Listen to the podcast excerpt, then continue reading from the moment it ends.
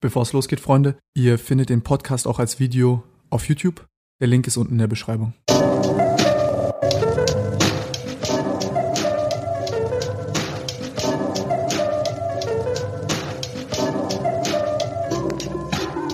Ich weiß gar nicht, wie ich mit dir anfangen soll. Wir haben jetzt schon davor so viel geredet. Wir haben schon generell, das ist immer schwierig, einen Podcast anzufangen mit jemandem, wo ich schon sehr viel gesprochen habe.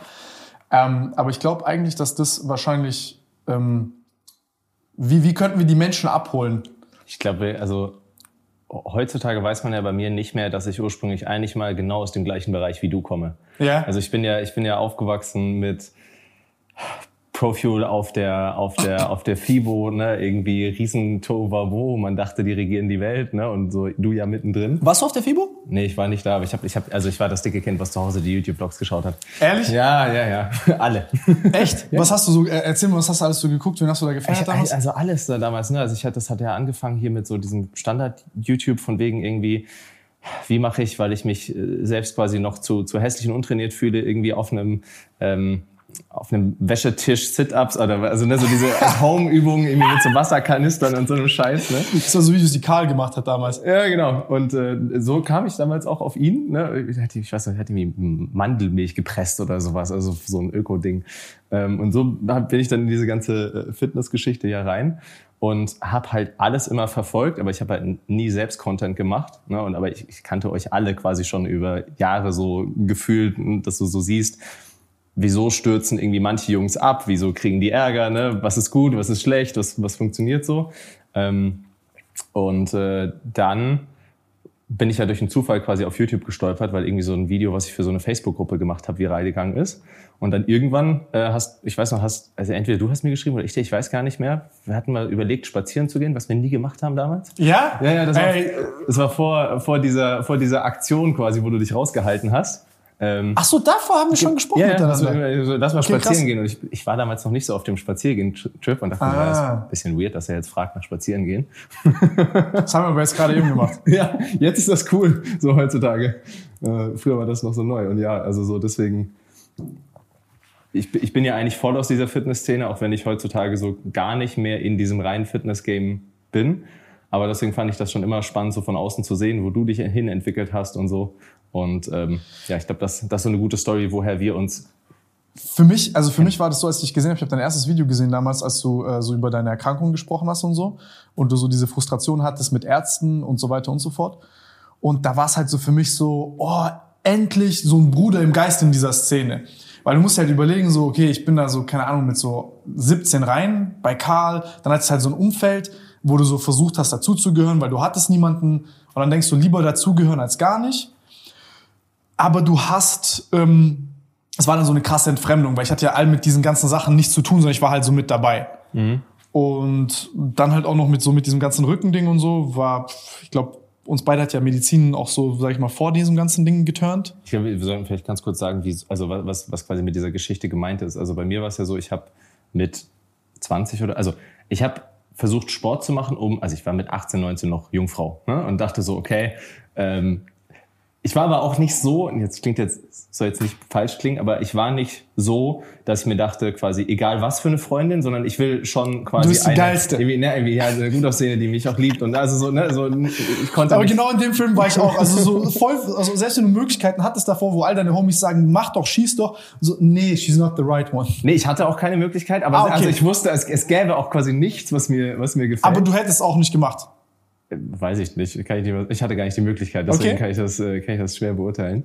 Ähm, aber es war halt so, dass ich wusste, okay, so wie ich aktuell bin, also ich habe damals Profi-Gaming gemacht und war übergewichtig, sind halt so die Marktchancen relativ slim. so Ich muss dir mal ein Bild zeigen, von dem du ausgesehen hast. Ich hab's noch nie Ich gesehen. habe ich hab fast gar keine Bilder, weil ich, ich hab's gar, ich war ja komplett, ich habe mich komplett sozial isoliert.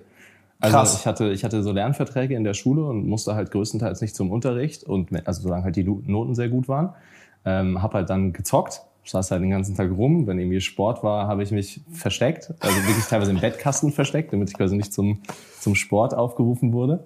Ähm, und ja, dann irgendwie so mit 18, 19 halt, oder vielleicht sogar mit 17 angefangen zu trainieren und halt, es ist aber halt nichts passiert. Ne? Ich habe eure ganzen Videos geschaut, irgendwie versucht, alles zu lernen.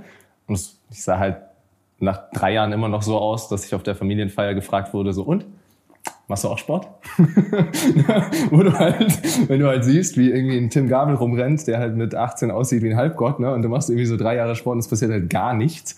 Ähm, irgendwann kam ich dann halt mal auf die Idee zu sagen, ich check mein Testosteron-Level. Und ich glaube, die Lab-Range war damals irgendwie 8 bis 12 oder so. Und das war halt bei 0,6.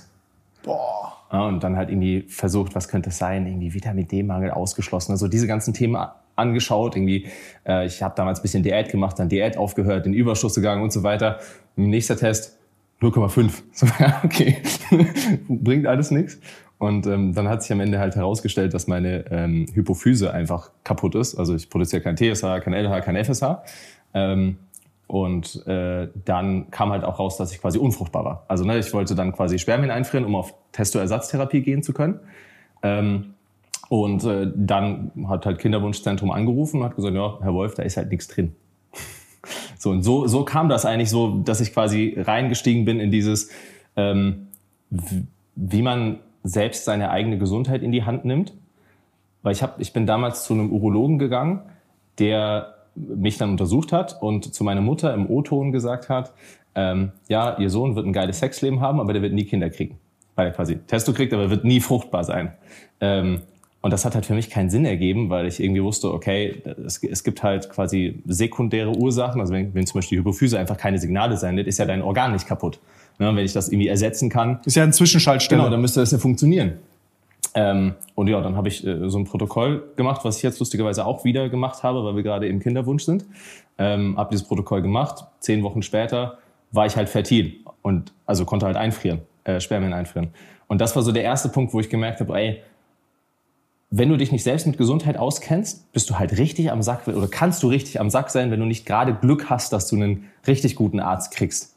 Und ähm, ja, so da, also das, das war so der, der, der erste Schritt da rein, weswegen ich das auch gut verstehen kann mit deiner, äh, mit deinem Ansatz zu sagen, okay, du hattest selbst diese Schmerzen und deswegen willst du das lösen und irgendwie keine Hilfe gefunden und dann ja, ja, ja, das, das, ist das zusammenführen. Ey, crazy, aber kurz, ich habe ich hab so viel, ich muss kurz hier mein ADHS-Brain äh, runterholen. Ähm, aber mit der, wie ist das mit der Hypophyse? Also, ähm, weil das sind ja also im Endeffekt fast also es fängt ja alles an im Endeffekt über den Hypothalamus oder genau, über die Hypophyse. Ich glaube, Hypothalamus ist, man muss immer dazu sagen, ich habe das jetzt irgendwie, ich habe es mal studiert, aber aufgehört, deswegen ich bin kein Mediziner, ne? So Disclaimer. ähm, aber so wie ich es verstehe, ist quasi, ne, du hast GNRH und dann quasi Hypophysenstimulation und dann halt LH, FSH, TSH normalerweise. Und das Interessante ist halt, ich habe seit ich 12, 13 bin schon Schilddrüsenhormone bekommen, weil man halt gemerkt hat, okay, ich produziere nicht wirklich TSH. Ne? Haben wir schon gesagt, okay, das ersetzt mm. man. Da hätte damals mal jemand auf die Idee kommen können zu sagen, warum hey, ist das doch, eigentlich so? Lass doch mal checken, was, was das Organ, was das nicht macht, ob das die anderen Dinge macht, die es, die es Aber es ist die soll. Schilddrüse, deswegen direkt dort. so, also ich hätte wahrscheinlich irgendwie mit, keine Ahnung, ob man mir mit 14 Testosteron gegeben hätte oder so, aber also wahrscheinlich dann irgendwie schon. Ähm, hätte vielleicht eine etwas angenehmere Jugend gehabt, eine etwas sportlichere Jugend. Ähm, aber ist halt nicht so. Und heute bin ich ganz happy, weil ich halt, jetzt ist es wie so ein Cheatcode fast schon, weil ich halt meine Fertilität an- und ausschalten kann. Beziehungsweise sie ist quasi ausgeschaltet, ich kann sie anschalten. Das ist äh, schon so ein bisschen äh, Cheating jetzt. Ja, das ist äh, nicht schlecht. Gut, kann auch, kann, kann, auch, kann auch zu anderen Problemen führen, je, je nachdem, je nachdem ähm, wie stabil da die Partner sind. Ne? Ähm, aber was, äh, wie heißt es, was du hast? ähm, sekundärer Hypogonadismus. Also quasi sekundär, mhm. weil es nicht, also primär wäre, wenn es das Organ wäre, also mhm. keine Ahnung, wenn meine Hoden halt kaputt werden. So. Und bei mir sind sie halt aber da, aber sie werden nicht stimuliert normalerweise. Ja, und das, wenn du quasi die Stimulation ersetzt, fangen die halt an, ihren Job zu machen, dann dauert es halt irgendwie zehn Wochen oder so und dann bin ich halt fertil. Und genau das gleiche habe ich jetzt auch wieder gemacht. Okay, also quasi du, du überbrückst die Hypophyse, indem du das, was sie genau. sekreten würde, dir spritzt oder bekommst und genau, dann das sind Spritzer, das sind ähm, also das sind ich glaube, das eine wurde, ich weiß nicht, ob es immer noch aus, aus dem Urin von schwangeren Frauen gewonnen wird, aber es wurde früher HCG und quasi HMG und das sind einfach so Hypophysenanaloge, die spritzt man sich. Und ironischerweise kriegen das zum Beispiel Frauen, wenn sie versuchen, also wenn, wenn Frauen nicht mehr fertil sind und versuchen schwanger zu werden, kriegen die das auch. Und es funktioniert ja bei Männern eigentlich eins zu eins gleich, aber es wissen viel weniger Leute. Also bei Männern ist es Off-Label-Nutzung, also quasi etwas, was eigentlich nicht hm. dafür äh, verwendet wird, aber heutzutage halt. Ne? Und dann spritzt man sich das und dann, also so hat es halt bei mir funktioniert. Aber hast du, hast du noch irgendwelche anderen Probleme außer mit der Unfruchtbarkeit? Nee, also ich habe, ähm, also ich bin so ein bisschen quasi, ich neige zu Bluthochdruck, das ist quasi noch so ein Ding, aber das sollte man eh mal als Mann kontrollieren. Und das, das hat halt auch dazu geführt, dass ich mich, also vor allen Dingen so in den letzten anderthalb Jahren, sehr viel mit dem Thema auseinandersetze. Also ich habe nicht diese typische Abneigung gegenüber Medikamenten. Also weißt mhm. du, wenn, es gibt ja so Leute, die einfach sagen, ich will von Medikamenten, will ich fernbleiben. Ich weiß, welche Probleme die Pharmaindustrie hat und sie hat viele Probleme. Das heißt aber nicht, dass es nicht auch echt gute Medikamente gibt. Ja, ja, ja. ähm, und ich habe mich die letzten... Eine Welt ohne Penicillin. Ja. Wäre sicher cooler. ja, so, ne? Und äh, ich habe mich die letzten anderthalb Jahre sehr damit auseinandergesetzt, quasi wo Medizin in Zukunft hingeht. Weil es gibt in den USA echt gute Leute, die halt sehr viel Information quasi preisgeben. Also, ähm, weiß nicht, wie stehst du, harte Frage, aber wie stehst du zum Thema deiner eigenen Sterblichkeit? Also ist das etwas, was dich nervt? Alter, ich will die weißt, austribbeln, Junge. Das ist das schlimmste Gefühl, als ich ein Kind war, als ich so realisiert habe, ich werde sterben. Und zwar für mich immer so, Universum ist unendlich, ich kann es nicht äh, begreifen, ich habe kein Bauchgefühl dafür, was da draußen ist, warum wir existieren und ich werde sterben und wahrscheinlich sterben, bevor ich diese Frage auflöse. Und diese, und die, ja, und diese Reise ist halt einfach, also so dieses Gefühl zu wissen, dass diese Reise irgendwann zu Ende ist, ist sehr gottlos. Ich hatte das Gespräch letztens mit, mit Rezo auch tatsächlich, wo ich das nie erwartet hätte, dass der eins zu eins genauso ist. Aber der ist auch so, ey, das ist eine der Sachen, die ihn quasi am meisten nervt, zu wissen, dass diese Reise irgendwann vorbei ist. Und ähm, so kam also auch über diesen Gedankengang kam ich auf das Thema, was quasi, das heißt Longevity Escape Velocity. Also ja, ja, ja, ne, ja, ja, ja. wenn man wenn man quasi wenn man es schaffen würde, zu dem Zeitpunkt zu überleben, dass quasi die Medizin es schafft, um jedes Jahr ein mehr als ein Lebensjahr verjüngen zu können. Als du alterst halt. Genau. Also dass die Proportionalität so einen Schnittpunkt hat und du sozusagen halt dein Alter, also ja. Genau.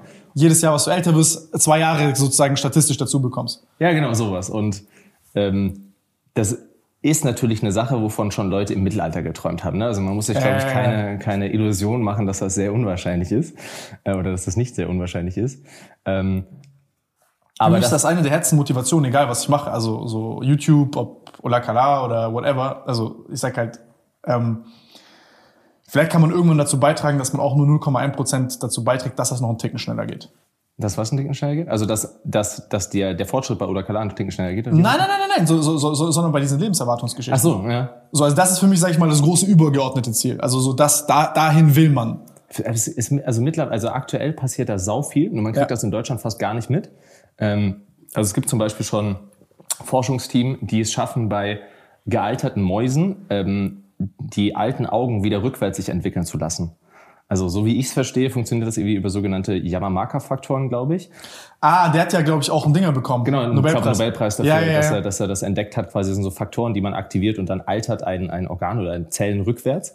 Und die Boah, das aktivieren das über ein Virus und können dann quasi alte Mäuse, die, die ihre Sehkraft schon verloren haben, wieder die Sehkraft zurückgewinnen und so. Und bis das in den Menschen kommt, ist das natürlich noch, hat, das, hat das sehr viele Zwischenschritte und, und, und Gefahren. Ähm, aber das ist so das, was mir so ein so, so ein bisschen wie, wie so ein Glaube fast schon, wie so eine Alternative. Ja, ja, ja. Ist eine eigene Religion, ja, ja. Wo ich sage, okay, das fände ich ganz cool zu erreichen. Und ähm, da kann man statistisch sehr viel machen. Also du kannst zum Beispiel die Nummer eins Todesursache eigentlich komplett ausschließen. Was? Weißt du, was Nummer eins Todesursache ist? Ähm, die meisten Menschen denken ja an Krebs, aber es ist eigentlich... Herz-Kreislauf, oder? Genau, Atherosklerose ist, ist Nummer eins. Äh, irgendwie 19 Millionen Menschen weltweit, Krebs sind 11 Millionen oder so, also mh, hm, schon deutlich mehr. Und du kannst halt, wenn du, also aktuell ist ja die Medizin so, entweder du wartest bis zu deinem ersten Herzinfarkt und musst quasi dann, oh mein Gott, wir müssen jetzt ganz schnell irgendwie alles fixen ne, und Riesendosen Statine und so weiter. Ähm, oder du hast irgendwie 40-jährige Leute, die beim Arzt untersucht werden und man schaut das Herz-Kreislauf-Risiko an und sagt, ja, 10 Jahres Herz-Kreislauf-Risiko sieht gut aus bei 40-jährigen Leuten. Und du sagst so, ja, gut, wenn das Ziel ist, halt noch bis 50 zu kommen, ist das echt eine gute KPI. Ja, ja, ja. Aber so auf 40 Jahre gesehen, hm. Und ähm, du kannst halt Atherosklerose, wenn du, es gibt quasi, ich glaube, das wird dich sehr interessieren, ähm, es gibt quasi ein, ein, ein Transportmolekül, um es mal so zu beschreiben, was quasi die Gruppe umfasst, LDL, VLDL, LPA, also quasi atherosklerotische ähm, Blutfettpartikel, ne, mhm. die quasi in der Arterienwand durchs Endothel durchgehen, dann irgendwie zu einer Entzündung sorgen, ne, dann, dann kommen so Makrophagen, es wird alles irgendwie größer und, so, und deine, deine Arterie wird quasi, ähm, äh, hat weniger Volumen und irgendwann reißt halt so ein Ding mal und du hast einen Herzinfarkt. Ne, so, das ist ja so ein typischer Weg, so wie ich es verstehe. Ähm, und du kannst halt, wenn du dieses Transportmolekül killst, und halt nicht den natürlichen Verlauf lässt, sondern quasi sagst, hey, ich, ich halte das auf Säuglingslevel, kannst du halt diesen Teil komplett ausschließen. Also du kannst schon mal sagen, okay, so kann ich keine Atherosklerose mehr entwickeln. Wie? Also indem du quasi, also der, dieses, dieser, dieser, dieses Molekül heißt ApoB. Das kann man auch bei einem Blut, Bluttest einfach abnehmen lassen. ApoB, APOB, ähm, äh, steht für Apolipoprotein B. Das umfasst quasi diese Gruppe an atherosklerotischen. Und ähm, das kannst du durch Sport und Ernährung sehr beeinflussen. Ähm, aber du kannst halt dann auch noch weitergehen. Also ich hatte zum Beispiel schon sehr gute Werte, also sehr gut heißt am unteren Ende der Range schon, bei, von 50. Aber Säuglinge haben halt so 20 bis 30. Und ich hatte halt durch Sport und Ernährung schon sehr, sehr gute Werte. Und jetzt nehme ich halt noch eine Mini-Dosis ähm, von einem Medikament, das nennt sich Ecetemib. Ähm, das sorgt quasi dafür, dass, dass mehr LDL und so ausgeschieden wird. Und jetzt bin ich schon so auf dem Weg zu 35. und ich gehe jetzt noch so auf 20 bis 30 runter passt so die Dosis ein bisschen an und dann weiß ich zumindest schon mal, ich rauche nicht, ich äh, kann nicht durch Blutfett Atherosklerose kriegen. Okay, Nummer eins Todesursache schon mal drastisch reduziert. so, und so gibt's halt Mediziner aktuell, die quasi so diese Liste durchgehen. So Rank ordern, was ist von, von nach Prävalenz ordnen und dann ich eliminiere jede Ursache. Genau, und dann fahre ich halt viel zu schnell Auto, was sehr dumm ist, aber ähm, Ja, das ist... hm. Oh, Alter, diese Denke liebe ich. Das, aber das, das ist geil. Aber weißt du, bevor ich da, also was bei mir so ein irrationaler Gefühlsanteil, der bei mir kickt, bei der Betrachtung ist zum Beispiel jetzt, ich hätte Angst, gibt es da irgendeine Nebenwirkung, die ich nicht sehe? Also es gibt ja für mich so diese, ich habe jetzt so eine LD50-Denke, heißt, okay, bringt dich nicht um, kannst du machen. Und auf der anderen Seite sage ich dann, okay, was ist der kleinste Teil, der Mhm. über einen längeren Zeitraum sich akkumulieren kann und über 18 Ecken doch noch irgendeinen Effekt hat, der scheiße ist für mich. Ja, was mir das da ist so extrem- mein Modus operandi, gefühlsmäßig. Was mir da extrem geholfen hat, ist, du, du hast ja, also, du hast ja nicht die Entscheidung quasi nichts tun und es passiert nichts versus ich tue was, sondern du hast ja die Entscheidung, ich weiß, was passiert, wenn ich nichts tue. Also statistisch gesehen weiß ich, was passiert, wenn ich einfach so weitermache. Dann bleibt ja auch noch der Nocebo on top.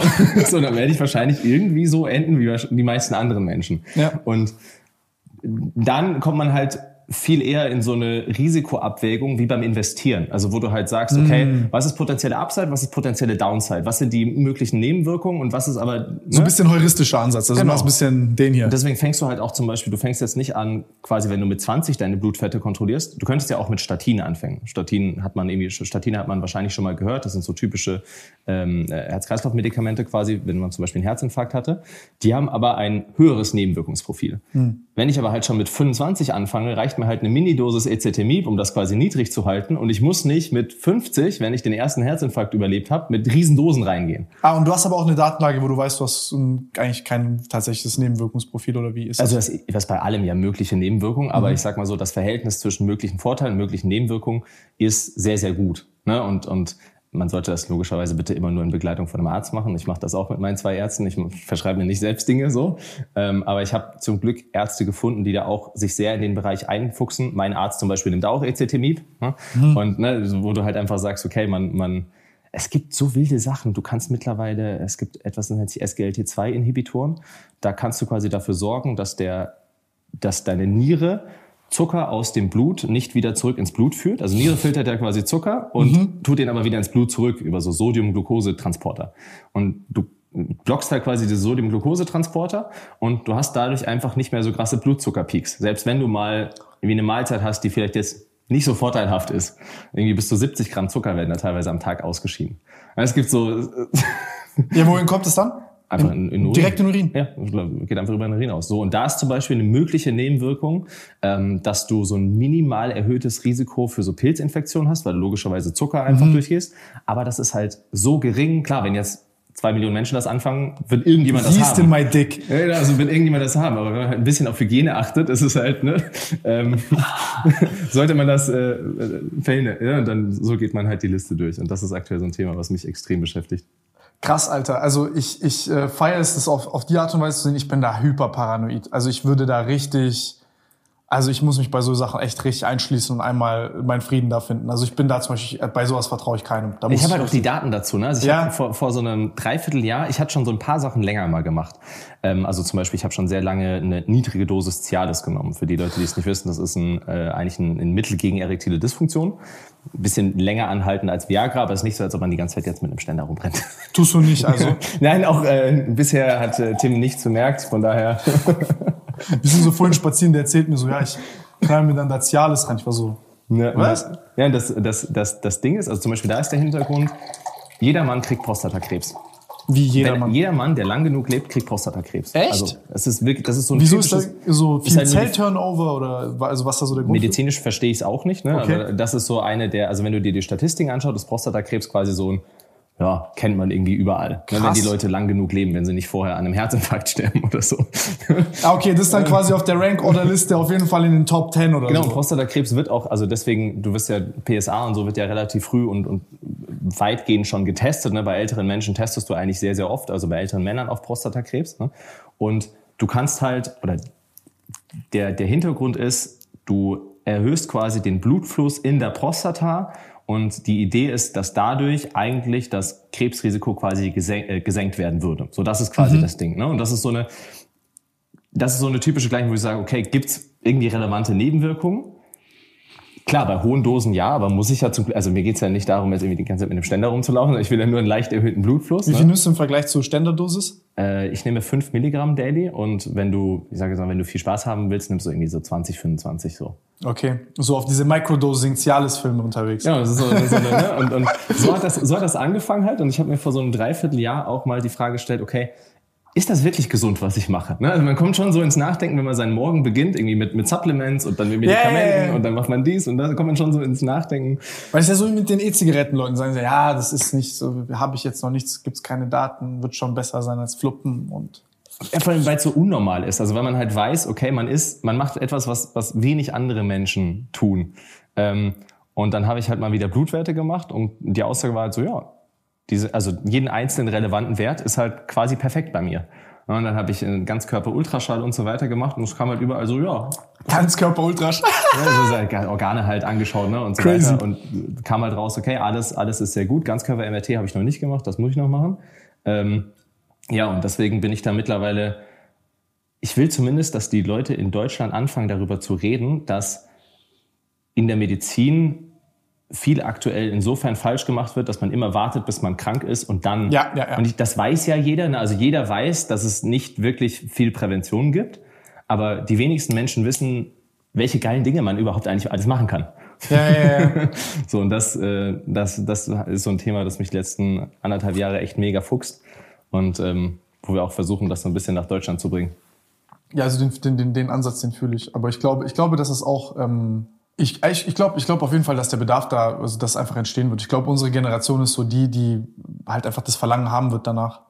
Weil wir sind jetzt, ich glaube, wir sind so ein bisschen aufgewachsen mit diesem, ey, alles ist möglich, du hast diesen wissenschaftlichen Ansatz, wir durchbrechen diese äh, St- Stigmen und Dogmen, aber ich, also ich muss sagen, ich finde es auch krass, dass du an dir so eine lebende äh, äh, Testbatterie, Ja, also wie viel, wie viel Zeit verbringst du dann beim Arzt? Also wie oft gehst du die ganzen, äh, ganzen Sachen durchchecken und wie viel verschiedene Sachen nimmst du? Weil da gibt's ja super viel Stuff noch für diese, also ich habe ja auch keine Ahnung, was mir da schon alles reingezogen habe. Ich will's immer machen, also ausprobieren beziehungsweise mich halt reinlesen, aber ich habe halt gerade einfach leider nicht die Zeit. Ich kann dir sagen, welche Werte du abnehmen solltest. Zumindest äh, ne, Ja. die, mit denen ich mich auskenne, klar. Ähm, also ich, ich versuche alle zwei, drei Monate Blutwerte zu machen. Immer dann, wenn ich quasi in der Nähe von München bin. Da sind halt meine beiden Ärzte und dann mache ich das halt. Boah, ich hasse halt Nadeln. Ah. Ja, weißt du, die, die Ausrede hast du schon damals genutzt. ähm, In dem Fall hätte ich ja was davon, das ist ja auch sozial akzeptiert, aber es ist trotzdem ein bisschen, ah. ähm, also genau, also ich mache alle zwei, drei Monate halt, halt Blutbilder und, und schaue mir das alles an und, und ähm, das, ich habe das Glück, dass durch meine quasi Vorerkrankung und dadurch, dass meine Eltern halt mich in eine, in eine, in eine Privatversicherung haben, habe ich das Glück, dass das alles übernommen wird, ne? weil irgendwie so, dass die Blutbilder, die ich mache, kosten halt insgesamt irgendwie 900 Euro pro Blutbild. Also ist halt echt wirklich viel drauf. Ich habe zum Beispiel letzten meinen mein Alzheimer-Genotyp bestimmen lassen. Du kannst zum Beispiel auch Aussagen über deine Alzheimer, äh, über deine Alzheimer-Wahrscheinlichkeit rausfinden. Ja, kann man auch die philosophische Debatte anfangen, welche Informationen möchtest du wirklich wissen? Stell dir vor, du hast dann Informationen, sowas wie, willst du wissen, wie du stirbst oder wann? Ja, voll. Weil, weil dann kann ich ja was machen. Also es ist ja nicht so, als ob du rausfindest, hey, dein Alzheimer-Risiko ist so und du kannst nichts machen. Ne? Also weil klar, es gibt jetzt kein, kein funktionierendes Medikament gegen Alzheimer, aber man weiß zum Beispiel, okay, wenn du Alzheimer hast, ist es noch wichtiger, deine Blutfette zu kontrollieren. Es ist noch wichtiger, dass du Sport machst und quasi nicht Diabetes hast. Es ist wichtig, dass du koordinative Sportarten machst, irgendwie Klettern, solche Sachen, ne, um, um deine, deine Neuronen quasi gesund zu halten. Ne. Es, es gibt ja schon Sachen, die du machen kannst, um dann dieses Risiko, was du vielleicht genetisch mitbekommen hast, zu senken. Wo ich, also klar, die, die Entscheidung muss man für sich persönlich treffen, ob man das wissen will. Du musst sogar so einen extra Bogen unterschreiben beim Arzt, wenn du das, wenn du das testen lässt, quasi so ein, so ein Einverständnisbogen im Sinne von, dass du mit den Informationen auch wirklich irgendwie gut umgehen kannst und so. Ob du das so, ist wie so, ein, wie so wenn so ein Pop-up kommt, so, wollen Sie das wirklich herausfinden? musst du, musst du Your probabilities to die, rank ordered by probability. Ja, aber genau das, also ich finde ich finde das todesinteressant. Ich finde die Daten auch übel interessant. Ich sag nur, ich glaube nur, dass viele Leute tatsächlich halt damit nicht umgehen könnten. Ja, was war was rausgekommen? Äh, ich habe Glück. Also es gibt, also du kannst dir so vorstellen, du kriegst ja immer von Mutter, Vater zwei Chromosomen mit, äh, zusammen zwei, jeweils eins. Ähm, und es gibt den sogenannten ApoE-Genotyp. Und ich glaube, in der westlichen Welt der, der, der, der meistverbreitete ist ApoE3, E3, also quasi zweimal E3. Und ähm, das ist quasi normales Alzheimer-Risiko, statistisch. Mhm. Ähm, und wenn du ein oder zwei E4 hast, ist es quasi erhöht. Ne? Am meisten erhöht quasi, wenn es Homozygot, äh, Homozygot E4 ist, E4, E4. Mhm. Ähm, und wenn du ein oder zwei E2 hast, hast du niedrigeres. Und ich habe quasi ein bisschen Glück, ich habe ApoE3, E2. Ah, okay. ich habe quasi ein bisschen Glück, ne? Hab halt dadurch, und du, du weißt ja dann noch zum Beispiel, dieser ApoE-Genotyp, den ich habe, der hat ein niedrigeres Alzheimer-Risiko, aber dafür ein leicht erhöhtes Risiko für, für schlechte Blutfette. So. Mm. Und das heißt, für mich ist noch relevanter das, was ich gerade mache, also dass ich halt Sport mache, Ernährung äh, gut drauf achte und halt noch irgendwie so ein bisschen optimiere, weil das halt zu meinem Genotyp passt. Und ich finde das, also mir hilft das sehr. Wie viel Blut brauchst du, um all diese Sachen herauszufinden? Ich habe keine Ahnung, wie viel das ist. es sind irgendwie so bestimmt sieben bis zehn von, von diesen äh, Kanülen. ist nichts für dich. Wo ist, wo, ist, wo ist die alte von Terranos, die mit einem, einem Tropfen alles rausgefunden hat? Ja, das ist dann schon umfassend, aber äh, krass. Alter. Wenn man, das, wenn man das will, muss man da durch. Boah, da muss ich ja ein paar Mal hingehen, Alter. Aber wobei, was ist schlimmer? Boah, boah, boah. Ich, ich, nee, das sind, damit werde ich mich nie anfreunden, Alter. Ich bin da, ich, ich brauchte wirklich so, so zehn Minuten, bis ich überhaupt aufstehen kann und so. Das ist, das fickt mich richtig. Was ich, was ich daran halt so traurig finde, ist, dass du im Endeffekt super viele Mediziner hast, die aus dem Studium kommen, mhm. die all solche Sachen gar nicht kennen. Also nicht, weil sie irgendwie schlecht sind oder doof oder so, weil sie es einfach nicht, nicht beigebracht kriegen. Und ja, aber das finde ich ist ein generelles Problem. Die haben einerseits ist ja das Problem gerade, wenn du jetzt guckst, die arbeiten ja gerade nicht mit einem unbedingt hohen Effizienzgrad in Deutschland, weil die haben ja super viel bürokratische Hürden auch und Dokumentationspflichten und so, denen sie nachkommen müssen. Ähm, dann hast du halt, ja, so das Arzt-Patienten-Ratio ist jetzt ja. halt relativ wenig oh. Ärzte, viele Patienten. Heißt, die sind in so einem Abarbeitungsparadigma. Ähm, und auf der anderen Seite hast du eine Informationsflut, beziehungsweise entsteht jeden Tag gerade mehr Information, als du konsumieren kannst, selbst als Spezialist. Und das ist halt, sage ich mal, so eine. Ich finde den Punkt fast schon am schlimmsten, dass du quasi, wenn du, wenn du wenn du eigentlich ein sehr guter Arzt sein willst, mhm. bräuchtest du eigentlich vier Stunden am Tag, wo du nichts anderes machst, als dir halt Sachen anzulesen, die irgendwie neu sind. Genau. Ja. Und da, also meine, meine Ärztin hat jetzt zum Beispiel gerade eine Praxis eröffnet. Ähm, die hat keine Chance, die arbeitet halt zwölf Stunden am Tag. Ne? Und dann kommt es halt zu solchen absurden Situationen, dass quasi so ein, ich sage jetzt mal, ungebildeter Idiot wie ich ja, ja. über solche Themen halt teilweise mehr weiß. Ne? Und, aber ich habe halt das Glück, ich kann das mit denen besprechen und dann sagen die mir, hey, das Medikament finde ich nicht so gut, weil, aber das hier könntest du testen. Ne? Und dann, mhm. dann läuft das so. Aber ja, in, also ich hoffe auch, dass wir irgendwann quasi diese Praxis für sie so bauen können, dass sie vier Stunden am Tag Zeit hat, um sich weiterzubilden und irgendwie Content zu machen und dafür zu sorgen, dass andere Ärzte das sehen und so, weil wir haben ja die Chance, über dieses Influencer-Game sowas relativ schnell zu, zu modernisieren, sage ich jetzt mal. Und das ist so gerade neben den, neben den so typischen Zuckersparsachen, die ich mache, ist das ja, so das. Ja. nee, aber das ist halt der Anfang. Ja. So, das ist halt der Anfang, ne? Für die anderen Sachen, also, da ist ja die Gesetzgebung, so Common Sense, das ist halt alles noch sehr weit hinten. Und Nee, ich finde das, ich finde das schon krass. Also selbst wenn du, weil selbst wenn du jetzt die Zeit hättest, ist das auch nicht easy, da hinterherzukommen. Und hier ist auch, sag ich mal, das Mindset ein bisschen restriktiver. Also Deutsche sind nochmal viel vorsichtiger als das, was du jetzt gerade so hast. Das ist ja so ein typisch amerikanisches Mindset. Ich weiß, 70 Prozent der Leute oder 80 Prozent der Leute, die sich das, die das hören werden, werden sich denken, oh, voll Idiot. Also ja, ja, ja, ja, ja. Es ist, muss man einfach akzeptieren. Ich zum Beispiel, ich trenne das. Also ich sag, wenn ich jetzt darüber nachdenke, dann ist das, das ist halt, äh, wie soll ich sagen, also Erkenntnisgewinn funktioniert ja so. Ja. Du brauchst halt den einen, sag ich mal, die Leute nennen den Vollidioten, aber dann testest du halt an dir. was ein sehr krasses Thema, wo ich das gemerkt habe, ich, das ist so, in Deutschland kann man darüber ja quasi nicht reden. Aber ich sag einfach mal die, die, die Faktenlage. Es war letztens der ähm, Andrew Huberman, kennst du den? Mhm. Hat ja einer den erfolgreichsten Podcasts, irgendwie Stanford-Professor, schlauer Dude. Wenn er Fehler macht, korrigiert er sich und so. Also echt, muss ich sagen, finde ich sehr, sehr gut. Der war bei Joe Rogan und hat darüber geredet, dass er ähm, Teil einer MDMA-Studie war. Also, ne, und, mhm. und das quasi äh, eher die Datenlage so sieht, dass es gar nicht so wirklich neurotoxisch ist. Ne? Und das passiert quasi auf dem, weil irgendwie die, also er hat so erklärt, dass, glaube ich, die Studie, mit der das ursprünglich impliziert wurde, gar nicht mit MDMA, sondern mit Methamphetamin, also mit, mit Crystal Meth gemacht wurde. Mhm. Was eine Ähnlichkeit hat, aber halt nicht das Gleiche ist. Ja, ja, das ist sehr unterschiedlich. ähm, und das ist halt so krass, wenn man sowas hört und auch, ich meine, bei Joe Rogan, bei Sam Harris und so weiter sind ja diese Themen Psychedelics schon seit 10, 12, 15 Jahren Thema. Ja. Und dann guckst du nach Deutschland und es redet halt kein Mensch darüber. Also vor sieben Jahren sogar schon drüber gesprochen. Ich weiß, ich habe deine Videos damals auch geschaut. Also ich habe ich hab deswegen auch zum Beispiel mit Psilocybin getestet und dann die, wegen meinen Videos. Ja. ja, und der erste deutsche Impuls ist ja zu sagen: Oh mein Gott, Tim, du bist deswegen quasi ein schlechter Einfluss, weil wegen dir hat eine Person etwas gemacht, was verboten ist wo ja der logische Fehler einfach darin ist zu sagen, hey, es ist nicht automatisch so, dass nur weil etwas rechtlich schlecht oder äh, also rechtlich erlaubt oder nicht erlaubt, ja, ja. super schlecht oder super gut ist. Ja. das ist aber hier diese Obrigkeitshörigkeit in Deutschland ist sehr, also so dieses äh, Gefühl, ey, das, also das Gesetz ist schon halb, eine halbe Bibel. Ja. Und ich habe ich hab, also ich hab das ja, letztes halt krass bemerkt.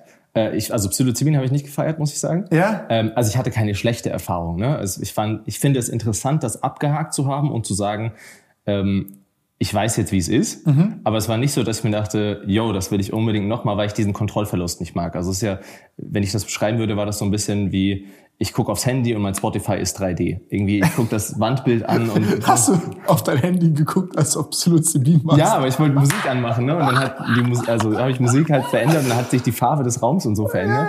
Und ich hatte halt die ganze Zeit noch dieses kleines, dieses kleine Männchen in meinem Kopf, was gesagt hat, ey, hier ändert sich gerade die Farbe, was ist das? Ja, ja, also, ja, ja, ja. Und also vielleicht sollte man auch kurz dazu sagen, das ist jetzt kein Aufruf, sowas zu machen. Ne? Bitte. Nein, also das kann auch hart nach hinten losgehen. Ja, so, also vor allen Dingen, wenn man irgendwie vielleicht psychische Probleme hat oder so, sollte man nicht Dinge nehmen, die die Psyche quasi neu anordnen können. Ja, ja. Gibt nee, man kann ja auch gefährlich sein für so, glaube ich, Epileptiker und Co. Also ähm, das, also das muss man, also solche Entscheidungen sollte man nicht fahrlässig treffen, weil man irgendwie gehört hat, keine Ahnung, so wie die Freundin sagt, lass nach Griechenland gehen, weil die Influencerin war in Griechenland, sieht so super toll aus. also solche Entscheidungen sollte ja. man nicht so treffen. Ja. Ähm, also ich habe da auch, ich habe da, ich habe da wirklich so ein halbes Jahr drüber gelesen, bevor ich selber gesagt habe, okay, so und so mache ich das jetzt. Ich habe da echt, ähm, also ich habe da riesen Respekt vor. Also solche, solche Substanzentscheidungen, ich bin da sehr konservativ. Ich habe gekifft, dann habe ich halt Psychedelics gemacht, alles andere nicht. Ja. Aber also Psychedelics im Sinne von LSD, Psilo. Genau, und, und Mescalin. Ah, okay, stimmt. Diese Kaktus-Dinge, ne? Genau. Genau. Aber ey, ich bin da auch, ich habe da richtig teilweise katastrophale Erlebnisse auch gehabt. Also richtig harte, so, ne? So mit, mit Depersonalisierung, Derealisation und fast aus Fenster springen, weil man denkt, Realität ist hängen geblieben und man wie, träumt wie fühlt und sich so. Diese, also du hast ja auch in dem Video gesagt, du, hast, du hattest einen Ego-Tod. Ja. Wo, also woher weißt du quasi, dass es ein Ego-Tod war und wie, also also hast, bist du aus deinem Körper rausgeflogen und hast dich von außen gesehen oder also wie kann man sich das vorstellen? Oh, das ist voll schwierig zu beschreiben. Man, ähm, das ist immer so ein bisschen so eine grundsätzliche Schwierigkeit von diesen Erfahrungen. Ähm, es ist so, ich weiß nicht, irgendwie du hast so ein sehr, sehr, so eine, ich habe ja auch Panikattacken viele gehabt in meinem Leben, aber das ist was ganz anderes. Wie fühlt sich, also ist vielleicht eine random Frage, aber wie fühlt sich eine Panikattacke an? Weil ich habe jetzt schon öfters mit Personen zu tun gehabt, ja. die quasi, aber ich habe nie wirklich lang privat darüber geredet. Und ich habe, also wie, wie, wie würdest du eine Panikattacke beschreiben? Hast du meine? Nee, also glaube ich zumindest. Ja, ja, ja. So. Ähm, tatsächlich habe ich hab oft Panikattacken. Also ich habe tatsächlich auch öfter welche im Podcast. Ähm, das merkst du dann, wenn ich so langsam anfange zu reden. Mhm. Und es ist dann so, zum Beispiel, ich habe das Gefühl, ich werde jetzt irgendwie wirr im Kopf oder ich kriege keine Luft oder mein Herzschlag ist irgendwie super unregelmäßig ähm, und Schwindel und du hast halt so ein sehr starkes Bauchgefühl, dass du dir sicher bist, dass dir irgendwas gerade passiert, also dass du gerade irgendwie entweder am Sterben bist oder was mhm, super Schlimmes mhm. passiert. Also du hast so diese, ist wie so ein Bauchgefühl, so ich habe gerade einen Herzinfarkt. So, okay. Genau, aber sehr sehr komisch, also auch wie so ein Kontrollverlust, der gerade da ist, also wie so, oh, ich werde gleich irgendwie in Ohnmacht fallen oder so. Mhm, mhm. ähm, das habe ich Hattest du schon immer? Ähm, den habe ich durch Gras bekommen. Ach krass, also wirklich Deswegen Gras ich auch, geraucht und deswegen ja, ja, ja, das bekommen. Also es- Krass. 100.000 Prozent habe ich das durch Gras bekommen. krass. Und Goes dann, to, goes to show, nicht alles ist gut. Nein, nein, safe, ey, auch, auch da, also ich bin, guck mal, ich bin grundsätzlich ein super, also das, das Problem ist, ich bin ein Riesenfreund von Differenziertheit. Ja. Die meisten Leute haben einfach keine Zeit dafür. Ja, all die Substanzen sind nicht gut oder schlecht. Genau. Wie bei Medikamenten und so. Es gibt Wirkung, es gibt Nebenwirkungen und Genau. Wahrscheinlichkeiten. Und dann gibt's halt die Interaktion mit dir als Individuum so. Also es sind halt verschiedene Komplexitätsebenen und ähm, ja, also bei einer Panikattacke, es ist, es ist, es ist, ähm, ja, es ist so ein, wie so ein Kontrollverlust. Also sehr, sehr komisches Gefühl. Also sehr, Wie- sehr komisch. Wie, ich finde das ganz interessant vor allen Dingen. Also ich habe zum Beispiel sehr, sehr, sehr spät Gras getestet, weil es mir einfach, es hat mich nie so, Mhm. hat mich nie getriggert. Und ich mag es auch überhaupt nicht, ehrlicherweise. Ich habe irgendwie zweimal geraucht, einmal viel zu viel von Brownie gegessen in Holland. Ähm, hat mir nichts gegeben, fand ich nicht, nicht nice. Ähm, aber wie, also ist, glaube ich, auch für, für junge Leute durchaus interessant. Wie hat das bei dir quasi angefangen, dass du dadurch Panikattacken bekommen hast? Also, Ich weil das, glaube, ja auch, das kann, kann ja auch ein guter Grund sein zu sagen, hey, das, sowas mache ich vielleicht nicht. Ja, also ich glaube, ich war schon immer so ein bisschen hypochondrisch veranlagt.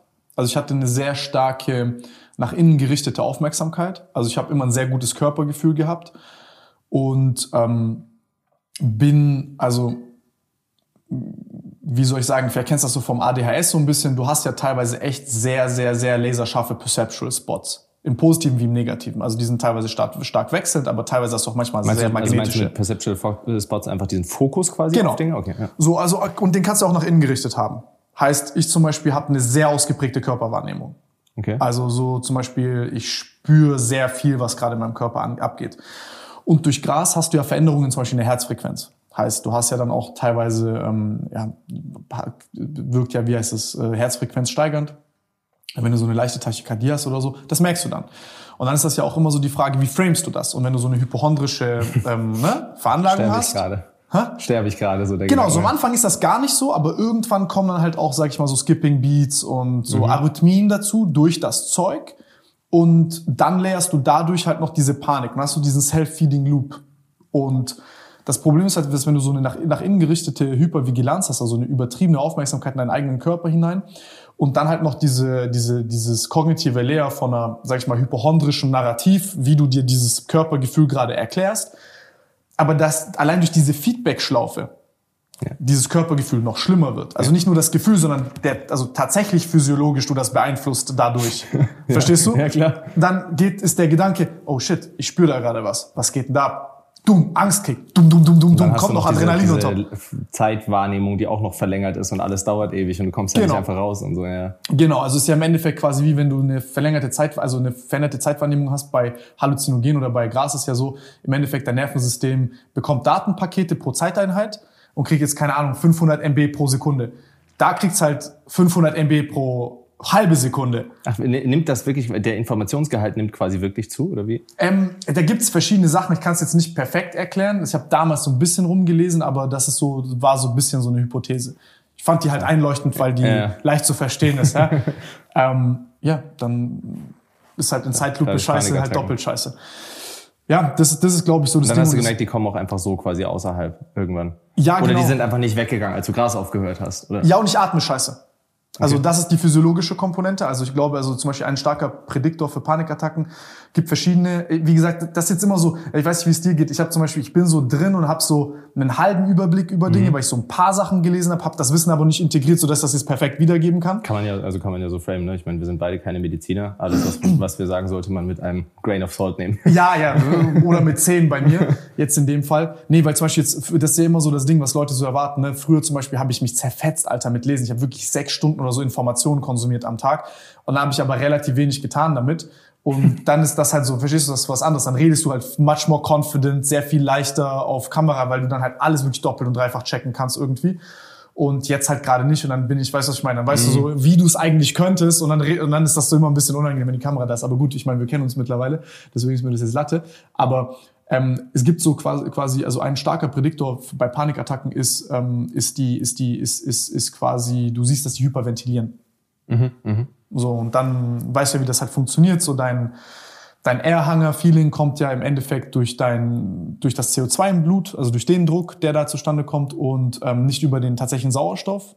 Heißt, wenn ich jetzt zum Beispiel jetzt so rede, wie ich rede, habe ich das. So, ich, ich habe jetzt Schwindel, weil ich so schnell rede. krass. So, aber so, so, so, so gottlosen Schwindel. Okay, krass. Und so Lightheadedness und so. Und ja, ich atme scheiße.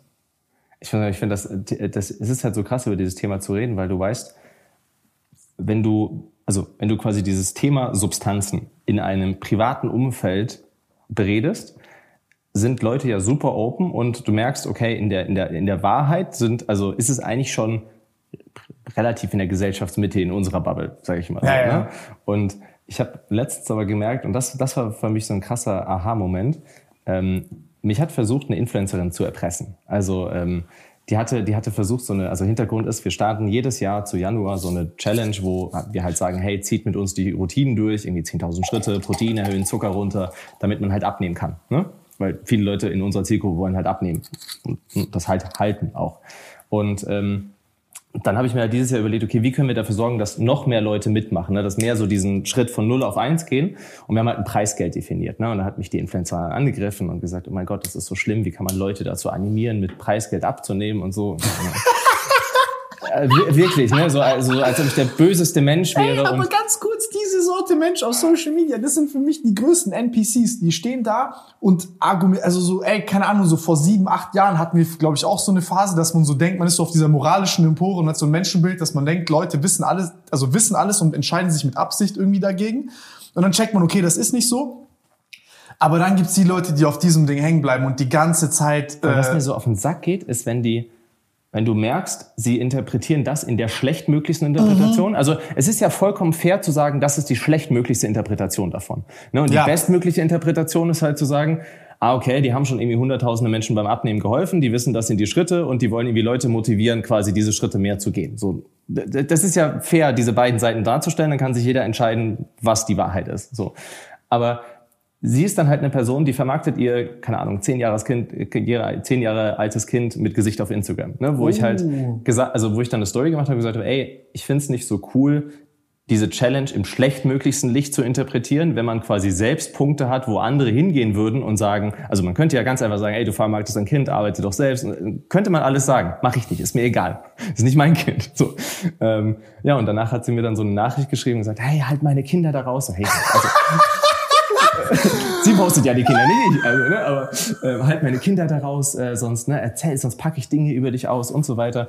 Und was sie im Endeffekt auspacken wollte, ist, dass ich mal, äh, habe ich auch öffentlich gemacht dann. Also mein, mein Impuls war dann zu sagen, okay, du willst mich erpressen, ja, dann warte ich, bis die zweite Challenge anfängt und dann hau ich das einfach raus, mit was sie mich erpressen will.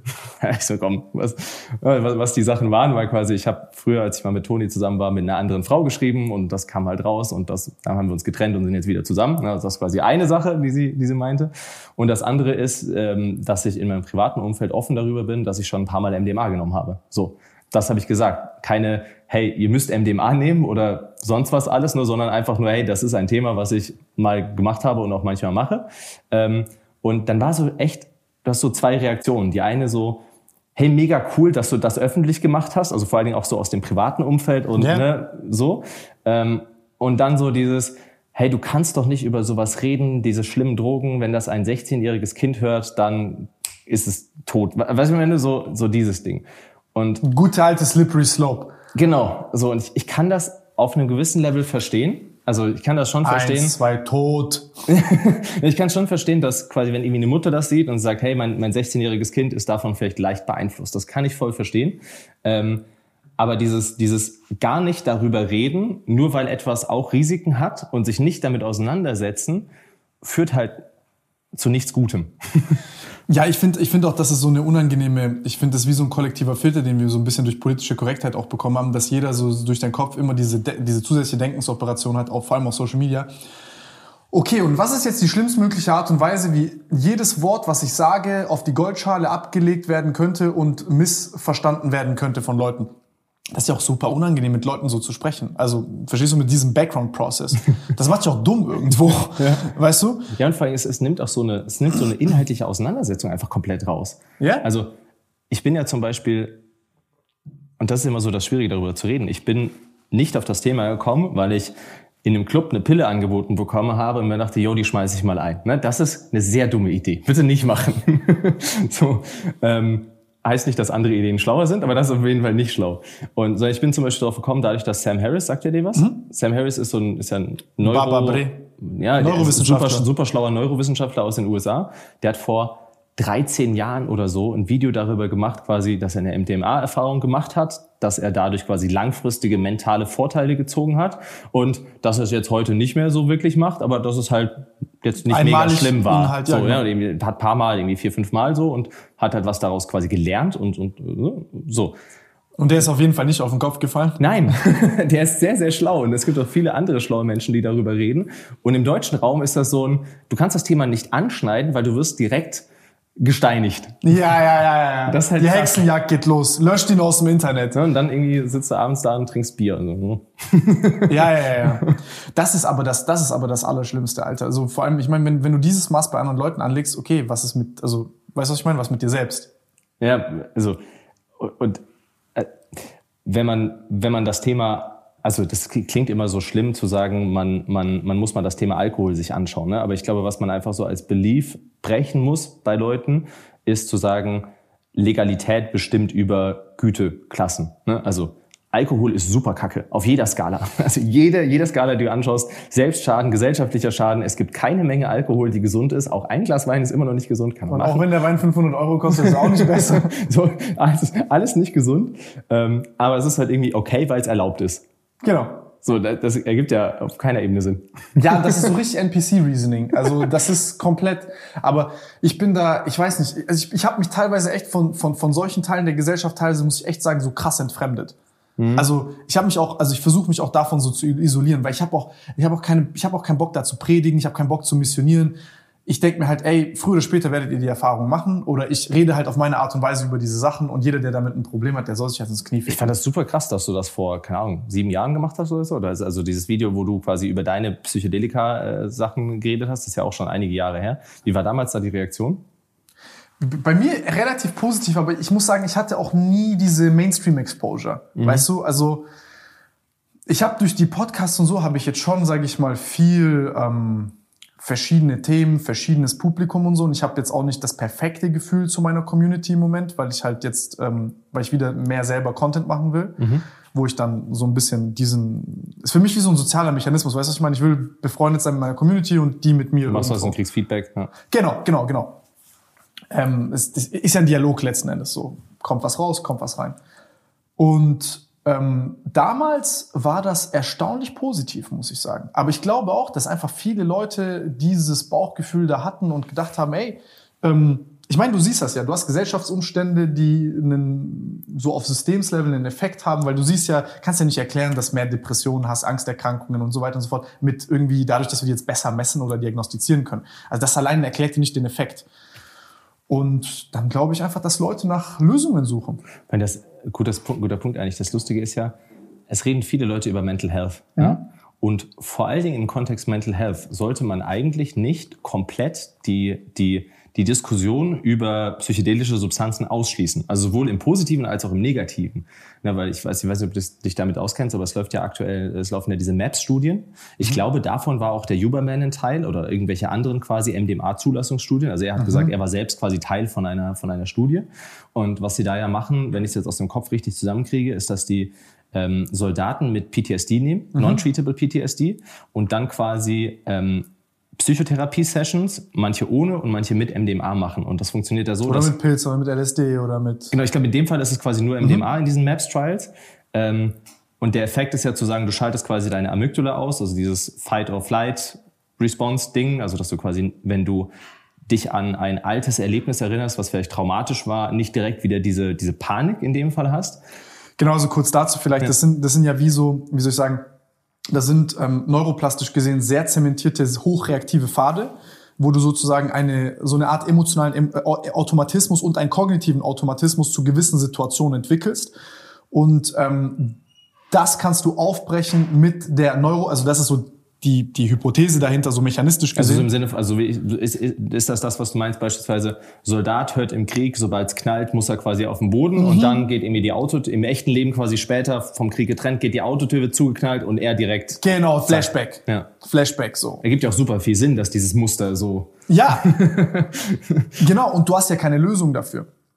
Und ähm, dann sind es vielleicht vielversprechende Therapien, wo du halt sagst, okay, dadurch haben wir eine ganz andere Art von Neuroplastizität wieder und wir, wir, wir induzieren im Endeffekt quasi, das ist ja das, was viele Leute sagen, ja, die haben dann Kindheitserinnerungen und, und ähm, du hast, sag ich mal, vielleicht die Plastizität von einem Kind und du siehst Sachen häufig wie das erste Mal Ja, ja. und hast dann diese Integration in dein Nervensystem für das erste Mal. Weil das ist ja so ein Problem vom Älterwerden, Fun Fact, dass Leute, also gibt so, so neurokognitive Testbatterien und dann, wenn Leute quasi anfangen, tatsächlich Neues in eine alte bestehende kognitive Kategorie einzuordnen. Heißt Beispiel, also wie kann ich mir das vorstellen? Du redest jetzt mit irgendeinem Marketing-Typen über komplett neuen Tool-Use und komplett neue Cases, keine Ahnung, wie funktioniert TikTok und Co. Und der, der, kein Problem, Christian, habe ich schon alles schon gesehen. so. Und dann, Okay. und dann tut er das in irgendwelche alten Kat- Marketing-Kategorien und Schubladen rein. Aber das Netzwerk seines Verständnisses captured gar nicht das Phänomen, mit dem er arbeitet. Also checkt er gar nicht. Also er denkt, er checkt's, weil es auf so einem superficial Level so 60% ähnlich ist, aber halt 40% unterschiedlich. Und das ist der, so, weißt du, was ich meine? Ja. Aber das versteht er nicht. Und das ist halt so ein Prozess, also das ist so ein Pro Problem vom Älterwerden. Und das ist äh, Fun Fact, dass das dass so zellulär hat das zum Beispiel, hast du viel Bewegung, die dagegen steuert und zum Beispiel dieses ganze BDNF-Signaling und Co., was, was da halt hilft, wenn du zum Beispiel Sport machst und so, dass die Nachweis zum Beispiel auch in diesen kognitiven Testbatterien besser abschneiden. Ja. Also auch flüssiger sind im Kopf. Und wenn du jetzt Ich bin nur gerade selbst nicht mehr drin, wie quasi jetzt der, der Zusammenhang quasi zu, dem PTSD. Zu, zu dem PTSD quasi im Endeffekt die Leute, die Leute sind, ähm, sind, die, die sind wieder imstande zu lernen ah, und diesen okay, emotionalen Automatismus zu übersteuern. Ja. Also einen neuen Pfad zu, ja. Also ich muss sagen, wie flüssigerer Zement. Der Genau, ist davor also wenn verkrustet man, und wenn man das vielleicht so ein bisschen auch quasi für, also einfach erklären will, ist ja im Endeffekt, du sagst, du hast Ereignisse in der Vergangenheit, die quasi eine, eine schlechte oder eine heute ungewünschte Response triggern, durch die, Mhm. also durch, glaube ich, zum Teil die Amygdala. Und du schaltest die so ein bisschen aus und schaffst quasi ein anderes gefühlsmäßiges Setting und gehst wieder in diese Erfahrung rein. Also deswegen haben, war das ja quasi mit Psychotherapeuten, wo die dann quasi wieder über diese Erfahrung aus dem Krieg und so geredet haben und die dann aber quasi in einem weniger angstgetriebenen Licht aufarbeiten konnten. Und ich weiß die Zahlen nicht mehr, aber es ist super krass, was für eine Remissionsrate die hatten nach einem Jahr. Also wirklich super, super krass. auch nach einem Jahr, nicht so fünf ja. Minuten danach. Und, und es war auch noch so, dass quasi der, der, die Leute, die nicht komplett geheilt, also geheilt äh, waren, geheilt in Anführungszeichen, ähm, die hatten trotzdem eine Verbesserung. Also es gab quasi nicht, hey, es wurde irgendwie maximal schlechter und man muss so ein bisschen Angst haben, was, was bei einem rauskommt. Und das habe ich damals gehört und gesehen und habe es dann halt auch mal getestet. Und ich kann auch zum Beispiel mir sagen, bei mir hat das, das mein Menschenbild sehr verändert. Also ich hab, Ja? ja, ja. Ich finde, du hast auf jeden Fall einen Knick in deiner Persönlichkeit da. Da musst du sagen, du bist anders geworden. Also wie du redest auch öffentlich und so. Du bist da nicht mehr so kantig und bissig und Ja, aber ich, hab, ich hatte früher so diese Ansicht, dass Menschen, die in meiner Welt objektiv schlechte Dinge machen, auch schlechte Menschen sind. ja. Und also, ne, wenn irgendjemand Testo-Booster verkauft oder Fatburner, und ne, ich habe ja früher jeden angegriffen, also meine, meine Anfangs-YouTube-Videos waren ja immer mit so Einspielern von, von aktuellen YouTubern. Ne? Ich war immer das Gegenteil. Ich habe immer so, wenn jemand Schlechtes gemacht hat, habe ich immer versucht zu verstehen, warum macht er das. Das wird irgendeinen Grund haben und er ist kein, kein schlechter Mensch. Also ich war so das äh, negative Gegenteil, was auch nicht gut ist. Ja, aber ich, ich hatte es echt, also aber wahrscheinlich auch, weil ich als Kind so nicht wirklich sozialisiert war, dachte ich quasi, es gibt so gut und böse. Und ähm, da haben mir zum Beispiel diese Erfahrungen äh, geholfen, weil du, wenn du in diesem neurochemischen Zustand bist, automatisch alles im bestmöglichen Licht interpretierst. Also wenn du zum Beispiel ein, ein Streitgespräch mit jemandem führst, aber du bist irgendwie eher, also er und du sind auf NDA oder sie, was auch immer, ne, dann hast du automatisch dieses Compassion-Ding. Also du versuchst dich automatisch quasi in andere reinzuversetzen und so. Und ich habe jetzt, keine Ahnung, seit einem Jahr oder so das gar nicht mehr gemacht. Ähm, aber das ist halt so eine Sache, die ist zum Beispiel mir geblieben. Also dass ich so weiß, ah, okay, es gibt halt auch einfach eine andere Interpretation der Welt. Und die Ja. Person ist wahrscheinlich nicht böse, sondern die hat auch Gründe und das könnten die und die Gründe sein und so war die Kindheit und, ne? Und ähm, ja, aber es ist halt sehr, sehr schade, egal ob man es jetzt jemals machen will oder nicht, dass man darüber nicht reden kann. Ey, absolut. Vor allem, weil du ja so viele Probleme hast, wo du ja keine, also du hast ja kein, ke- keine beste Antwort auf die Fragen. Also das tut mir jetzt auch leid, dass ich jetzt so ein bisschen unprepared bin da und dass ich jetzt auch gerade eben da so hier viel so Reasoning by Analogy mache. Aber ähm, Jetzt als Beispiel, wenn wir, wenn wir auf die andere Seite gucken, zum Beispiel mit dem Rauchen, weißt du, kennst du die Studien? Nee, also ich weiß nur, dass Rauchen sehr ungesund ist, aber ich habe mich nie damit auseinandergesetzt, weil ich keinen Anreiz habe zu. Oder meinst du Grasrauchen? Oder? Nee, nee, nee, mit Zigaretten. Ja. Also da haben die auch zum Beispiel, gibt's so Pilotstudien, die sind relativ klein, aber ähm, da waren die Raten auch crazy. Da waren zum Beispiel Abstinenzraten, also bei Goldstandard, keine Ahnung, Bupropion oder sowas äh, kriegen die. Das ist ein Medikament oder was? Genau, dann äh, Psychotherapie und Nikotinpflaster oder so. Das war so der Goldstandard, die Top-Mischung, die legal ist. Ja, ja. Ähm, und da hast du so Abstinenzraten nach einem Jahr von, keine Ahnung, mit, mittlere 20 Prozent. Also diese typischen Leute, die sagen, hey, ich habe schon mal aufgehört. Ja, genau. Und dann, Und dann wieder anfangen. Aber halt zehnmal aufgehört, ne? Und, ähm, und das elfte Mal aufhören dann nicht geschafft. Äh, nee, und du hast ja super viele Quitting-Attempts. Ich weiß nicht, ob es irgendwo zwischen sieben, irgendwo sieben sind es im Durchschnitt, aber geht auch bis elf oder whatever. Also es ist ganz interessant, so diese auf Verhaltensbasis sich das anzugucken. Auf jeden Fall ist es so, dass ähm, die nach quasi diesen Psychedelika-assistierten Psychotherapien, also Weißt du, was die Psychotherapie- bekommen haben? Also, Die haben Psilocybin bekommen. okay, ja. Zum Beispiel, also kriegen dann, keine Ahnung, sind bei drei Sessions Psilocybin mit dem Psychotherapeuten da, keine Ahnung, wie es jetzt genau war. Auf jeden Fall, äh, nach zwölf Monaten waren die, waren die Abstinenzraten bei knapp 90 Prozent, also zwischen 80 und 90 Prozent. Krass. So, und jetzt musst du dir das mal überlegen, Ja. so, über was wir gerade sprechen. Also, weißt du, was ich meine? Also, das ist halt ein Hebel, aber wenn du dich, deswegen rede ich halt gerne in Zahlen, weil du kennst das wahrscheinlich halt selber auch, okay, Fitness-YouTuber war das ja genauso. Keine Ahnung, kommen die jetzt alle zwei Monate, gibt's irgendeinen neuen Trend. So, mach so, so, so, so, so. Wenn du jetzt die Effektgrößen anguckst, ein bisschen statistisches Verständnis hast, dann kannst du die Größenordnung der Effekte halt irgendwo auch abschätzen. Und wenn wir halt über sowas sprechen, 80, 90 Prozent. Klar, ist eine Pilotstudie und vielleicht geht, mein, ey, lass den auf 50 runtergehen. Also ich habe Sam Harris hatte auch so einen Podcast mit, mit so einem Psilocybin-Researcher und ich, also ich finde das Thema auch mega interessant, auch wenn es mir, also wenn es bei mir keinen persönlichen Use Case quasi gibt, zumindest keinen, den ich kenne. Und dafür MDMA, das habe ich zum Beispiel noch nie probiert. Genau. Und ähm, aber was halt, was halt, was, was glaube ich, was man so gut mitnehmen kann, ist dieses Thema von, die Leute müssen einfach insgesamt, wenn sie ein bisschen mit offenen Augen durch die Welt gehen, alles einzeln bewerten. Und das ist halt super painful. Jede einzelne Substanz, also egal was man macht, jede Tat, jede Substanz, du musst alles einzeln bewerten. Es gibt keine kategorischen, einfachen Ja. Sachen wie Drogen sind Kacke, das ist Kacke, das ist gut, das ne, es gibt's einfach nicht. Und dann ist halt irgendwie so in dem Psilocybin-Beispiel wäre es halt so, hey, wenn du, wenn du veranlagt bist für psychische Probleme, vielleicht nicht so eine gute Idee für dich. Wenn du irgendwie eine Sucht hast, die du bekämpfen willst, vielleicht eine bessere Idee mit einem Psychotherapeuten, aber ne, und dann kommen halt so ganz viele verschiedene, äh, wie, wie halt, wenn man irgendwie ein Medikament einnimmt oder so. Ähm, aber äh, ja, das äh, weiß ich nicht, ob wir hier in den Zeitpunkt kommen, wo ist schwierig darüber zu sprechen, weil es unfassbar komplex ist. Du hast einmal eine individuelle Varianz, dann hast du eine Varianz in der Wirkung, dann hast du die Interaktionsebene, so da bist in der Kombinatorik schon bei unendlich. So, auch wenn du jetzt, sage ich mal, eine große Ähnlichkeit hast, aber wir müssen das erforschen, wenn du siehst, dass das halt so einen Hebel hat. Und selbst wenn es jetzt vielleicht für 20 Prozent der Bevölkerung tatsächlich gefährlich ist, dann ist das auch eine Erkenntnis, die wir machen können. Wenn es aber 80, 90 Prozent helfen kann. Weißt du, und ähm, nee, also ich bin, ich bin da voll bei dir. Das ist halt, ich glaube, das sind halt diese zwei Dinge. Man muss einfach hyperspezifisch sein, also wirklich sehr spezifisch arbeiten, sehr sauber arbeiten. Äh, worin ich nicht so. Die, da, ich glaube, das langweilt dann irgendwann sehr schnell. Also ähm, ich finde das so immer ganz spannend, so einmal einzutauchen, sich das alles anzugucken, mäßig zu verstehen und dann ist auch gut. Und das Zweite ist dann ähm, einfach differenziert zu sein, sehr differenziert zu sein. Ich merke das halt so krass, weil in, in, in so privaten Gesprächen, ich würde jetzt mal das hier quasi auch als privates Ja, ja. Gespräch bezeichnen. Ähm, Wir haben ja auch eine komplett untypische Struktur für einen Podcast, was mir so vollkommen Latte ist. wieso wie ist deine typische Struktur? Also ich habe auch viele gehört, aber Anders, aber wir springen und ich feier's. Also so, ich. wie, wie, wir reden wahrscheinlich, wie wir halt denken.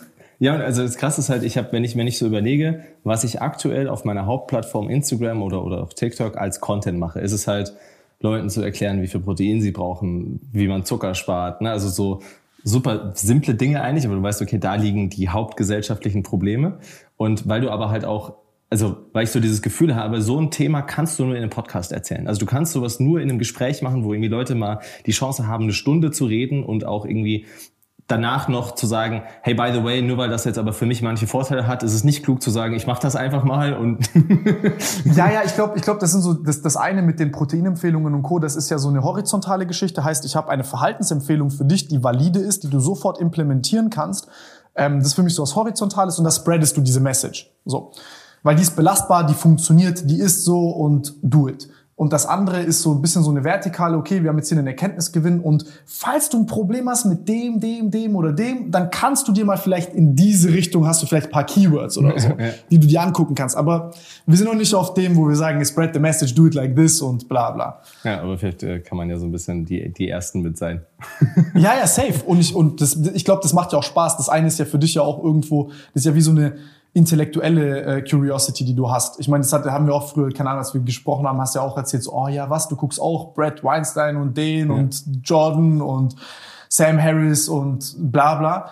Und das sind ja auch Sachen, wo du sagst, ey, was hat das mit meinem Job zu tun? Keine Ahnung, aber es juckt mich. Ja, ja. So. Vor allem Sam ist ja auch super krass, wenn du überlegst, wie viele, wie viele verschiedene Themen, die auch sehr, sehr heikel sind, der behandelt.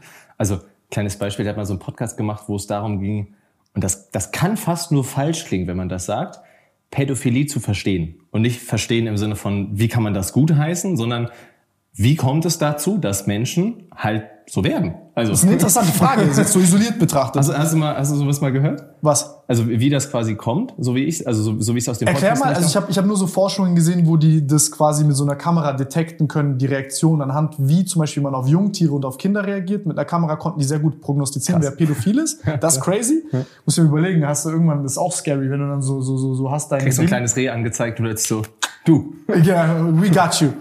und ähm, das, das Einzige, aber wie das zustande kommt, nein, erzähl mir. Also, also so, finde ich äh, interessant. Ich habe die Podcast-Folge ist lange her, aber was mir im Kopf geblieben ist, ist, dass es, das ist fast schon logisch, aber wenn man einmal drüber nachdenkt, ist das krass. Es ist nicht so, dass sich quasi ein 25-Jähriger plötzlich entscheidet, auf neunjährige präpubertäre Mädchen zu stehen ne? Mhm. und da, da, irgendwie so ein, so ein Entscheidungsprozess drin ist, sondern es ist halt quasi jemand, der zwar körperlich immer weiter gealtert ist, also hart gesprochen, Neunjährige stehen auf Neunjährige, falls die irgendwie schon so Triebe hätten oder sowas, ne? Oder mhm. und, und, und Zwölfjährige auf Zwölfjährige und mit 14 ist wahrscheinlich meistens der Freund oder die Freundin halt irgendwie auch 14. So, und ne, dann entwickelt sich das so mit zu einem gewissen Grad.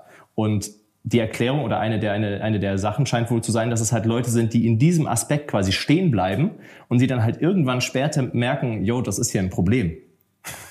so. Krass. Und das fand ich halt sehr krass, weil dann wenn, wenn, man, wenn man über sowas nachdenkt, also ich meine, das macht die Sache an sich nicht besser. Es ist ein super schlimmes, schlimmes, schlimmes Ja, aber du weißt, wo die Thema. Lösung versteckt ist. Ja, oder Lösung oder halt zumindest auch, dass man sagt, okay, wie kann man, also wie kann man dafür sorgen, dass zum Beispiel Leute, die das bei sich merken, dann eine Möglichkeit kriegen, dagegen anzukämpfen und quasi nicht das Gefühl haben, dass wenn sich, also keine Ahnung, ich glaube, wenn sich jetzt jemand in meinem Umfeld irgendwie outen würde, quasi, wird der halt einfach nur super viel Shit kriegen oder ja, ja. die, ne, so im Sinne von, wie kannst du so sein und so weiter. Ähm, und das, das sind alles so Aspekte, wo ich sage, okay, dafür ist halt Sam sehr krass, dass er sich sowas traut.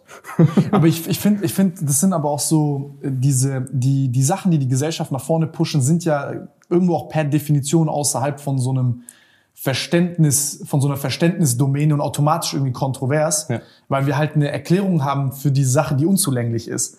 Aber das, an die wird geglaubt. Das, das ist für mich jetzt hier auch so ein Test. Also wenn am Ende deine Kommentare von dem Video so aussehen, dass alle sagen, ey, das sind ja total bescheuerte Themen, wie können die ja, darüber ja, reden ja. und so weiter. Also ich glaube, dann werde ich auch sagen, okay, dann rede ich halt nicht mehr über sowas. ja, ich, ich, also ich glaube, das ist auch so, ich zum Beispiel, ich finde das interessant, ey, ich, ich liebe es, über Sachen nachzudenken. Also für mich ist das so, ein, so, mir macht das Spaß. Also für mich ist das wie ein, keine Ahnung, kannst nicht, es macht Spaß. Jetzt zum Beispiel zu wissen, wieso ist es so, würde mich interessieren, woran kannst du es merken? Inwieweit sind die hängen geblieben? Warum? Und ey, und dann ist die Frage auch, stell dir vor, du hast jetzt so jemanden, der noch, also der diese Thoughts hat, aber die noch nie, also geactet hat. Also mhm. der hat noch nie irgendwie Kinder belästigt oder whatever.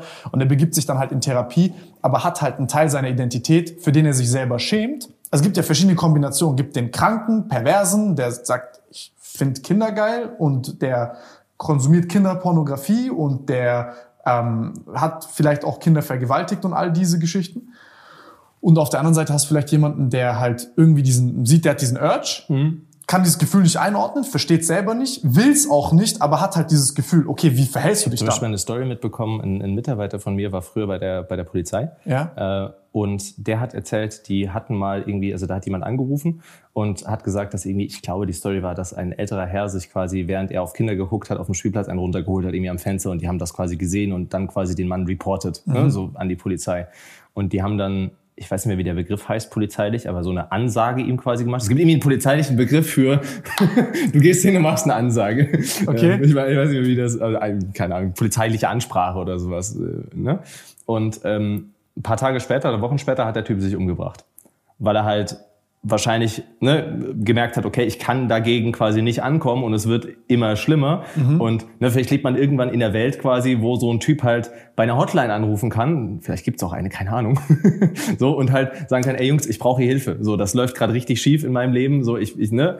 Und ähm, deswegen, also genau deswegen finde ich es immer interessant, über solche Themen zu reden. Und äh, ich habe das erst so seit drei, vier Jahren, dass ich wirklich versuche, jeden Menschen, der mir gegenüber sitzt, zu verstehen. Und das ist sehr, sehr schwierig, wenn du das, wenn du das bei Standpunkten machst, keine Ahnung, selbst so was Simples wie, wieso wählen Menschen die AfD? Ne? Wenn du quasi sagst, okay, ich versuche das zu verstehen erstmal, gibt es ja viele Leute, die greifen dich dafür an. Ja, Das heißt, ja, okay, ja, ja, ja, ja. Sondern wo du sagst, hey, lass, lass mich das doch mal angucken und lass mir selbst die Frage bekommen, beantworten, okay, sind plötzlich 30 Prozent der Menschen Nazis? Oder gibt es Gründe, die vielleicht total dumm sind und falsch und so weiter, aber quasi, wieso sie daran glauben? Ja. ja, aber das ist doch auch die, ich finde das auch eine viel gesündere Betrachtungsweise. Wie willst du es sonst wahrnehmen? Weißt du, was ich meine? Also du sagst ja, sonst ist ja so die Lösung, ich nehme es nicht wahr, weil ich meine, ich weiß es besser. Also das ist ja so eine sehr, äh, sage ich mal, abgefuckte Form von Blindheit und Arroganz.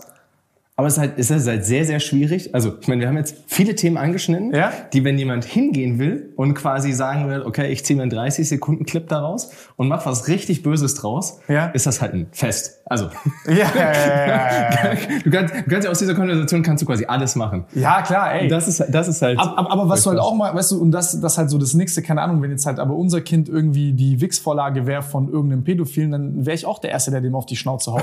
So, weißt du, was ich meine? Also, verstehst du, das, Ja, es gibt auch diese- diese- Ich verstehe ja beides. Ja. Und das ist das, wir hatten das ja vorhin auch so, wir haben ja mit einem super breiten Personenkreis zu tun. Ey, würde jemand meinem Kind was antun? Äh, gut, du kannst ja nicht mal sagen, ich würde dann was machen, weil dann ist es Selbstjustiz. Aber ich wär, also ich Nein, aber du hättest zumindest das Gefühl, dem wirklich wehtun zu Ja, wollen. Natürlich, ob du das voll. jetzt tust oder nicht, ist jetzt die andere Sache. Ja.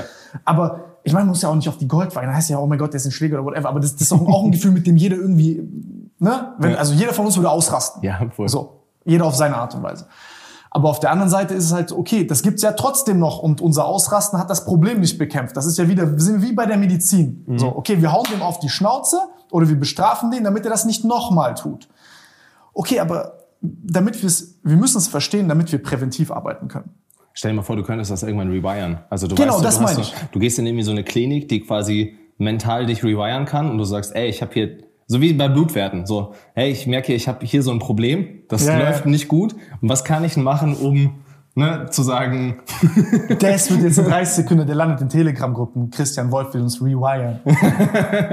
ja, aber so ein, ja, das sind alles so Gedankengänge, die, die kommen einem im Privaten und in solchen Gesprächen.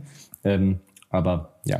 Nee, aber das habe ich, das ist auch eine Sache, wo ich ehrlich sagen muss, wo das zum Beispiel mit dir super angenehm ist.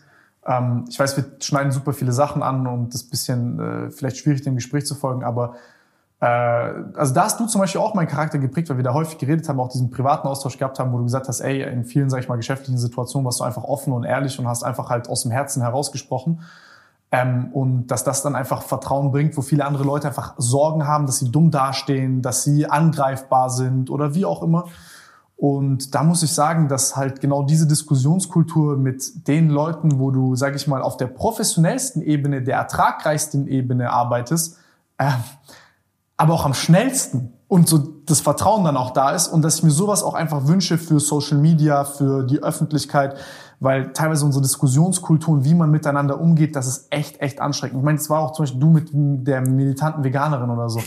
Verstehst du? So, ich denke mir so, warum Warum sind wir laufen wir alle irgendwie rum, als hätten wir irgendwie Windows XP oder 95 auf unserem, ist unser psychisches Betriebssystem und wir dürfen das auf Teufel komm raus nicht verändern. Aber das ist zum Beispiel auch der Grund, ich werde zum Beispiel in Zukunft nicht mehr diese, diese Reaction-Videos lange machen oder Ja. viel machen, weil das ist so Content, wenn du es wenn du es so machen würdest, dass es eigentlich für mich sich richtig anfühlen würde, würde so ein Video wie zum Beispiel zur militanten Veganerin so aussehen, dass man sagt, hey, zum Beispiel so habe ich so hab ich letztens mit Rezo drüber gesprochen, genau so, so hey. Der ist ja selber ich hab- Veganer, der macht es ja ganz anders. Genau, und ich habe ich hab am Anfang total ihre Videos verstanden. Ich finde es gut, dass sie uns die logischen Fehlschlüsse in unserer Wahrnehmung quasi aufzeigt und dass sie da auch sehr konsequent ist. Gleichzeitig sollte sie halt keinen Blödsinn über Protein erzählen und irgendwie sagen, man braucht nur ein Gramm und ähm, außerdem kann ihre Art halt dafür sorgen, dass, äh, dass Leute eher eine Abwehrhaltung haben. So, das ist ja eigentlich so dieses, wenn ich mich frage, was halte ich von der, ist das die, die lange Differenzierte Antwort. Antwort, ja. Und ich würde also ich würde in dem Sprichwort sagen, der Zweck heiligt nicht die Mittel. Genau, und aber wenn du halt, mein, mein TikTok-Video ist dann halt eine Reaktion auf quasi, sie sagt, man braucht nur ein Gramm Protein und ich sage, das ist Blödsinn. Weil ich weiß, wenn ich quasi diese drei Minuten noch drumrum packen würde, wird sich halt kein Mensch anschauen. Ja, und das ist schade. So. Da, da, da, das, aber, aber ich glaube tatsächlich, dass das so eine, wie so eine Intro oder eine Packungsbeilage ist, die man als Charakter mitbringt. Irgendwo. Also, ähm, ich zum Beispiel, ich gucke mir das Video an und ich weiß, du meinst das auch so. Ja. Also, aber, Aber die meisten Menschen nicht. Also ich glaube, Ja. die meisten Menschen, also ich glaube, es gibt viele, die dann quasi zum Beispiel mit mir sympathisieren, weil sie sagen, ja, ich esse gerne meine Bratwurst. So, aber das ist halt nicht der. Ja, ja, also das ist nicht der Grund. Ich habe ich hab gesagt, man braucht nicht nur ein Gramm Protein, wenn man gesund sein will. Ich habe nicht gesagt, dass Fleischkonsum dadurch gut ist. Ja, ja, ja, ja. nein, nein, nein, sondern du redest halt über die Sache und ähm, ja, ich, ich finde diese Grabenkämpfe halt, ich finde es unfassbar anstrengend auch. Also ich kann mir auch vorstellen, dass für dich ja das ja wirklich Abfuck, Alter. Ja, ich, also ich werde deswegen auch damit quasi langfristig aufhören. Äh, nur wenn mich mit dem Thema sowas wie zum Beispiel, wenn jemand Blödsinn über Aspartam erzählt oder so. Ja, das sind ja. dann so Themen, wo ich mal was zu sage, weil das- man das so, so, das kann man sehr einfach faktisch erklären. Ja. Also für, für alle, die das irgendwie interessiert, wenn jemand sagt, Aspartam ist ungesund, Aspartam besteht aus drei Bestandteilen, Phenylalanin, Asparaginsäure und Methanol. Phenylalanin und Und Asparaginsäure. dann Methanol macht mich blind, bre. Genau. So, Phenylalanin und das, äh, Asparagin sind halt einfach zwei Aminosäuren, irgendwie Fleisch, Avocado und so weiter drin. Nichts Gefährliches jetzt. Und Methanol ist tatsächlich nicht gesund. So. Ähm, aber lustig wird's dann, wenn man weiß, okay, Aspartam ist jetzt nicht gerade die einzige Methanolquelle, sondern beispielsweise Äpfel haben relativ viel Methanol. Haben jetzt, also haben wir jetzt auch keine Ahnung, 250 Gramm Äpfel haben, glaube ich, so viel Methanol wie knapp 5 Liter Cola Light. Und Aspartam ist ja auch nicht viel drin, ja. Genau, dann, dann, dann merkt man halt so, okay, Aspartam ist jetzt nicht gesund, so, es ist jetzt nicht etwas, was quasi deinem Körper einen Vorteil liefert. Aber wenn du einen Liter Cola Light am Tag trinkst, wirst du jetzt davon nicht sterben. Ich glaube, bei, bei solchen Sachen werde ich noch weiterhin so manchmal Reaction-Videos machen, aber ansonsten gehe ich Ich davon hab's weg. auch gedacht früher, als ich ganz, da weiß nicht, 2013. Aspartam ist scheiße. Ja, wir, du hast eben vorhin drauf angesprochen, wir verwenden es wirklich deswegen nicht, weil quasi die Leute denken, es sei ungesund. Weil es so viel negative Presse hat, verwenden wir es nicht in den Produkten. Ich erkläre aber trotzdem gerne, wieso es nicht tödlich ist. Ey, aber das ist zum Beispiel so eine Sache, ähm, das finde ich voll krass. Also das merke ich auch bei, also so jetzt zum Beispiel bei Ola Kala oder auch bei anderen Sachen, ist es, finde ich, voll witzig, dass du so mittlerweile irgendwo an einem Punkt bist, wo du so siehst, ähm, Common Sense und das, was Leute denken, im Vergleich zu dem, was wirklich sinnvoll ist, hat so ein, das heißt, du triffst quasi eine Entscheidung nicht aus Produktgründen so oder aus Gesundheitsgründen oder aus biologischen Gründen so, sondern halt einfach nur, weil du sagst, ey, okay, ich gebe mir diesen Umerziehungs- oder diesen edukativen Stress nicht.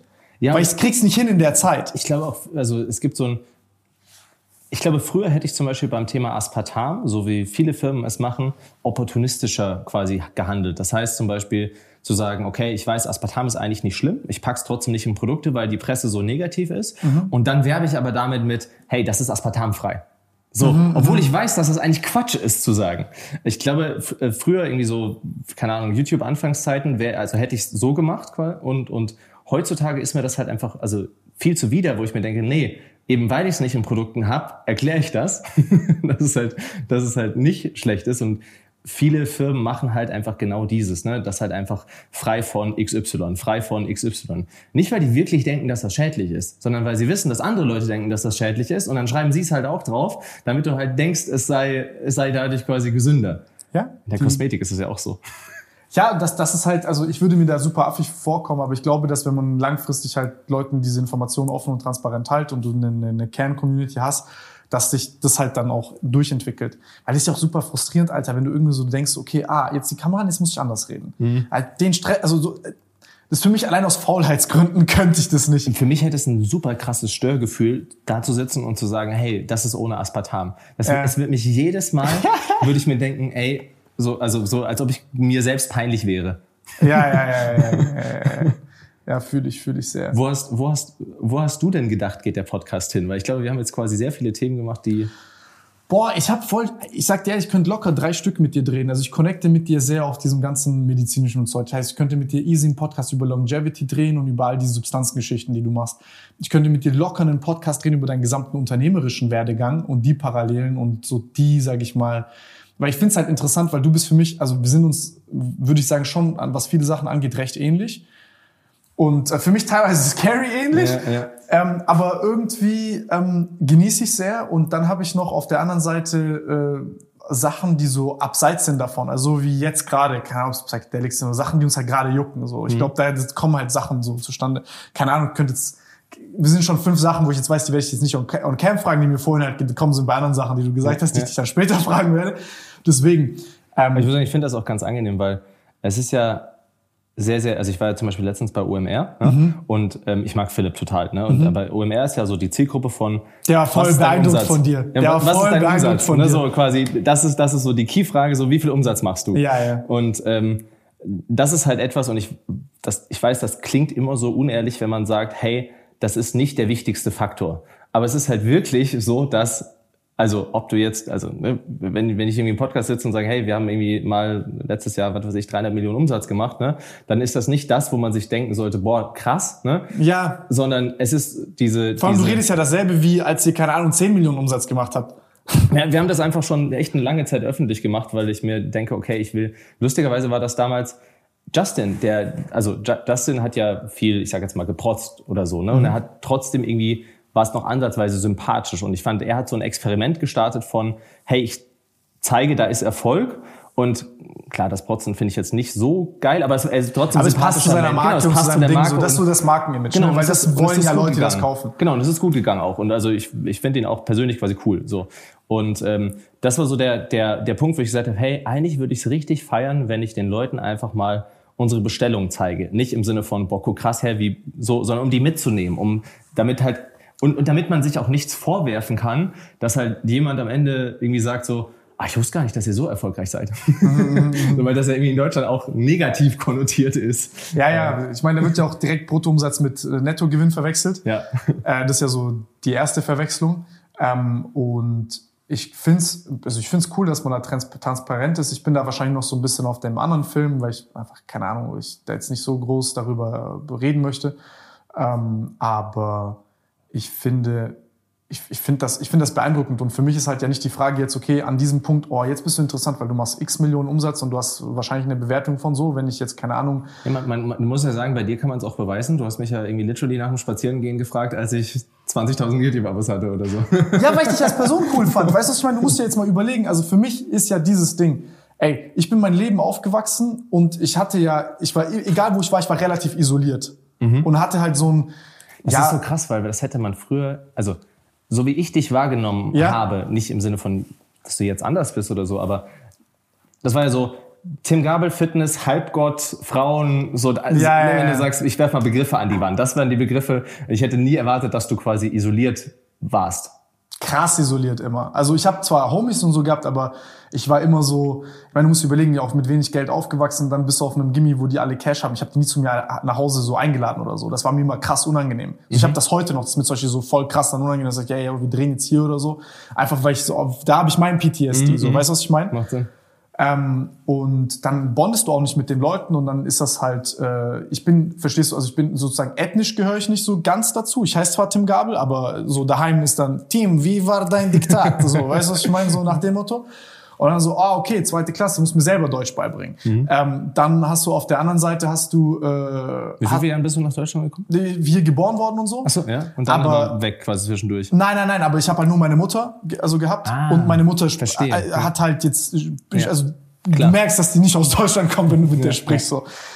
Und ähm, dann ist es halt so, verstehst du, du bist, ähm, dann, dann bist du äh, so, äh, und dann bist du noch sozial, ähm, was, was, was, was das Einkommen angeht, gehörst du nicht mhm. zu der mhm. Gruppe. Ich war gut in der Schule, so, mich hat das auch interessiert, aber ich habe sozial nicht so richtig den Anknüpfpunkt gefunden und dann gleichzeitig, du bist so, weißt du, so irgendwo in between. Ethnisch gehörst du nirgendwo dazu und sozial gehörst du nirgendwo dazu. Und dort, wo du sozial und ethnisch vielleicht dazu gehören würdest, ähm, kannst du dich, was die Ambitionen angeht, halt nicht identifizieren mit den Leuten. Mhm. So, die reden über, also weißt du, was ich meine? Wenn die dann fünfte Mal sich über dieselbe Sache abfacken, da, da schalte ich halt aus. so, da raste ich halt aus, da bin ich halt weg. Ähm, aber dann bist du halt sehr schnell alleine. Und ja, und das ist, äh, keine Ahnung, wie wir da drauf gekommen sind. Wie, also wie glaubst du, hat sich dieses, also dieses alleine fühlen Ah, genau. auf dich, also, ja, okay, mach du. Genau, sag, sag, sag, sag, sag. Nee, also das war, also ich weiß gar nicht, ob wir da vorher waren, aber wie, wie denkst du, hat sich das auf dich ausgewirkt? Weil ich weiß zum Beispiel, bei mir ist es extrem so, dass ich, ähm, also ich wollte früher Freunde finden und dann war so, okay, wie findet man Freunde? Und dann liest du quasi diese Bücher, How to Win Friends und bla und ne, sowas. Und dann merkst du so sehr schnell, okay, wenn du einfach anderen Leuten, also wenn du einfach anderen Leuten von Wert bist und wenn du einfach mal vielen Leuten hilfst, so cheesy wie das klingt, wirst du Freunde gewinnen. So, also ist einfach, ne? Und deswegen, ich habe das bis heute, dass wenn ich irgendwie jemanden kennenlerne, der sagt, irgendwie, keine Ahnung, die Mutter von mir hat Knieprobleme oder Magen-Darm oder sonst was, ich so, okay, schau dir mal das an, schau dir Halbpeptide an, schau dir Kurkumin an. Ne? So. Ja, ja, ja. Und das, das habe ich zum Beispiel extrem bei mir gemerkt. So wie, also, wie glaubst du, hat sich das auf dich ausgewirkt? Ähm, das ist bei mir erst später gekommen, weil ich habe durch mein Elternhaus und Co. nicht diese Selbstwirksamkeit in mir drin gehabt. Also ähm, ich habe nicht gedacht, dass ich imstande bin dazu, sowas zu machen, solche Hilfestellungen zu geben. Also das ist heute anders. Also ich sehe es genauso. Diese Five-Minute-Favors, finde ich, sind so... Ähm, ich bin so im Herzen bin ich so ein Geber und wenn ich jetzt nicht so ein Umfeld hätte um mich rum, dann wäre ich auch easy to exploit. So, weil ich bin sehr offen, ich bin sehr ehrlich, ich bin versuche wenig Politikum aus Sachen zu machen, habe aber dadurch auch eine sehr schnell so eine hypergerechte, Ja. auch im negativen Sinne Einstellung, dass ich dass ich auch schnell eine Rechtfertigung habe zu Zynismus. Ich will, du, also du, ich würde das, also man kann das fast schon so ausdrücken, wenn ich zum Beispiel dich oder Rezo oder so, ne, fra- also ich so diesen Persönlichkeitstyp fragen würde oder auch mich, wenn wir im Privaten, du fragst mich oder ich dich so, jo, was hast du gerade auf dem Konto jetzt? Mein, ja. Ja, ja, ich würde es dir sagen. ja, genau. Bei mir, also Aber ne, ich würde es dir sagen, aber ich würde es 99 Prozent den anderen Leuten würde ich es nicht sagen. Ja, bei mir ist so, ich würde es, glaube ich, also im privaten Umfeld äh, muss man nicht mal super krass mit mir befreundet sein, weil ich halt einfach, also ich, ich möchte Menschen vertrauen, weil ich halt isoliert war. Also das ja, ist so. ja, ja. Ich auch. Ja. Also ich habe da auch, also da habe ich auch ein bisschen Verlustängste und so, ne, wenn du so quasi, sag ich mal, instabile Dinge, Elternverhältnisse hast, dann ist, dann, dann, dann schätzt du das eine intakte Familie nochmal was. Verstehst du, das ist halt, für mich ist Normalität ein Traum. Verstehst du, was ich meine? Ähm, also das, was für viele Leute normal ist, war für mich als Kind ein Traum. Ähm, und ja, dann hast du halt, sag ich mal, auch Frustration, wenn du siehst, dass andere Leute das nicht schätzen, was sie haben und dann bla bla bla. Und dieses Isoliertsein bei mir, Digga, ich habe dann gezockt so. Ich lieb's immer noch. Also so habe ich meine Freunde, auch viele Freunde gemacht und viele Freunde, mit denen ich dann zu tun habe, mit denen ich jetzt über nichts anderes bonden kann, mit denen bond ich sehr deep über Zocken Geil. ähm, oder über Sport. So Fußball spielen oder irgendwie generell Sport machen, da muss ich nicht viel mit denen reden und so. Aber was das Reden angeht und Co., ich sag mal jetzt so, in der Bubble ist es, äh, es ist auch ein entfre sich entfremdender Prozess, der jetzt besser wird, weil du musst dir halt überlegen, ähm, wenn du, du hast halt das mit deinem Vater ist noch was anderes, ja. Also nicht, dass das was Schlechtes ist oder das sagt, das ist jetzt ein Advantage oder whatever. Was, Aber- was meinst du mit meinem Vater? Mit deinem Vater ist, du wächst nicht, also ich zum Beispiel wachse ja auch heraus aus dem, was ich von meiner Mutter gelernt habe. Heißt, dein Vater gibt dir ein kulturelles Programm und eine Familie, wo du heute anwenden kannst. Heißt, wo du sagst, ach, ich verstehe meinen Vater. So, schlau, was er sagt. Krass, Role Model. Bei mir ist das so, mein familiäres Umfeld, ich wachse da raus und ich, ich, ich habe Schwierigkeiten mit denen zu sprechen Ah, ja. die, die verstehen, also die haben nicht die Erfahrungen, die ich habe. Verstehst du, für die ist es dann so, ja, mein Praktikum und mein und der scheiß Arbeitgeber und weißt du, was ich meine? Der macht jetzt Videos. Genau. Und dann ist das auch, wird das alleine. Also da- das, das ist dann isoliert auf einmal. Und ähm, ja, da, brauch- da ist es dann halt für mich so umso besonderer, wenn ich dann jemanden habe wie dich, wo ich dann sage, oh, das ist jetzt, wir sind eine kleine Sample Size. Weißt du, was ich meine? Ja. Heißt, ähm, ich will jetzt nicht kommen mit diesen DJ Khaled-mäßigen äh, at the top it's lonely, bla bla bla oder so. Aber es ist halt so zunehmend, je weiter du kommst Wobei das Ding ist halt, ich glaube auch, es ist noch nicht mal gar nicht so, dass so viele Menschen komplett anders sind, aber Ja. weil du, du merkst ja, in diesem Social Media Umfeld sind relativ viele Leute erfolgreich und quasi beliebt, die früher total isoliert waren. ja, Also, ne, so und auch, die, auch vielleicht sozial nicht die krassesten waren und so weiter. Ne? Und ich, ich glaube, es ist halt auch viel so dieses Thema, dass, ähm, dass du in der, in der normalen Gesellschaft einfach viele Dinge nicht sagen kannst, also so im Alltag, ne? Und dann hast du aber Leute, die quasi auf Social Media sagen so, yo, ich, ich war alleine und ich war Jungfrau und ich habe irgendwie kacke gefühlt und so und plötzlich bildet sich so ein, so ein Bubble von Hey, ja, wir auch. du bist einer von uns. so, ein, so, ein, so ein Ding. Und es gibt ja super viele. Aber wie, du kannst ja auch nicht mit deinen Homies drüber reden, so easy. Oder dann hast du keine und dann Nein, mit der ich das Kamera jetzt ist zehn. Jahre später. Damals hätte ich das noch nicht gekonnt. Ich mache das jetzt, also ich muss zum Beispiel sagen, dass für mich das echt auch so, so eins meiner Ziele, das hinzukriegen auf der Arbeit, dass ich frei bin, dass ich wirklich sehr reflektiert, sehr ehrlich mit der Kamera reden kann. Aber nicht so dieses drei Jahre später, nachdem ich raus bin aus der Scheiße, sondern so während ich drin stecke. Was, was hast du aktuell für Probleme, wenn ich man fragen darf? Ähm, was habe ich für Probleme? Boah, meine Panikattacken, meine, äh, so mein psychischer Stresslevel ist wahrscheinlich so ein Ding, dass ich einfach wahrscheinlich teilweise mehr mache, als ich ähm, tun könnte in der Struktur, die ich habe. Ähm, und ich quasi, ähm, ja, bei ein paar Sachen einfach in so einem Durchhaltemodus bin. Das mache ich jetzt halt fertig. Ja. Hast du, hast du noch, also, hast du noch Spaß quasi an Social Media? Weil du bist ja auch echt ewig lange dabei. Ich habe Spaß dran, muss ich sagen. Und ich muss sagen, TikTok ist etwas, was mir erstaunlicherweise, ich bin echt mit so einer Kack-Geisteshaltung da reingegangen. Also, muss ich jetzt tanzen? So. Ja, ja, genau. So, so, so typisch habe ich so bei mir beobachtet, dieses, ja, das muss ich jetzt nicht mitmachen. Mhm, Dann war ich so, Bin ich jetzt der Alte geworden, der genau. alte Greis? Und dann war ich so, Bro, du bist gerade so wie die Leute, über die du dich dein ganzes Leben lustig gemacht hast. Ja, genau so dann- ging es mir auch. Ja, und dann sage ich so innere Resistenz und dann hatte ich aber auch noch diesen Hypochonder in mir, so 50% Angst, wenn ich die App benutze, dass ich süchtig werde. Und dann habe ich die App benutzt und dann habe ich so, weil ich, ich habe so manchmal das, die Angst gehabt, dass wenn sich die Welt sehr schnell entwickelt, dass ich ähm, das Vertrauen in meine eigenen Fähigkeiten verliere. Weil du merkst, dass deine, du kannst nicht mehr so schnell konsumieren, wie neue Informationen entsteht. Und das war früher anders. Früher war das noch so übersichtlich. Weißt du, was ich meine? Du hast einmal pro Woche Artikel Du hast gesucht. eine Plattform gehabt. Genau. Zwei vielleicht mal und nicht vier. Genau. Und jetzt ist es echt in so einem Pace, wo du nicht mehr hinterherkommst. Also du kannst nicht mehr wahrnehmen und produzieren gleichzeitig. Ja. Und da brauchst du jetzt halt ein System, du musst und du musst aber wahrnehmen können und äh, das machen. Ich habe gerade den Faden verloren. Äh, äh, Ob die Social Media noch Spaß macht, war der, der ja, war, war die Grundfrage, ne? Ähm, ja, macht mir übel Spaß. Also ehrlich, weil, weil ich fühle mich ja jetzt noch isolierter durch Corona. Ich fühle mich noch isolierter durch all diese Sachen. Und wenn ich jetzt über Sachen rede, mit denen ich jetzt mit dir bonden kann oder mit anderen Leuten, ist es für mich wieder so, ist wie Selbsttherapie. Also Social Media ist für mich wirklich wie so Journaling. Also zu einem gewissen Teil, weil ich komme mit, ähm, ich kann Leidenschaften teilen, die ich meinem lokalen, regionalen, persönlichen Umfeld nicht to the fullest leben kann. heißt beispielsweise? keine Ahnung, ich lese jetzt irgendein Buch, finde da irgendeine Sache super spannend und dann will ich einen TikTok drüber machen. So über einen, so einen neuen Zusammenhang, den ich entdeckt habe. ich glaube, das ist so das wäre. Das ist, ich bin gerade auch so ein bisschen am überlegen, wie ich ein Format kreieren kann, wo ich einfach Themen, die ich interessant finde, so aufarbeite, dass quasi Leute sich das wirklich zehn Minuten lang anschauen. Ne? Also dieses ApoB-Beispiel, wo ich mir denke, ey, wenn viele Leute wüssten, wie einfach es ist, die Nummer eins Todesursache drastisch zu senken im Risiko, dann, also ne, wenn das Video fünf Millionen Menschen sehen würden, hätten wir wahrscheinlich relativ schnell einen Umschwung, dass die Leute zu ihrem Arzt gehen, sagen, hey, ich würde gerne meine ApoB testen, wo liegt das eigentlich, ne? Und dann kann ich was dagegen machen, Sport, Ernährung, Medikation, so. Und ich, ich bin immer vor dem Problem zu sagen, okay, wenn du das Video inhaltlich richtig gut machst, ist es halt sehr, sehr schwierig, Watchtime über zehn Minuten zu halten.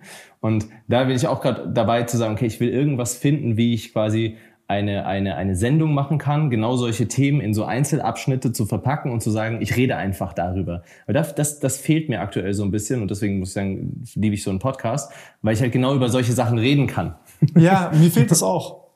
Also ich denke schon, dass du das könntest. Also ich finde, dass du ein sehr guter Wissenschaftskommunikator bist.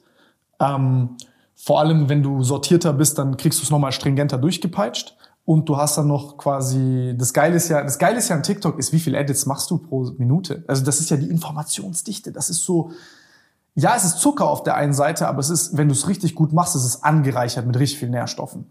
So.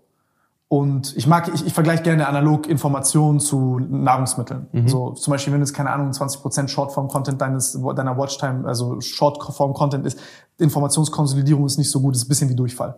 So, weißt du, was ich meine? Ist zu, mein, keine Ahnung, zu viel Zucker oder whatever. Also es ist keine Ahnung, wird noch bewiesen, was auch immer kommt, aber ich merke es an mir selber. Ja. Weißt du, was ich meine? Du, du kannst, also du, du kriegst ja nicht hin, doppelte Geschwindigkeit, ich, fünf ich, Podcasts. Ich öffne TikTok privat gar nicht mehr. Also ich schaue, schaue, habe ich, also ich habe mittlerweile so, so wie so eine Mini-Regel quasi für mich, dass ich mir fast, also ich, ich konsumiere fast nur noch Podcasts mhm. und dann halt irgendwie in drei Stunden Deep Dive in wieso sterben Menschen mit Arteriosklerose so als Beispiel. Und dann ne, hört man sich das an und spult zurück und macht Notizen und so. Amen. So, das äh, habe ich, hab ich mir selbst so ein bisschen auch gesetzt.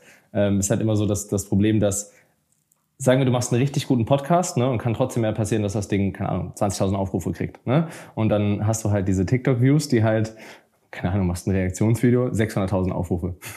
ja, aber das, das zum Beispiel finde ich voll spannend. Darüber habe ich gestern mit jemandem gesprochen. Ähm, der hat mich da auch gefragt, so, ja, was denkst du, wie wird man da erfolgreich, bla bla.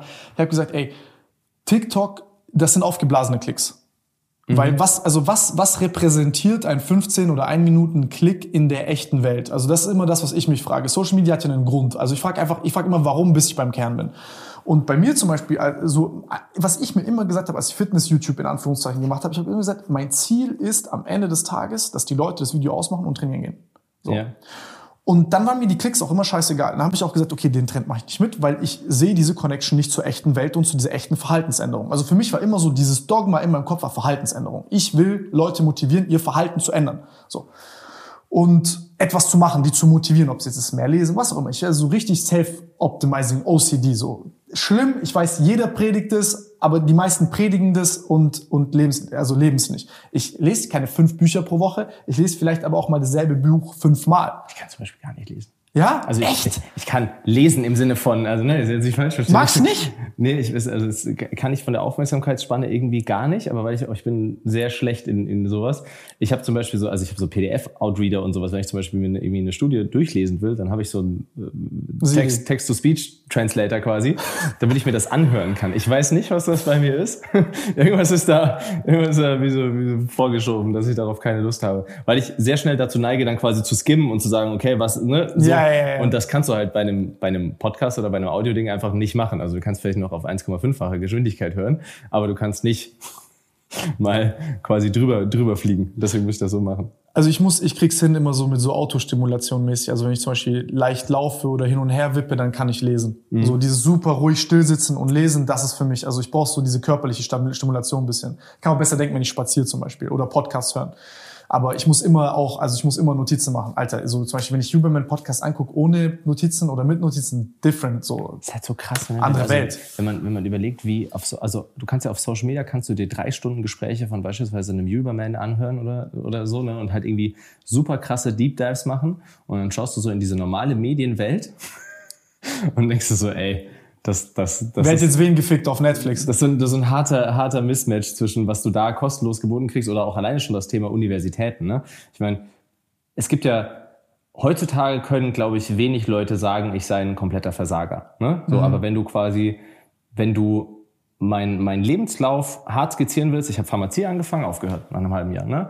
Ich habe Medizin angefangen, auch aufgehört. Und dann habe ich äh, BWL in Mannheim gemacht und jedes Mal so diese, diese Häkchen gesetzt im Sinne von, sieht das gut aus dem Lebenslauf an sich aus, von dem, was man, was man mal startet. Ne? Irgendwie so Elite-Uni Mannheim und bla, so ein Gedöns. Ähm, und du kannst ja aber das sehr einfach interpretieren als, hey, der Typ ist ein kompletter Versager. Was, also ne, so, so ist eine, eine gesellschaftliche Interpretation. Und ähm, heutzutage ist das, glaube ich, zumindest von außen ein bisschen schwieriger zu sagen. Ähm, da habe ich jetzt das, ne, so das, das Glück gehabt. Ich habe zum Beispiel früher habe ich auch versucht, gar nicht zu, also nicht so wirklich zu kommunizieren, dass ich diese Studiengänge abgebrochen habe, weil ich mich halt geschämt habe, so im Sinne von, ja, kriegst du. Ich fühle dich so hart. So, ne? Heute ist ja, ja, habe ich, also, ne, ist halt. Du hast jetzt Ruhe bekommen, einfach so, du hast halt, sag ich mal, durch, durch, durch das Unternehmen ist es halt jetzt so, dass du einfach, so, ist doch scheißegal, was ich studiert habe. Ja, und das, also krass, wenn du überlegst, okay, das ist so Content, den man auf Social Media kriegt, und dann erinnere ich mich an meine Universitätszeit und denke mir so, hm. ja, ja. Also was habe ich jetzt, also BWL habe ich zum Beispiel fünf Semester gemacht und auch echt gut vom Schnitt. Ähm, und ich habe literally eigentlich nichts, was ich verwenden kann oder was ich verwende. Also gar nichts. Wir haben in Marketing haben irgendwelche Fluktuationsmatrizen ausgerechnet. So nein, sag doch mal, wie du Leuten erklärst, wieso etwas sinnvoll ist. ja, das ist Du hast, auch, du hast auch mal überlegt, ich glaube, Medizin zu studieren oder so. Ich wollte ne? Medizin machen oder tatsächlich Mathe. Ich mag Mathe auch sehr. Ja. Aber jetzt, also ich, ich, mag, ich mag die Konzepte von Mathe. Das rigorose Rechnen ist dann, sage ich mal, so notwendiges Übel. Also ich mag diese Zusammenhänge, weil also ein mathematischer Zusammenhang, den kannst du anwenden an so super vielen verschiedenen Sachen. Mhm. Und das fällt dir, also ich glaube, wenn, also so mein Belief, wenn du Mathe wirklich verstehst, dann verstehst du sehr, also dann hast du einen krassen Vorteil in So wie dieses Sache. Thema, dass quasi viele erfolgreiche Unternehmensgründer, ich glaube, Physiker sind oder so, so dieses First Principle Thinking. Genau, First. Principle Thinking ist also ähm, ja, äh, verstehst du, du, du, du, es ist die beste Voraussetzung, weil wenn du jetzt dir überlegst, in was für einem Umfeld lebst du gerade. Es entsteht jeden Tag zu viel Information, mehr als du konsumieren kannst, heißt, du musst das intelligent integrieren können und auch aussuchen können und abwägen können. Heißt am Ende des Tages du ja auch jetzt, du fängst jetzt an, mit deinem Judgment Geld zu verdienen. Du hast dich in die Position gebracht, dass du mit deinem Judgment Geld verdienst. Und wie kriegst du es halt hin, in einem sich ständig umf also wechselnden Umfeld nicht wiederkehrende, sondern unterschiedliche Entscheidungen zu treffen, die aber halt von vielleicht auch Big Scale sind, vor allem strategisch langfristige Entscheidungen. Und da kommst du um dieses First Principle, First Principle Thinking nicht drum herum. Auch wenn es Basics sind, auch wenn du es hundertmal denselben Scheiß hörst, ja, dann ist halt vielleicht dein Novelty-Seeking äh, geprimedes Brain durch TikTok und Short-Content, vielleicht ist es nicht befriedigt, dass ich das zehnte Mal dasselbe sage, aber es ist in der echten Welt das, was was bringt. Und ja, bei Medizin, ich, ich liebe zum Beispiel die Organisationsform von biologischen Systemen und so, weil ich zum Beispiel, keine Ahnung, ich, ich habe Aber wieso hast du es damals nicht gemacht? War das dann wegen quasi YouTube, und so? ich habe 70, ich alles hab ja vor dem Abi schon YouTube gemacht. Und dann war es halt äh, Faulheit auch Du musst dann einfach. quasi alles aufgeben, um das zu machen. Also Ja, du kannst, genau, du kannst, genau. Du kannst das halt nicht nebenher studieren. Genau, also du kannst nicht nebenher studieren und ja, irgendwie, ich weiß, ich habe ich hab so irgendwie gedacht, ja, das wird schon klappen mit Social Media. Und danach kann ich es ja immer noch machen, so. Und das war so meine Geisteshaltung. Ähm, ja, Mann, und ich, ich denke halt, keine Ahnung, so wie du das ja im BWL jetzt gelernt hast, beispielsweise, das ist ja, das kann ja teilweise nicht weiter weg sein. Ähm, also eine betriebswirtschaftliche Betrachtung deines Unternehmens beispielsweise captured ja gar nicht den Erfolg davon, sondern du hast ja diesen Hebel gesehen, zum Beispiel über Wissenschaftskommunikation, hast du ja einen Wert entstehen lassen. Das nennen jetzt andere Leute Marketing. Die sehen dann, ah, Marketing ist im Endeffekt, ich suche mir aus, Das finde ich immer so lustig, wenn, wenn Leute, also ich echt so, ein- so eine kurze Tangent, wo ich drauf eingehen muss.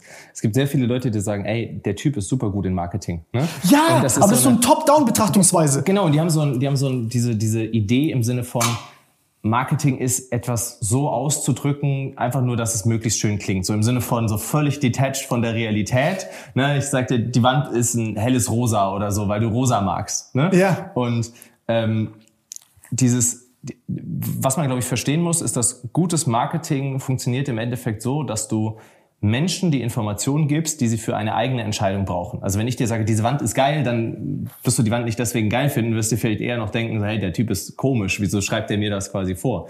Ja, und wir, wir versuchen uns halt darauf zu fokussieren, zu sagen, okay, welche, welche Use Cases können wir alle bei einem Produkt reinbauen? Also irgendwie, keine Ahnung, du sparst damit Zucker, du sparst damit Geld, das macht irgendwie den Alltag einfacher und ne, du hast, brauchst nicht, also und es geht quasi Richtung deinem Ziel und so. Und diese Informationen erklären wir dann Leuten. Und das ist dann das, was darin resultiert, dass Leute sagen, boah, der ist krass im Marketing. Aber es ist halt. Äh, Aber so- es ist frustrierend, das so zu hören. Ich hasse diese Buzzwords, Alter. Weil, guck mal, jetzt, wenn ich, ich gucke, ich, ich spiegel das mal mit mir. Okay, du hattest damals diese, du hast die Hormonstörung, dann hast du eine frustrierende Erfahrung gemacht mit Ärzten und dann hast du gesehen, I need, oh mein Gott, ich bin ein junger Kerl, ich bin nicht gesund und ich habe keine Ahnung, wie ich es lösen soll. So. Du hast ein Problem am eigenen Leibe erfahren. So. Und jetzt begibst du dich auf die Informationssuche, dein eigenes Problem zu lösen und auf dem Weg dahin hast du durch deine eigene Informationssuche, ich nenne es mal Abfallprodukte, ich nenne es Schicksal, der eine nennt es Abfallsprodukte, ineffizient, ich nenne es Schicksal, hast du andere Sachen gelernt, die anderen Leuten helfen können. Und dadurch, dass du diesen psychologischen, diese Tiefe deines Pains irgendwo hattest, kannst du damit mit Leuten connecten. Sehr stark. Und dann hast du auch einen Gerechtigkeitssinn, weil du sagst, ey, ich fühle mich im Stich gelassen. Das heißt, du hast auf dieser psychologischen Menschenebene, und ich mag es nicht, diese Gefühlssachen zu beschreiben, weil es kommt, es sind, das sind ja häufig Situationen in deinem Leben, wahrscheinlich auch in deiner unternehmerischen Laufbahn, wo Leute von dir irgendwelche Erklärungen verlangen, aber eigentlich sind das Gefühle, die aus, die, sag ich mal, so kausal aus deiner Historie sind. Und dann sagst du, ey, okay, ich habe dieses Problem, ich will den Leuten helfen, beziehungsweise ich denke auch einfach, ey, mir macht Spaß, diese Informationen zu suchen. Ich habe gesehen, gesehen, es funktioniert und es wird bei anderen Leuten funktionieren. Und das ist dann, sage ich mal, halt von Mensch zu Mensch das, was der von oben nach unten Marketing nennt. Ja. Verstehst du, was ich meine? Ja, voll, also voll. Und ich, was glaube ich noch ganz, ganz sinnvoll ist für die Einordnung, einfach nur, wenn mir das einfällt. Wie würdest, wie würdest, also damit die Leute quasi auch wissen, worauf sich das überhaupt bezieht, ne, wenn wir, wenn wir darüber reden. Wie würdest du das beschreiben, was ich mache im Sinne von More und so weiter? Also wie, wie würdest du? Guck mal, das war ja damals das Problem, als, als du diesen Beef hattest mit Ding. Da war ja so die Sache, Tim, geh mal dich beefen mit dem, weil ihr seid zwei Science Guys. So. Ja, genau. Kurze Einordnung. Es gab, es gab mal eine, also ich, ich habe auf YouTube ja sehr, sehr viele Leute kritisiert. Ne? Mhm. Und ähm, ich habe, so kam das übrigens, ich weiß gar nicht, ob du das weißt. Ähm, ich habe dann quasi von der Person, ich habe ihn nicht mal genannt, aber ich habe gesagt, ja, Firmen, die, ich glaube, es war damals CLA und Fatburner verkaufen, verkaufen halt damit scammy Produkte. Da hat damals Fatburner, CLA und Testo Booster verkauft, was halt Scam ist. Ähm, und weil er sich, glaube ich, auf diese Story sehr angesprochen gefühlt hat, hat er dann, und das habe ich ja erst durch, später durch Zufall erfahren, wohl so eine, versucht, so eine Hetzkampagne gegen mich zu starten. Also du hast irgendwie mal, oder es kam dann irgendwie raus, dass du da nicht mitmachen wolltest oder so. Wie war das? Also der kam dann auf dich zu und hat gesagt, ey, ja, das war halt so, wie soll ich sagen, ich, du, du weißt, wie das ist, ich habe jetzt auch keinen Bock auf äh, diese Beef. Die, ja, so ist unnötig, das sind ja. nur Kopfschmerzen, aber wie es also, wie es aus meiner Sicht war, es war es halt so, ey Tim, ähm, du bist Science Guy, der ist Science Guy, ähm, das macht am meisten Sinn. Wenn es da gibt's Angriffspunkte, greift man da an und so. Ja. Ich gesagt, sicherlich gibt's da Angriffspunkte und ja, kann man das machen und ich kann jetzt hier, weil ich mehr Following habe, vielleicht irgendwie ähm, das machen und auch begründen. Aber ich kann es nachvollziehen und unterm Strich ist es ungerecht, weil mhm. das ist Scheiß. So. Und warum nicht einfach die Sachen offline nehmen, das nicht mehr machen und mit anderen Sachen Geld verdienen?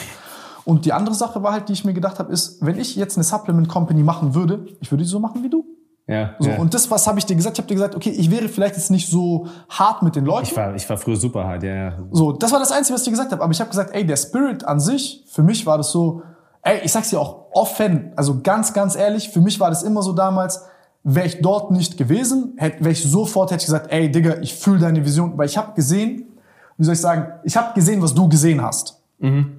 Und dann war es für mich so klar, ey, ich brauche keine Supplements machen. So, verstehst du? Egal wann und so, weil es gibt je, es gibt für mich so diesen spirituellen Bruder, der dieselbe Vision sieht wie ich und ich weiß, das ist in guten Händen bei dem. Ich so. weiß so krass, weil ich habe das, ich habe das ja erst bei dir, habe ich das ja erst Jahre rausgefunden, dass du da quasi bei diesem Versuch, eine Hetzkampagne gegen mich zu starten, nicht mitgemacht hast, weil das dir dann vorgeworfen wurde. Also weil dann gesagt wurde, ja, Tim war nicht loyal. Ja, ja, ja, ja. ja. so nein, Tim war ehrlicherweise sehr intellektuell zu sich selbst loyal, nicht etwas mitzumachen, was er nicht fühlt. Ja, wahrscheinlich. Also in dem Moment natürlich ist es dann schwierig, das den Leuten zu erklären, weil da gewisse Abhängigkeiten sind und man, du weißt, wie das ist, ist halt dann dein Skin in the Game und so. Ich sag dann halt einfach, ey. Intellektuelle Ehrlichkeit. Das ist so, also das ist eine Sache, die ich sehr hoch wertschätze, zu sagen, yo, selbst wenn du jemanden, selbst wenn du quasi Anreize hast, die dich jemanden nicht mögen lassen müssen, darfst du halt trotzdem nicht anders mit dem argumentieren. Das ist so wie dieser, wie dieser Spruch, so, du sollst andere so behandeln, wie du behandelt werden wolltest. Ne? Aber es, man ja. kann das auch so über so intellektuelle Ehrlichkeit ähm, ausdrücken. Ey, klar, und ich habe ich hab dann aber auch, ich habe das auch gesagt, ich habe gesagt, ey, ich, ich habe dann auch gesagt, ich finde das an sich gut, was der macht. Ja, aber der ist so voll unsympathisch, guck mal, wie der mit den Leuten redet und so. Ich gesagt, ja. Ich war auch wirklich sehr unsympathisch, das aber, muss ich schon noch zugeben. Ja, aber das ist ja okay. Ich war ja auch unsympathisch in meiner Vergangenheit. Das sind ja Sachen, die du lernst. Es ist ja auch nicht, du kommst ja nicht her und sagst, ich will jetzt unsympathisch und eklig zu Leuten sein oder sowas. Das ist ja auch keine bewusste Entscheidung, sondern ich kann ja verstehen, woher der Frust kommt, Alter. Weißt du, ich hatte mhm. halt diesen Frust alleine. Mhm. So, ich habe es angeguckt, habe gesagt, ja, ich fühle, was er meint, weil ich fühle mich auch so, aber ich kotze mich dann halt hinter der Kamera so aus über Sachen. Weißt du, was ich meine? Ja. Und ähm, für mich war das immer so ehrlich, also auch egal, wer mich fragt, und so immer was ich gesagt habe, so Supplements, bla bla. Ich habe immer jedem gesagt, nee, ich glaube, so Christian mit Moore, der macht, also wenn ich was machen würde, ich würde so machen wie er. Und also hat es für mich keine Daseinsberechtigung. Verstehst du, was ich meine? Ja, ja voll. So, und dann sage ich, weil für mich ist es, was, die Welt braucht etwas mehr was, wo ich sage, dass das existiert gerade nicht. Und das, das war das. das. Also so klar, du hast jetzt diesen Fokus auf Frauen genommen und so, aber das ist, sage ich mal, die Nische, dass das Einfallstor das war lustigerweise, kommt, Das war lustigerweise damals der Zeitpunkt, wie das überhaupt kam. Ne? Also wir haben ja, also heute haben wir, ich glaube, 90, 95 Prozent Frauenkunden. Mhm. Und das war damals dieser Versuch der, der Hetzkampagne. Also ich war ja voll eigentlich in der Männerzielgruppe drin. Ich war ja voll. Ah, ich war, okay. Ich war ja voll Fitness-Bodybuilding, so vom Ding her. Ne? Ich habe ja auch selbst, ich, ich wollte ja selbst quasi breit und, und stark werden. Heutzutage sage ich ja, ich bin, also wenn ich dreimal die Woche trainieren kann, bin ich ganz happy so von der Zeit. ähm, und durch diese quasi Herzkampagne damals bei den Männern habe ich halt gemerkt, im Moment mal, wir haben so eine, so eine Frauenzielgruppe, die das alles gar nicht interessiert, was da versucht wird zu machen, sondern die wollen halt einfach irgendwie abnehmen und die wollen sich besser fühlen und wenn wir denen das geben, dann sind die happy. und das war so ein Ding, wo durch diese Situation habe hab ich mich quasi Richtung Frauen orientiert und habe dann gemerkt, ey, das ist halt auch irgendwie viel spannender, weil die hormonell komplexer sind und ne, gibt, gibt viel mehr verschiedene Faktoren. Und so kam das, dass wir tatsächlich zur Frauenmarke fast schon Echt? geworden sind. Ja, das war deswegen? ja. Krass. Und dann hast du halt durch diesen Switch, also Moore hat sich quasi dann erstmal mehr Richtung Frauen orientiert. Wir hatten schon immer so einen leichten Frauenanteil, also auch extra Produkte quasi spezifisch für Frauen, weil ich es einfach interessant fand. Aber diese Zielgruppe wurde halt dann immer, immer wichtiger dadurch. Ich weiß, dass ihr viel diese Diäten kritisiert haben und dann so gefühlt Wir haben diese ganzen Crash-Diäten 50 komplett kritisiert, ja. Prozent unter äh, Maintenance-Kalorien den Frauen empfohlen haben und die dann so, ja, was mit meiner Periode, wo ist die jetzt? Genau, genau, das, das voll, voll, das war, das waren so die Themen. Aber Ähm, das war, verstehst du, ich habe das angeguckt und ich war so, du musst dir überlegen, für mich war das ja immer frustrierend, dass Leute Supplements als Marketingprodukt gesehen haben. So, ja, wir machen jetzt hier cool und da kommen tausend Leute und dies und das. Und für mich war das halt auch so, okay, das war halt so, da habe ich jetzt meine Brötchen verdient und ich war dann da und dann hast du, für, verstehst du, für mich vermischt sich das sehr, weil ich das Persönliche halt sehr vermischt habe, weil ich dann gesagt habe, ja, das sind auch meine Kollegen und ich habe da immer gedacht, die werden, weißt du, ich habe immer so gesagt, die Welt wird sich automatisch organisieren in diese Richtung, dass die sozusagen, ich habe dich gesehen wie so ein Koevolutionsfaktor. Ich dachte so, okay, du musst dich, also du, du wirst zeigen, wo lang das geht und die werden es automatisch alle sehen. Ich habe das ja auch immer versucht zu predigen von innen, solche Sachen, aber das war dann halt so, ja, ja, lass den Kleinen reden und so, Wissenschaft, bla bla, juckt keinen und so. Boah, ich weiß noch, das war früher, früher war es ja uncool, wissenschaftlich zu arbeiten. Ja, ja. Also, als, als du so angefangen hast mit der Fitnessszene, da war ja Science fast schon so ein Schimpfwort. So im Sinne von so, ja, du bist ja noch gar kein Bodybuilder. Ich konnte das ja auch nur machen, weil ich breit war. Ja. Weißt du, das war ja so, wie ich das connected habe. Okay, ich bin breit, vertrau mir, ich habe diese Street Cred und jetzt lass mal wirklich reden, was ist reproduzierbar? so, ne? Weil dann die, alle zwei Wochen irgendeine nur- neue Trainingsweisheit um die Ecke kommt, was ja echt anstrengend war. Das ist so lustig, weil dieser Science-Bereich ist auch das, was mich eigentlich total gecatcht hat. Ne? Also wir haben zum Beispiel, wir haben so, letztens haben wir ein Produkt entwickelt mit einem der Grundlagenforscher im Thema Probiotika. Ne? Also gehen so zwei Jahre Arbeit Das ist rein. so geil. So ne? Also auch so eine, so eine Riesenehre quasi für mich. Und das Interessante ist aber einfach nur, und ich, ich werte das gar nicht, ähm, wenn wir halt einen zuckerfreien Cookie machen, der halt wie weiße Oreos schmeckt, hat das halt zehnmal so viel Erfolg. Ja, Das ist halt, ist halt krass. Also ich, ich bin froh, dass wir beides machen können. So, und dass halt beides Spaß macht. Ähm, aber die, das kam halt dann auch durch die weibliche Zielgruppe, dass wir quasi uns viel Richtung, wie kann ich Zucker sparen, lecker machen. Und das ist halt auch das, was tatsächlich dann so den Erfolg gebracht hat. ey, das, das, das ist zum Beispiel bei Ola Kala oder bei, ey, das ist bei so vielen Sachen auch so, ob es YouTube-Videos sind oder so. Die Sachen, die dir richtig Spaß machen, machen dann vielleicht wenig Klicks, aber die geben dir so eine tiefe persönliche Erfüllung.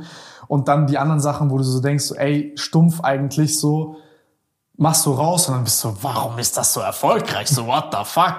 Bei Ola Kala auch mit Produkten. Du machst Produkte, die sind hyperkomplex und dann reifen die so über Zeit und funktionieren dann. Aber dann machst du andere Sachen, die sind, sag ich mal, relativ simpel, so hast du hundertmal gemacht und dann triffst du einen Nerv und gib mir noch so eine Fließjacke oder whatever. Und du bist so, ja, cool, feiere ich auch, aber das andere ist so, dann kannst du so nerden, weißt du? Aber das sind auch so Sachen, wo ich sage, ey, so, mit wem kannst du über sowas reden, weil die meisten Leute diese Erfahrung nicht haben. Ja, weil die halt, äh, ich meine, du wirst ja auch am Anfang erstmal groß mit deinem Bauchgefühl. So, das funktioniert, das wächst. Und dann musst du diesen Switch machen zu, okay, was funktioniert ist und ist effektiv? Und wie triffst du das Bauchgefühl von vielen anderen Menschen, was aber nicht deins ist? Damit du den Luxus hast, dein Bauchgefühl weiter, sag ich mal, so zu exploren und sag ich mal so ein crazy Probiotika zu entwickeln, wo du halt sagst, okay, welcher Bakterienstamm ist jetzt wirklich wie wichtig und in welcher, in welchem Verhältnis zueinander und welche Effekte haben die dann auch noch und so. Das ist ja crazy interessant. Ja, Für dich vielleicht. Ich versuche gerade, ich hatte irgendwie einen Gedanken, aber ich weiß gerade nicht mehr, wo der hin ist. also um, um, um ganz zurückzukommen, weil wir sind, wir haben diese, diese Tangente gegrindet, weil wir eigentlich ursprünglich ja beim Marketing waren und Leute von oben gucken und sagen, ja, wow, wow, Wolf. Marketing, Ge- Genie, wie kriegt er die Zahlen hin und so.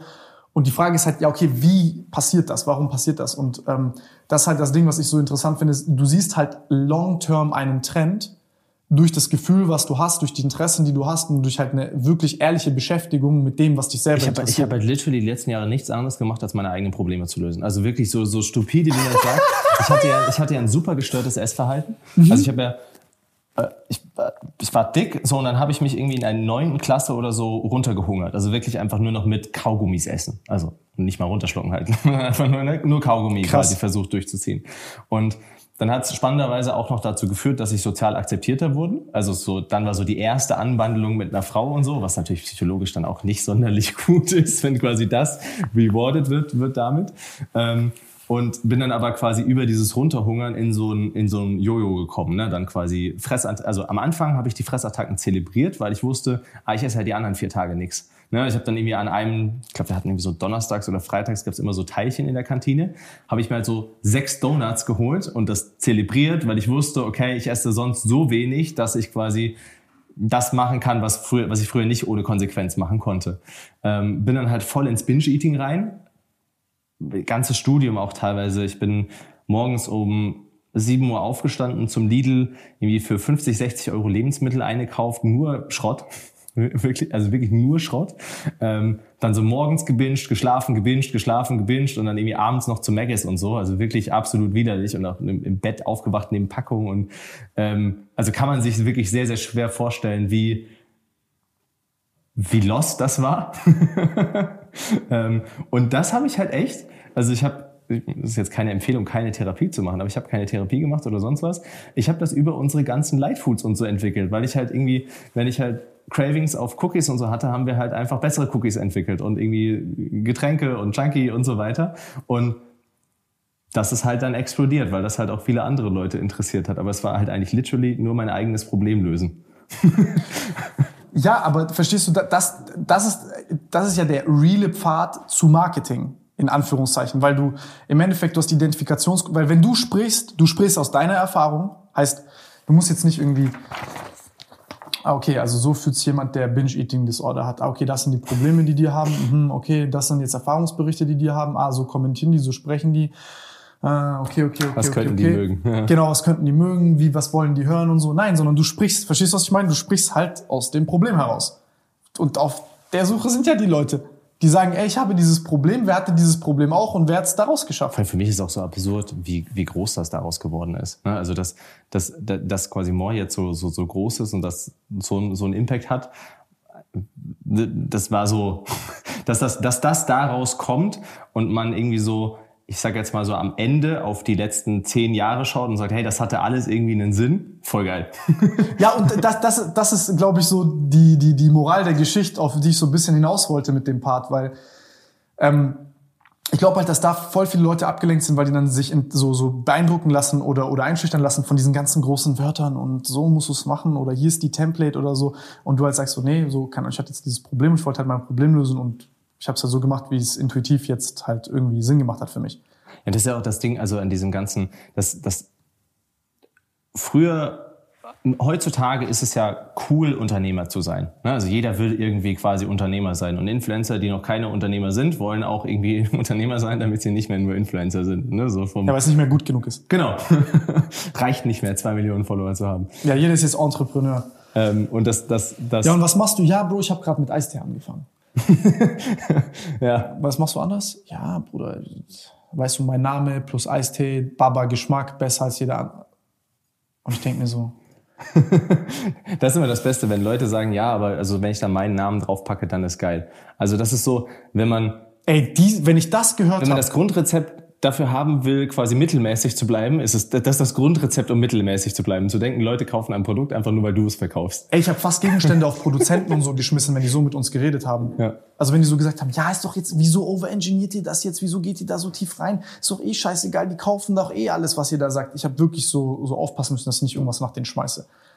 Weil das ist, also, ja, aber ja, jeder will Entrepreneur sein und ähm, genau, jeder will Entrepreneur sein und die, die Leute müssen, glaube ich, da einfach verstehen, dass du, du musst versuchen, ein Problem besser zu lösen, als es jeder andere irgendwie lösen kann oder irgendwas sehen, was du wirklich fühlst.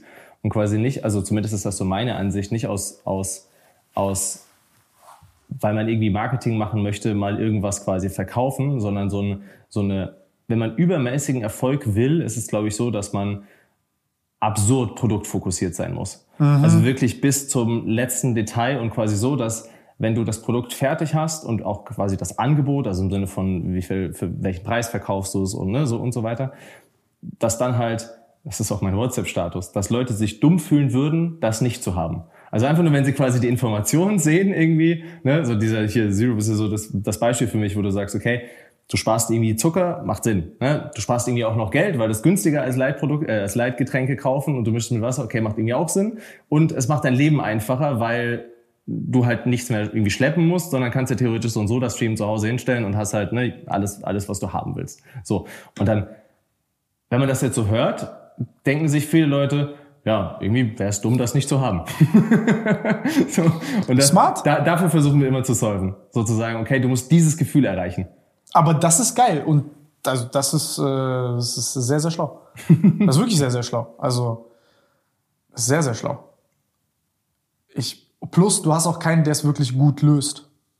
Das ist ja das Nächste. So, also wenn ich jetzt quasi den Schuh umdrehe, aus mir gucke, mit meinem Rücken und so, da bin ich ja auch zu viel fünf Ärzten getigert und krieg dann komische Meinungen und, und, und irgendwie ganz schlimme radiologische Beschreibungen, wo du irgendwie so denkst, so Alter, bin ich jetzt eigentlich halb tot wieder? Kann, Das- kannst du heute wieder alles machen? nicht ganz, weil ich jetzt wieder so ein Flare-up hatte, aber es, also es geht wieder nie, also es wird langsam immer wieder besser. Also Krass. schon viel besser als es war. Ähm, aber ich würde jetzt nicht irgendwie keinen Deadlift machen mit 160 Kilo oder so. Ähm, Es war aber damals auch so in dieser Fitnessszene, aus der wir beide kommen, war das ja auch so, wenn du keinen, wenn du keinen Kreuzheben und keine freien Squat machst, bist du bist quasi du kein niemand. echter Mann. Du bist, so. ja, ja, ja, ja, da bist du kein Alpha-Man. Ich habe ich hab in meinem Leben habe ich noch keinen Kreuzheben gemacht. Ja, noch nie. Ja? Ich habe noch keinen einzigen freien Squat gemacht, weil ich einfach keinen Bock drauf hatte. Ja, es, es ist eine gute Übung. Ich hatte auch keinen Bock. Also ich glaube, hätte ich es gescheit gemacht ohne Ego, wäre es gut gewesen, Ja. aber ja. So, ich habe ich hab mich noch nie irgendwo verletzt. Ich mache irgendwie so mein Maschinentraining und das ja. war's. Schlecht ist ja nicht besser als gar nichts. Ja, und früher, also ne, früher hätten halt, also wäre das so un undenkbar gewesen, dass man quasi aus der Fitnessszene darüber redet. Ähm, und äh, aber Ich habe es immer für mich behalten. Ja. Also bei mir jetzt. Ähm, nee, und da siehst du ja auch, und, und ich glaube auch, was, was, auch, was auf dieser Kommunikationsseite halt interessant ist bei dir, ist, ähm, ich meine, ich habe es ja selber bei mir gesehen, so ich gehe jetzt zu den Ärzten und sage, da zahlst du so viel Geld und das sind so die Autoritäten, zu denen du blickst. Und dann siehst du irgendwie so diese Interrater-Varianz, heißt, da gehst du jetzt hin und sagst, man kann Äh, fragen, das Wort kann ich nicht. ja, also ach so, äh, vo- voll, voll spannendes Konzept. Im Endeffekt, ähm, ein Mensch mit einem Symptomkomplex oder einem mit Beschwerden geht zu 100 Ärzten. Wie viele verschiedene Diagnosen und Indikationen kriegt er? Mhm. So, Viele, aber genau. Und jetzt zum Beispiel, oh, jetzt sind wir Low Back Pain, OP-Indikation oder nicht? So, und da hast du teilweise 50 Prozent. Also, das heißt, so, so ein Coinflip, zu welchem Arzt du gehst, was er dir sagt und was für eine Information du bekommst. Heißt, wir haben eine Informationslotterie bei Leuten, wo wir denken, das ist ein standardisierter, wiederkehrender Prozess, der eigentlich deterministisch ist und kein Problem hat. Also, und das ist, verstehst du, das war für mich so, boah, krass. Wie viel Uneinigkeit hast du in Sachen, in denen du aber eigentlich, also quasi viel bessere Best Practices hättest. Ja. So, ich meine, du redest ja genau so, du, du redest ja auch anhand von Leitlinien und genau das predigst du und wiederholst du ständig. Und das ist halt etwas, was ich, ähm, ja, wo ich einfach sage, ey, davon äh, kann es nicht genug geben. Also selbst wenn du keine Produkte kaufst, schaffst du damit einen massiven Mehrwert. So einen wirklich massiven Mehr- Mehrwert, ja. Und das ist auch motivierend, weil das halt so Sachen sind, wo du so guckst, oh, das ist auch ein geiles Gefühl, wenn du so als Abiturient dann ähm, so in diesem einen kleinen Punkt sagen kannst, ey, yo, das ist jetzt aber nicht so. hast, äh, hast du gelöst. Genau, genau. Das ist cool. Ähm, aber jetzt bei dir muss ich sagen, ähm, was, was mich interessiert bei dir ist, ich weiß es jetzt lang, aber mich interessiert so dein Werdegang jetzt. Wir haben jetzt diese, also wirklich, wenn ihr dieses ganze Unternehmerische, wie, wie ich mir das jetzt vorstellen kann, weil es für mich super spannend, weil für mich zum Beispiel ist es echt häufig, beziehungsweise lange auch schwierig geworden, einen Platz zu finden. Weil du hast, einen, du hast so einen Top-Fit. unternehmerisch quasi im Platz? Genau. Also du zum Beispiel hast ja einen Top-Fit. Du hast, du hast einen Produkt-Fit, du hast einen Market-Fit und du hast vor allem diesen Founder-Fit. Also das, wonach du so, weißt du, was ich Dass ich meine? quasi das verkörpere, was ich mache, so im Sinne, ja. Deine Freizeit kommt in deine Arbeit rein. Das Ja, ist fast ja, dieselbe ja. Zeit. So. Wenn du sagst zum Beispiel, wenn du bei Ding sagst, du arbeitest 14 Stunden am Tag, dann ist es so, ja, okay, wenn du Hartz-IV-Empfänger bist, würdest du wahrscheinlich die acht Stunden dasselbe tun und die sechs Stunden, gesch- du weißt, was ich meine? Ja. So, da interessiert mich halt keine Ahnung. Du hast ja mit Mick angefangen ganz am Anfang. Ja, genau. Ich habe hab mit Mick Moore gegründet. Ähm, Und das war damals so eine Geschichte von, ich wollte halt einfach, also das erste Produkt war ja einfach nur eine Kombination aus Omega-3, Vitamin D3 und K2. Und halt einfach in gewissen Rohstoffformen, die ich haben wollte und halt irgendwie ne, Schwermetalltests und so weiter. Also einfach so ein paar Parameter, wo ich sage, okay. War das so, dass die Schwer Schwermetall belastet waren, äh, die Präparate damals, oder? Also Schwermetallbelastung ist halt generell bei, bei, bei Fischöl oder bei Meeressachen ein Thema. Und mhm. mir hat damals, ich habe damals quasi viele Firmen angefragt, ich das keine Namen nennen, das hätte ich früher gemacht. Ähm, und ich habe halt keine, keine wirklichen Antworten bekommen. Ne? Also du fragst halt den Kundenservice und die sagen dir, ja, unsere Produkte sind getestet und die sind gut. Ja, das habe ich nicht gefragt. Ich würde gerne eine Analyse sehen. So, ne? Gebt, liefert mir bitte einen Beweis dafür. Walla Bruder Vertrauen. genau. Und ähm, so bin ich dann damals auf Mick gestoßen, weil Mick mir damals ähm, als ich den gefragt habe, quasi per Kundenservice, hat er mir auf Facebook zehn Analysen so geschickt. Und ich so, ah, cool. Dann habe ich damals quasi Mix Fischöl gekauft von, von TNT, die Marke damals. Ähm, so wurde ich quasi zu einem Kunden bei Mick einfach noch weit vor der YouTube-Zeit. Und ähm, dann. Der war Legend. Ja, Mick war super. Ähm, Whiteboard, so funktioniert Kreatin. Also. Der erste, also fast so der erste wissenschaftliche äh, Fitness, der war OG Fitness, davon. Fitness-YouTuber, ja. Ähm, und dann habe ich also alle haben ja damals BCAAs verkauft. Und ich war ja sehr open darüber, dass BCAAs halt nicht wirklich viel Sinn ergeben. Und ich war damals ich ja so. die gerne getrunken. Christian Wolf gegen den Rest der Fitnessszene. Ja, so ein bisschen, ja, ja, ne? Also Christian Wolf sagt, die sind sinnlos so und der Rest sagt, nee, nee, wir trinken die aber alle. Ähm, und für mich war das ein mentales Problem. Ich konnte quasi nicht generell Influencer bei Mix Marke werden, weil Mick hat auch BCAAs verkauft. Ne? Er hat sich diesem Marktdruck angepasst und ich habe dann zwar einen Code bei ihm gehabt, aber ich konnte nie sagen, hey, so ich bin voll so TNT-Athlet, weil halt das mich mental abgefuckt hätte, dann quasi auch für BCAAs zu stehen mhm. darüber. Und das war eigentlich der Grund tatsächlich für die Moor-Gründung, dass ich gesagt habe, hey, ich will was machen, aber ich kann nicht für deine Marke stehen. Ich finde dich aber cool, also quasi Mick, ich finde dich aber cool. Ähm, und ich weiß, du hast einen sehr moralisch guten quasi Ansatz für Produkte. Ähm, was hältst du davon, wenn wir quasi eine neue Firma gründen? Ich kümmere mich um alles, was quasi Produkte zu tun hat und du kümmerst dich um komplette äh, Abwicklung, Logistik, BWL, Steuern. Hast du mal den ganzen Scheiß gegeben? Genau, also alles, was ich quasi nicht, nicht kann und nicht möchte. Ähm, und so haben wir das dann tatsächlich gegründet. Also das war, das war der Anfang davon. Und dann haben wir die Essentials produziert und auch ein Frauenprodukt. Das war so ein, äh, quasi ein, ein Produkt bei Periodenverlust durch Kaloriendefizit, ne, um das quasi wieder zu unterstützen und äh, quasi bei, wenn man dann wieder mehr Kalorien isst, zu helfen, das so ein bisschen anzukurbeln. Ähm, und ja, dann ging das ehrlicherweise also es ging schnell dafür, dass wir quasi von Anfang an viel Erfolg hatten. Also wir waren irgendwie drei Monate im Voraus ausverkauft und super, super viel. Und es ging insofern langsam, dass aber sehr, sehr wenige Influencer mit uns zusammenarbeiten wollten. Weil wir hatten halt irgendwie nicht viele Produkte. Wir waren jetzt so die Rebellen, sage ich mal, im Markt. Ähm, und damals haben ja auch alle gesagt, hey, wir wollen einfach nur fix bezahlt werden. Irgendwie, ne, ich mache vier Stories und dafür kriege ich Y. Das haben wir halt nicht gemacht. Kannst du mich bezahlen mit dieser D2, D3-Geschichte? Nein, ja. D3 und K2-Geschichte. Haben wir, haben wir halt einfach nicht gemacht. Wir hatten halt von Anfang an das Thema zu sagen, bei uns gibt's halt Provision und entweder man kann die Produkte gut erklären und man hat eine Community, man kriegt das hin, dann kann man quasi mit uns komplett mitpartizipieren, egal auch wie hoch. Ähm, oder halt nicht, weil das, das war für mich so, ich wollte nie, dass der Kunde quasi einen Großteil des Geldes für Marketing ausgibt. Sondern ich wollte, dass der Kunde quasi einen Großteil fürs Produkt ausgibt, weil nur dann kannst du halt quasi auch jede Produktdebatte gewinnen. Ähm, und das geht halt nicht, wenn du quasi Leute große Fixbeträge zahlst. Das ist halt einfach, äh, ne, das funktioniert dann nicht. Und ähm, dann war es sehr, sehr schleppend quasi mit, mit Influencern. Gleichzeitig aus heutiger Sicht ein Segen, weil die Leute, die zu uns gekommen sind, waren dadurch natürlich auch hardcore, also das war so eine Rückwärtsselektion, weil mhm. quasi Leute einen finanziellen schlechteren Anreiz hatten, zu uns zu kommen, haben wir dadurch halt Leute gefunden, die wirklich von der Sache überzeugt waren. Mhm. Und ähm, dann ging das halt insgesamt irgendwann halt immer, also wir haben uns quasi jedes Jahr verdoppelt, verdoppelt, verdoppelt und so weiter. Und ähm, ich glaube, wir haben erst jetzt heute den Zeitpunkt erreicht, dass so langsam der Mainstream mehr aufmerksam auf uns wird. Ne? Also dass irgendwie ein Rezo mit uns zusammenarbeitet und irgendwie ne, so Mainstream-YouTuber und so weiter. Ähm, und dass die auch open sind für andere Modelle, wo sie nicht einfach nur äh, horrend bezahlt werden. so, das ist ja auch, also ne, das ist eine Sache, hätte ich früher nie für möglich gehalten, dass das, dass das, das, wirklich, dass das wirklich sich so ein bisschen durchsetzt und wir das mit auch so ein bisschen definieren quasi ähm, durften. Und äh, jetzt letztes Jahr haben wir, also dann ähm, vor, vor zweieinhalb Jahren kam der Gründer von ESN auf uns zu. Ähm, und ich meine, ESN ist ja eine Marke, die kennt eigentlich jeder, der im Fitnessbereich war. Und er hat uns zu sich eingeladen und wir waren so sehr zurückhaltend, was wir davon erwarten. Weil wir, man kannte In welchem nichts- Jahr war das? Ich glaube zweieinhalb Jahre her, zweieinhalb, drei Jahre, irgendwie so, sowas. Ähm, So 2020 oder ja, 2019? genau, also das Problem ist, für mich ist die Timeline nicht ganz klar, weil er hatte uns tatsächlich, also wir hatten quasi zweimal einen Ansatzpunkt mit ihm. Er hatte uns einmal eingeladen und ähm, dann sind wir da auch hingegangen und er hat im Gespräch so ein bisschen signalisiert, dass er jemanden sucht, um quasi mit ihm ein Team zu bauen. Und dann hat er sich aber irgendwann nicht mehr gemeldet. hat uns quasi geghostet, wirklich. Ähm, und dann ein Jahr später habe ich ihn nochmal kontaktiert und gesagt, ey, was war eigentlich damals mit der Idee? Ne? Ist das nicht irgendwie noch cool? Und dann war es genauso der richtige Zeitpunkt dafür.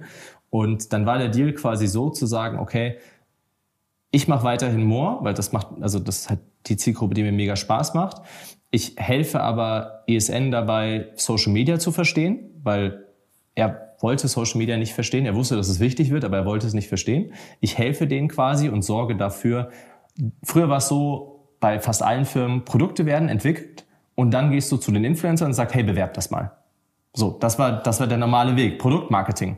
Und bei uns halt alles umgedreht. Bei uns kommt quasi der Input eigentlich meistens von dem Team oder von DMs zum Team, also quasi Kunden schreiben, Influencer, hey, ich hätte gerne den Cookie in was weiß ich, oder hey, ich habe ein Problem mit meiner Libido oder was auch immer. Ne? Und wir nehmen diesen Input, entwickeln dann Produkte und dann schicken wir die vorher quasi ans Team, die segnen ab, Hü oder Hot. Und dann hast du halt, also funktioniert das halt alles viel besser. So und das System quasi aufzusetzen, die richtigen Leute zu scouten und so weiter, das haben wir dann quasi zu ESN gebracht. Und auf der anderen Seite, wie wir dann bei Moore quasi sehr davon profitiert haben, ist, wir haben halt Zugriff auf die Produktentwicklung und Produktion bekommen. Also ESN hatte schon immer eine eigene Produktion in, äh, also Elmshorn ist das, kurz vor Hamburg. Crazy. Und das war halt so, das war dann so mein Spielplatz. Wo ich wusste, so geil, ich will die Geschmäcker alle entwickeln, ne? Und wir können halt, dadurch, dass wir selbst produzieren, können wir halt mehr Fruchtpulver nutzen als andere, weil einfach teurer ist, aber wir sparen uns ja das Geld für einen Lohnhersteller und ne, wir, wir konnten halt, wir hatten halt plötzlich riesige Möglichkeiten. Und ähm, das war dann quasi so diese gemeinsame Struktur mit ESN. Und der nächste Big Step war dann letztes Jahr CVC. Ähm, CVC ist ja ein Private Equity Finanzinvestor. Ne? Und ich glaube, da gibt es sehr viele Leute, die ein sehr negatives Bild haben, weil es auch einfach Negativbeispiele gibt aus der Finanzinvestorwelt, muss man einfach so sagen.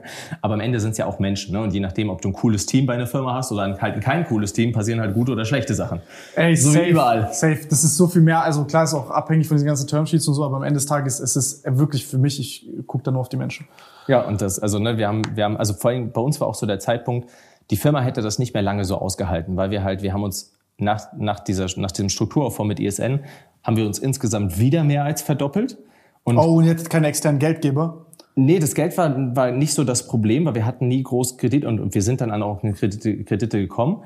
Aber das Problem war, die Struktur nachzuziehen. Weil wenn du dich halt irgendwie von, Ahnung, wenn du von 5.000 auf 10.000 Bestellungen dich verdoppelst oder von 50 auf 100.000, wie auch immer, das geht alles noch. Ja, aber wenn du irgendwie von 400.000 auf 800.000 gehst und du brauchst plötzlich ein, innerhalb von quasi einer Woche ein neues 40.000 Quadratmeter Lager und irgendwie fünf LKWs, also die Komplexität von dieser Struktur Ja, ja, wird ja. halt plötzlich einfach so, uff.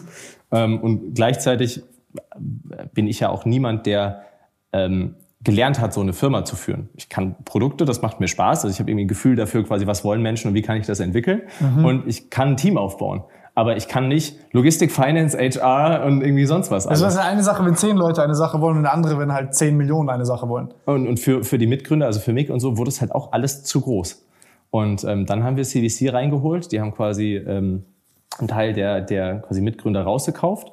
Und ähm, Benny und ich haben unseren Teil erhöht. Also wir sind quasi jetzt mehr drin als vorher noch. Prozentual. Ja. Also ich hatte, ich hatte davor quasi am Ende nach allen Verwässerungen 17 Prozent und jetzt habe ich 18 Prozent. Wieso? Also wurde, wurde dir auch ein Teil rausgekauft oder wie, wie? Also CVC hat das so gemacht, ähm, dass sie mir einen Teil Geld gegeben haben, quasi so ein bisschen wie mäßig geschenkt. Echt? Ähm, weil sie halt gesagt haben, okay, ihr seid für das, was in der Zukunft passiert, so wichtig, dass wir halt gar nicht wollen, dass ihr weniger der Firma habt, sondern ihr sollt eigentlich mehr haben. so, und das ist ein sehr, sehr cooler Deal gewesen, ähm, weil das hat für mich so gelöst, dass ich nicht von der Firma quasi finanziell abhängig bin. Also ich bin Crazy. nicht darauf angewiesen, Wie viel Profit machen wir dieses Jahr und Genau, was mein so, das- Gehalt und diese kleinen Scheiße. Genau, so ist halt einfach ist nicht da. Ähm, und gleichzeitig fühlt sich halt nicht weniger wie meine Firma an, quasi. ähm, und genau, das war, das, das war dann quasi der Deal, den wir bekommen haben. Und worin die Jungs absolut genial sind, ist Leute zu finden. Also zum Beispiel. Also fürs Team so HR-mäßig. Genau, also die gucken sich quasi die Struktur an und die haben gesehen, hey, es gibt hier irgendwie Gründer, so Benny, Christian, die können irgendwie das und das, aber die können halt ganz viel nicht. Und was sind jetzt die Profile, die wir brauchen? Und Ey, diese Organigramme, wenn deine Firma immer größer wird, so von gefühlt einer Eier zu einem Einzeller zu so einem komplexen Organismus, das ist ja, crazy vor allem nicht nur zu sehen, welche Position fehlt, sondern was ist Welcher der Mensch? Mhm. perfekte Lebenslauf quasi und, also, und der perfekte Mensch dafür. Mich überfordert das jetzt schon teilweise so. Also bei so ein paar Sachen, wo ich dabei bin, ja, aber jetzt, jetzt zunehmend, das ist echt komplex. Da sind die Jungs absurd gut drin. Also die haben dann, ähm, die haben uns dann zwei Leute vorgestellt am Anfang. Der eine ist der Stefan Smaller. Das ist ähm, einer der Gründer von Westwing, Mhm. der dann tatsächlich dafür äh, Westwing auch verlassen hat, äh, um zu uns zu kommen. Ähm, der war mit dir im Podcast mit Ding, ne? Genau, der war bei OMR Ich muss mit dabei. sagen, der der ist eine Top-Ergänzung gewesen zu Der dir. ist super gut. Vor allem, der, ist- der ist auch total produktgetrieben. Der weiß, welche Bereiche wir verstehen und welche er versteht. Und die, die könnten ja juristisch sehr viel entscheiden, quasi über uns hinweg. Aber gleichzeitig wissen sie, okay, die Jungs sollen halt mit, mit einbezogen werden immer. Ähm, haben sie uns den vorgestellt. Ey, das ist ein crazy Deal, ehrlich. Und, Also- dann, und dann haben sie den, und das ist ein zweiter super wichtiger Faktor, die haben uns einen COO reingebracht. Ähm, Das ist so wichtig. Das ist so der größte Hidden Champion in jedem Unternehmen. ja, vor allen Dingen, also vor allen Dingen, wenn, ja Damit einer Problem wie du oder ich funktionieren können, brauchst du einen richtig guten. Ja, und also das, der, der, der Dude war, glaube ich, Vice President Logistics Unilever Europa oder so. Also Boah. so, so, so ein Ding. Krass. ähm, und das Geniale ist, der hat auch türkische Wurzeln. Und ähm, bei uns ist dadurch, dass der Produktionsapparat quasi von ESN kam und ähm, das halt eine türkische Familie ist, die Brauchst das quasi gegründet Fit, hat. Alter. Ähm, weil wenn halt, halt der deutsche Jochen reinkommt, dann wird Ja. er nicht ernst genommen. Oder ich. Oder, ne? Ja, ja. Aber wenn du halt jemanden hast, der die Kultur versteht, der das sprechen kann und so weiter, Ich achte da krass drauf. hammergeiler Fit. Ich achte da krass drauf. Ja, und das, äh, also so kam das dann quasi und ähm, dadurch kann ich mich halt also auch mittlerweile quasi wieder in die Bereiche zurückziehen, die mir Spaß machen. Und ich mache halt nur Produktentwicklung und nur Team und alles andere nicht. Äh, Wie, wie, war, wie war der Teil dazwischen? Weil, ey, das, also erstmal muss ich sagen, dass ich diesen Deal crazy finde. Weil, also das muss man mal erzählen, ne? Also du, was hast du da alles da draußen? Du hast so Heuschrecken, die dann kommen und sagen, ja, komm, jetzt melken wir den Bums bis zu Ende. Natürlich würdet ihr sowas nicht zulassen, auch nicht machen wollen. Aber Das, das, das, ist, Angenehme ist, wir haben eine Situation, dass die, das ist gut und schlecht. Für den Firmenwert, quasi am Finanzmarkt, ist es nicht so gut, dass die Firma sehr abhängig von uns ist. Weil wenn ich mich morgen hinstelle und sage, hey, das, was Moore macht, gerade ist Kacke, dann kaufen die Leute Moore nicht mehr, weil, wenn ich das erklären kann. Ne? Also was dadurch, selbst wenn sie es wollten, könnte ein CVC ja nicht sagen, hey, wir entscheiden jetzt, was für Produkte ihr entwickelt. so, ne? Und das ist halt eine sehr, sehr angenehme Lage, wieso wir quasi auch so viel machen können, weil wir halt wissen, hey, am Ende sind halt wir, die es dies verkörpern und wenn wir halt nicht das machen, was wir gut finden, dann machen wir es nicht. Ähm, und da- das ist halt eine sehr, sehr angenehme, kleine Story bei diesen Syrups hier. Ne? Ähm, wir haben die gelauncht und ich glaube, ich weiß die Zahl nicht mehr ganz genau, aber irgendwie 200, 300.000 in drei Minuten weg. So, direkt ausverkauft. Und unsere Anlage hat aber damals nicht mal ansatzweise viele, viele Syrups geschafft. Und dann haben wir ähm, herausgefunden, dass es in der Nähe eine Anlage gab, die gerade frei geworden sind, weil jemand irgendwie die Finanzierung verkackt hat, ähm, die eine Million pro Monat äh, produzieren kann. Und ähm, dass wir die quasi schnell grabben könnten und sagen, okay, ist unser Ding Abfahrt. Ähm, dann hat damals, da war unser, der Selim, der neue CEO, war noch nicht da, hatten wir so einen Interims-CEO, das ist quasi eine Person, die eingesetzt wird von CVC, damit alles gut läuft. Und ich war kein großer Fan von dem, habe ich auch sehr schnell so kommuniziert, weil der hatte mir eine zu sehr Beraterdenkweise. Also so, lass erst Ah, mal nicht hands-on und so. Genau, lass es mal warten, drei Monate warten, das noch ein bisschen sammeln. Und wir so, ey, wir haben gerade in drei Minuten alles sold out, wir brauchen jetzt eine neue Anlage. Und äh, ich habe damals Can angerufen von CVC. ich habe auch echt gesagt, Can, es gibt jetzt zwei Möglichkeiten. Entweder wir kaufen die Anlage oder ich kaufe sie und verkaufe sie euch am Ende für mehr zurück, aber ich kaufe diese Anlage heute. ich fühle die Ansage sehr gut.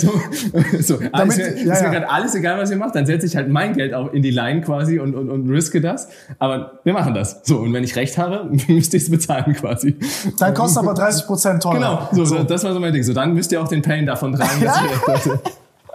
Ähm, long story short, Can ist sehr, sehr cool. Der hat dann gesagt, ja, okay, wenn du dir so sicher bist, mach. Also das, so sind die Jungs generell. Wenn die sagen, ey, du hast in dem Bereich Ahnung und wenn du dir sehr sicher bist, dann mach einfach. So, dann kannst du quasi uns overrulen, indem du sagst, hey, let's go.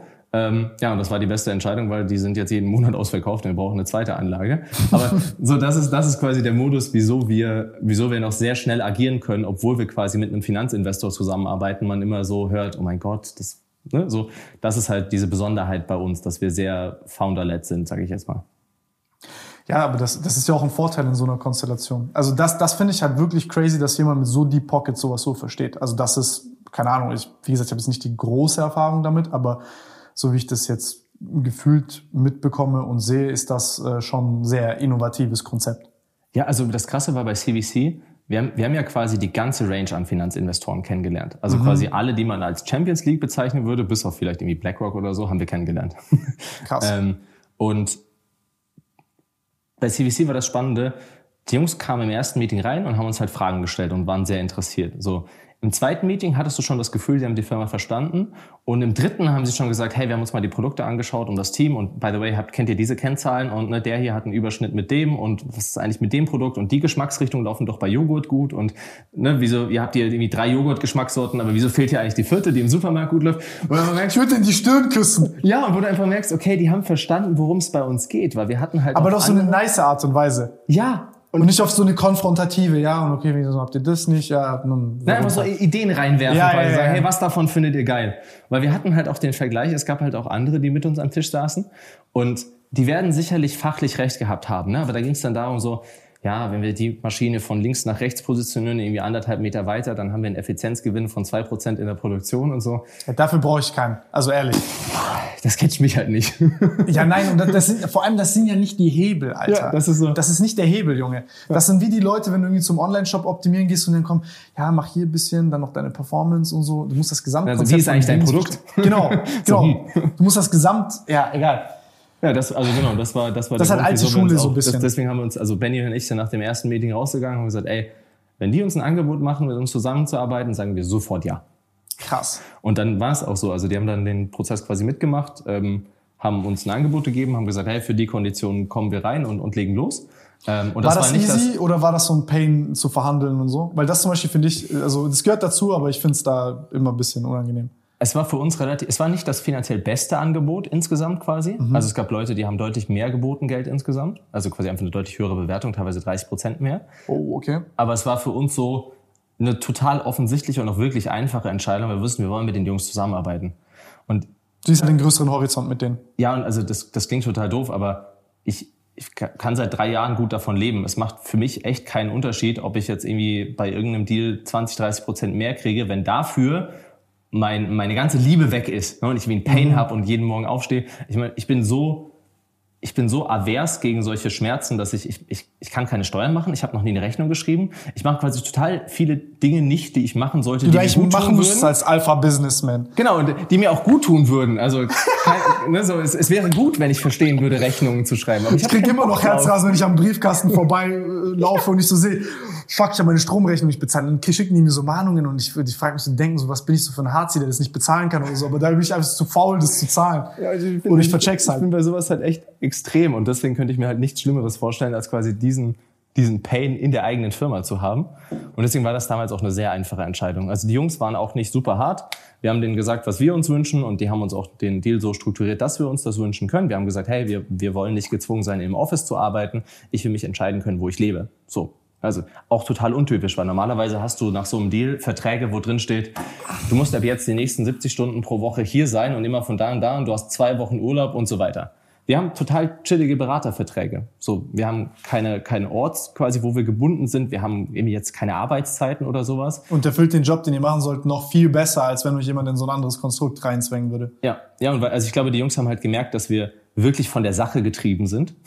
Also, dass wir einfach wirklich geil finden, das zu entwickeln. Und dann denn das ist halt sehr, sehr krasse Menschenkenntnis, dass sie dann sagen, okay, wir sind bereit, einen Deal einzugehen, wo es quasi Risiken für uns gibt, die mit anderen Leuten halt schiefgehen würden. Also, weil wir hätten ja auch äh, mit dem Beratervertrag, wir könnten morgen sagen, wir arbeiten halt nicht mehr. Also ich könnte quasi Dienst nach Vorschrift machen und halt quasi 20 Stunden im nichts machen und, und, den Beratervertrag kriegen und dadurch mein Gehalt und irgendwie leben und in den Pool gehen oder so. Ähm, Und ich arbeite halt so viel wie nie zuvor.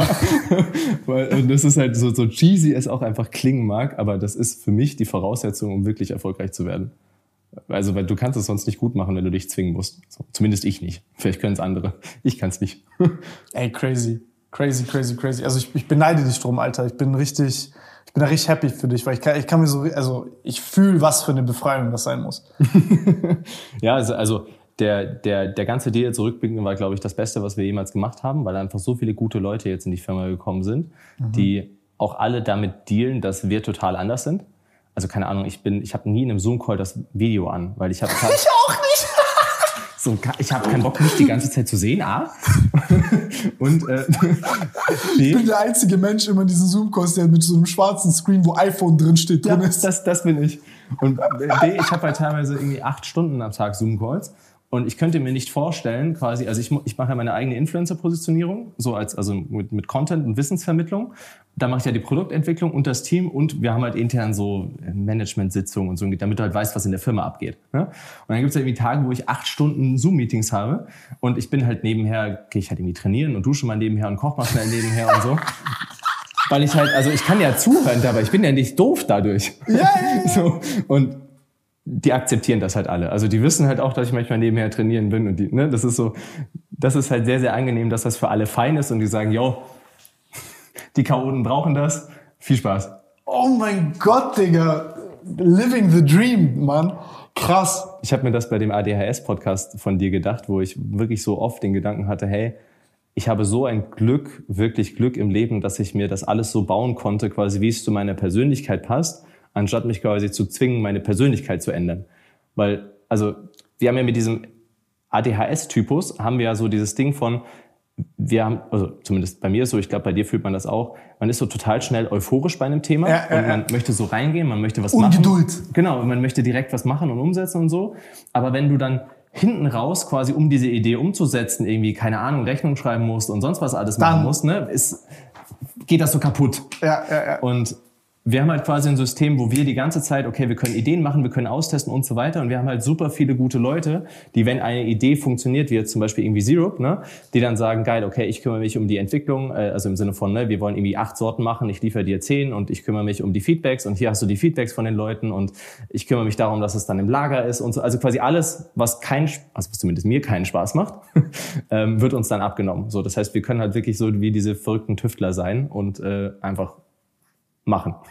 crazy, Alter, crazy. Also für mich ist das schon so ein halber Gänsehautmoment, weil das ist für mich so, du musst dir überlegen, ähm, also du hast dieser Satz gerade allein schon, ja, du musst dich nicht mit deiner Persönlichkeit an das Unternehmen anpassen, sondern du kannst dir das Unternehmen so konstruieren, dass es halt, sag ich mal, ja. freundlich ist für deine Persönlichkeit, ja. die halt, sag ich mal, awkward ist, so für die meisten ja, Leute wahrscheinlich. Aber ähm, ich habe es ja auch häufig probiert, das, das schränkt dich ein, du funktionierst nicht, das ist, du kannst das durchhalten und so, also das geht schon, aber es ist irgendwie einfach, es Ich hatte irgendwie nicht. das Gefühl, ich kann das persönlich nicht, also mein, weil mein, mein Dad ist sehr erfolgreich mhm. ähm, und der hat so diesen typischen krassen Lebenslauf, so eins der besten Mathe-Staatsexamen, Doktortitel mit 25 irgendwie in so einem Mathematikthema. Crazy. Dann McKinsey sehr erfolgreich gemacht, ne? Dann quasi äh, Unternehmensbeteiligung, so dieses, wo du einfach weißt, ey, der Junge hat halt sehr, sehr lange Zeit seines Lebens 100 Stunden pro Woche gebuckelt, um dahin zu kommen. Und auch bei Dingen, die ihm einfach wahrscheinlich keinen Spaß gemacht haben. so, ähm, und ich hatte halt dieses, ich fand das immer bei meinem Dad so krass und ich verstehe das auch bis heute nicht, weil ich weiß halt, ich bin die Person, ich könnte das nicht. Also ich habe es ja versucht. Ich habe ja versucht, Dinge zu machen, die quasi nur für den Lebenslauf gut sind, so Pharmaziestudium und sowas. Und ich konnte mich dann nicht motivieren, ehrlicherweise irgendwas zu machen. Das ist bei mir so eine, so eine Blockade. Das heißt, ich habe gar keine andere Möglichkeit. Also entweder ich wäre halt wirklich ein kompletter Versager geworden mhm. oder ich wäre richtig gut im Profi-Gaming geworden, aber dafür war ich auch, also ich hab, war deutschlandmäßig gut, aber international kacke.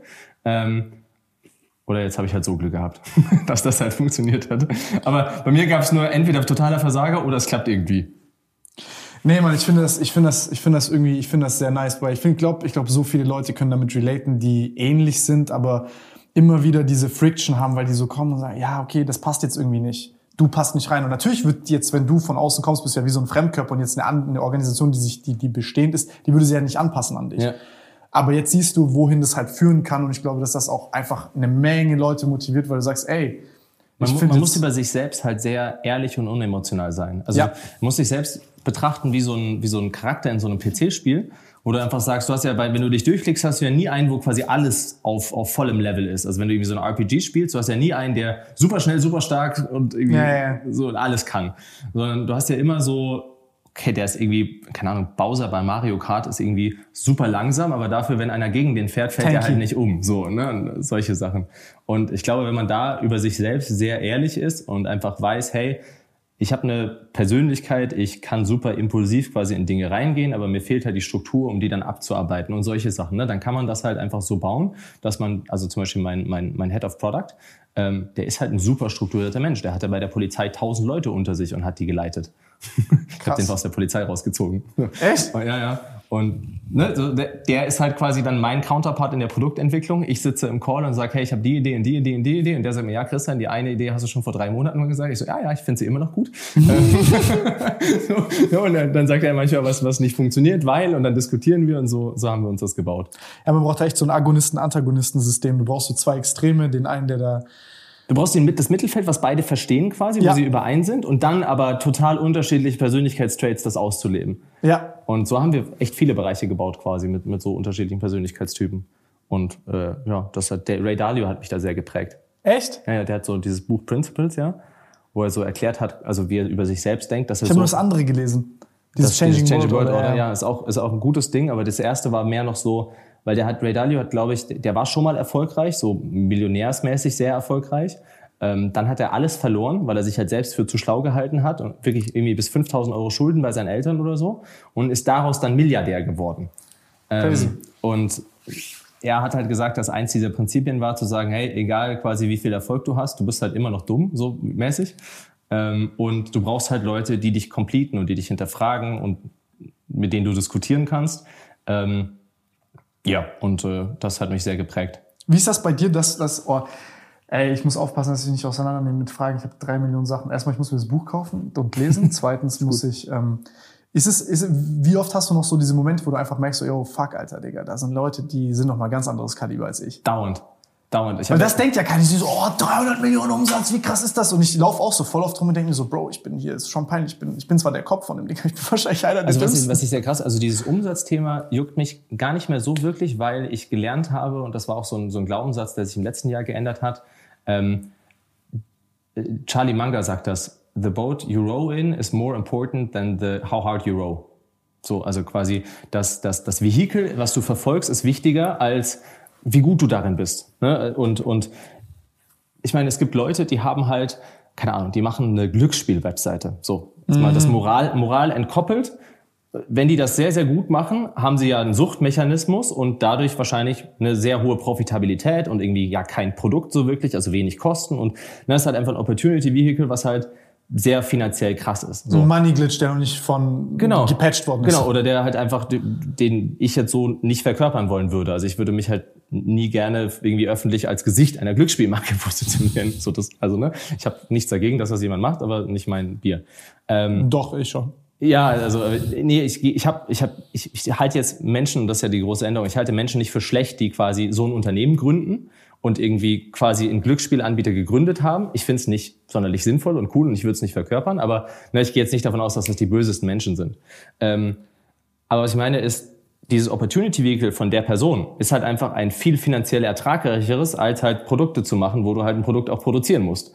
Und ähm, deswegen habe ich gar nicht so sehr dieses Umsatzthema, wie krass das ist, sondern ich, ich, ich, ich finde immer so Menschen super spannend, die in so singulären Aktivitäten halt super, super stark sind, ne? die so, die, die halt pro, pro, ich habe das zum Beispiel bei, bei Stefan Smaller, ich weiß nicht, ob er das weiß, aber ich finde den sehr krass dafür, dass er, der hat so eine Art, wo er Probleme sehr logisch runterbricht und total unemotional.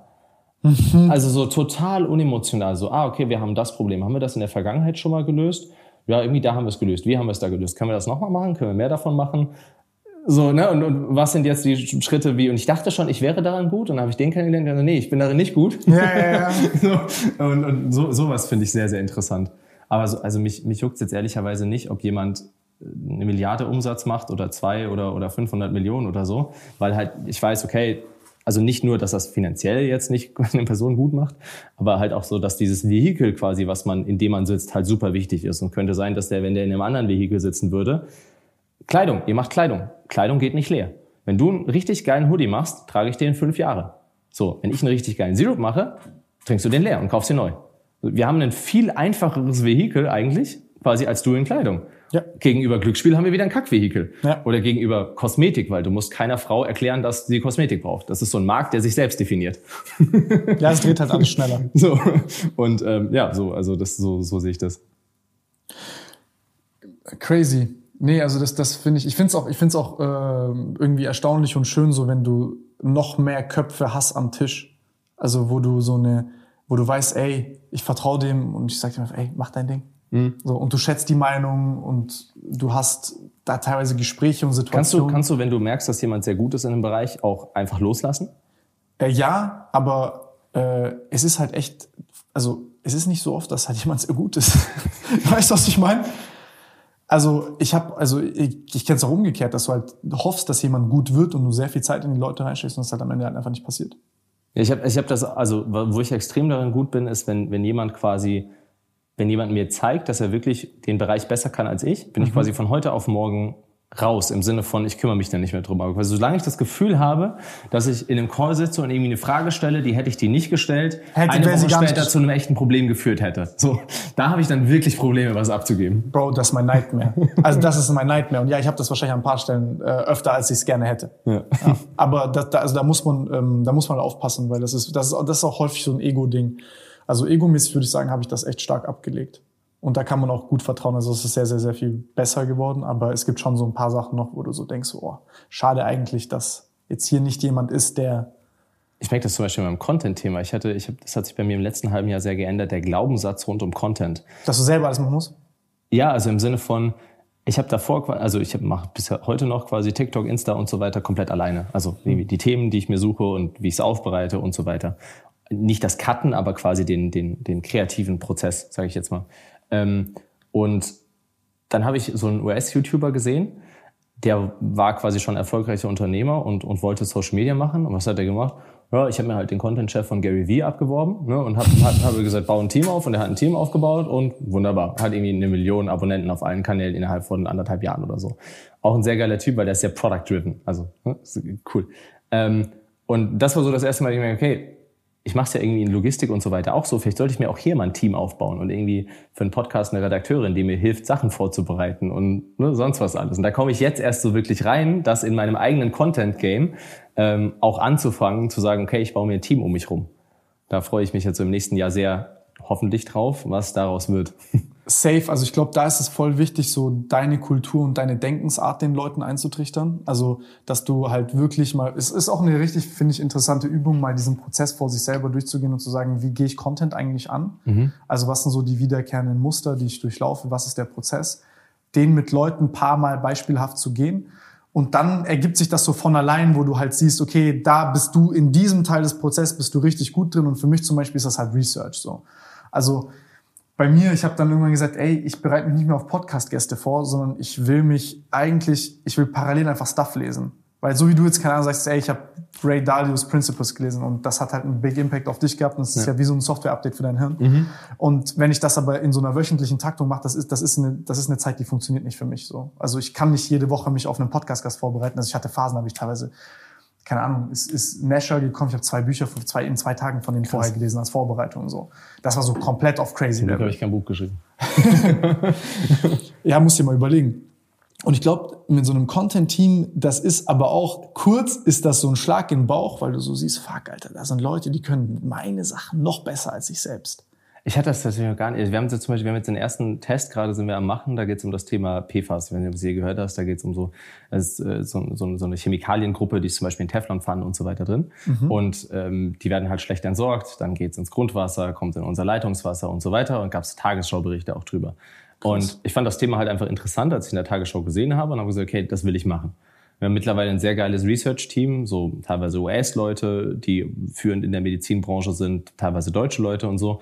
Und dann haben wir halt mit meiner Redakteurin und quasi dem Research-Team gesagt, okay, lass mal einen Call aufsetzen, in welche Richtung sollt ihr researchen? Dann haben die ein Dokument gemacht, irgendwie 16 Seiten, was quasi die ersten Erkenntnisse sind. Dann haben wir das wiederum besprochen im Sinne von, okay, was sind jetzt die praktischen Sachen daraus? Also die haben dann zum Beispiel gesagt, hey, es ist so und so und da und da vertreten. Und mein Gehirn war dann so, ja, aber könnten wir nicht auch einfach mal die Top 10 verkauften Mineralwässer aus dem Supermarkt testen und nachgucken. Mhm. Haben wir dann gemacht. So, ne? so, solche Sachen. So dieses, diese letzte Praxisbezug mache halt dann ich quasi oft. Ähm, und dann hat die, die, nach der zweiten Runde hat meine Redakteurin daraus ein Skript gemacht und das ist jetzt echt gut geworden. Also ich bin quasi noch voll im Prozess drin, aber ich mache es halt genau wie bei allem anderen. Ich mache die Teile, die mir wichtig sind mhm. und dann bin ich halt, also Geil. den Rest machen andere. Und das, das ist crazy. Da, jetzt suchen wir nur noch nach einem guten quasi Kreativstil, wie man das vor, vor Video macht, sage ich jetzt mal. Ähm, aber das ist jetzt, das müssen wir auch noch lösen über die nächsten Wochen. ja, einfach mal probieren, wie du. Ja, ich, ich finde es geil. Also ich finde es voll crazy. Das bringt ja auch nochmal das ganze Content-Game auf ein ganz anderes Level.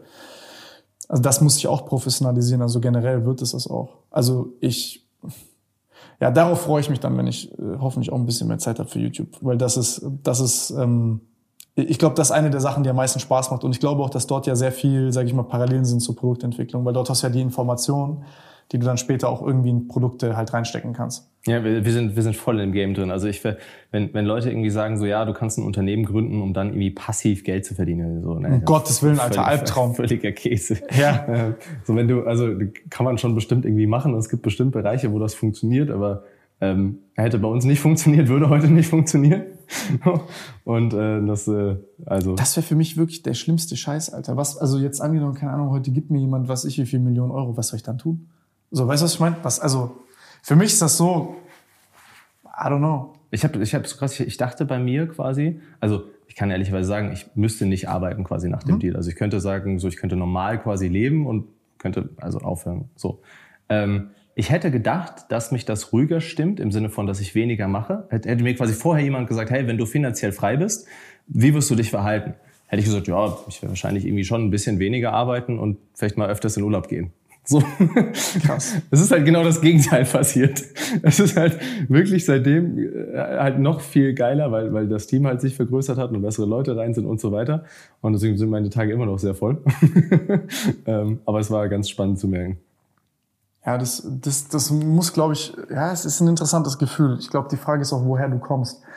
Die Frage ist, was so auch deine Downside ist. Ich glaube, dass das so eine Sache ist, die Leute sehr häufig auch limitieren kann, weil du ähm, die Downside halt automatisch halt verfünffachst von ja. der Gewichtung. So, das ist ja, einfach so eine menschliche Sache. Wie meinst du? Also ja, wenn du zum Beispiel, guck mal, wenn du jetzt über, also jetzt beispielsweise jetzt angenommen, du hättest jetzt kein, ähm, du wärst jetzt, dein, deine Familie wäre jetzt kein Auffangnetz, sondern du mhm. bist jetzt zum mhm. Beispiel, hast jetzt eine Familie und die lebt so normal, du hast nicht studiert und du hast jetzt das alles gemacht und du, ähm, äh, dieses, dieser, dieser Buyout ermöglicht es dir zum Beispiel zu sagen, okay, ich muss mir, also ich kann nicht tiefer fallen als das. Ja. So.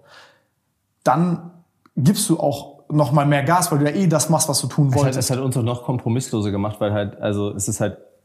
Es nimmt dir Angst. Es ist wirklich privat egal, ob wir quasi teilweise eine finanziell dumme Entscheidung in der Firma treffen. Also klar müssen wir am Ende irgendwie performen, das ist jetzt logisch. Ja, es ne? bringt dir Klarheit in dein Judgment. Ja. Also die Panik ist weg. Ja. Wir hatten das, ich hatte letztens, wir hatten so eine Osterbox, ne? Und ähm, die Osterbox war mega teuer zu machen, also Produkte teuer, aber auch das ganze Packaging einfach teuer, äh, weil handgepackt und ne, alles Mögliche. Und dann haben wir das verkündet und ich habe aus, ich, ich bin in so ganz vielen WhatsApp-Gruppen quasi mit Kunden drin, weil ich das total geil finde, so mitzulesen, was die schreiben und so. Ähm, also es gibt auch viele Leute, die meine Handynummer haben. Ähm, und dann habe ich halt da so gesehen, wie die sich quasi in den Gruppen ausgetauscht haben und gesagt haben, ja, mega geil, ich würde die Sorte feiern, aber der Preis ist mir zu hoch und so weiter. Und das war halt einfach ganz normal kalkuliert, aber dadurch, dass du halt diese Extrakosten für das Packaging hattest, hast du halt nicht das, was mir eigentlich wichtig ist, komplett zu sagen, du gibst das meiste fürs Produkt aus, weil halt ne, ein, ein signifikanter Teil in dieser ganzen Box und Verpacken und einzeln verpacken und so weiter. Ähm, und genau in so einem Moment ist dann halt sehr angenehm zu wissen. Also wir haben dann, ich habe ich hab einfach eine Story gemacht, habe gesagt, hey, ich habe in den Gruppen mitgelesen, ich sehe das, ich verstehe das. Ähm, ihr kriegt morgen einen absoluten Specialpreis. Das Ding ist, ich glaube, 20 oder 15 Euro noch mal günstiger. Ist für uns finanziell total dumm. Werden wir auch so nicht mehr machen, quasi so eine Box. Aber viel Spaß sichert sie euch. Und das feiern die Leute natürlich sehr. Und das Geile ist, ich habe halt keine finanzielle Downside kurzfristig und aber dieses Schöne, dass die Community sagt, hey, das ist eine coole Marke und irgendwie ich mag mhm. Christian in dem Fall so. Und da, das ist halt auch durch, durch CVC tatsächlich nochmal gekommen.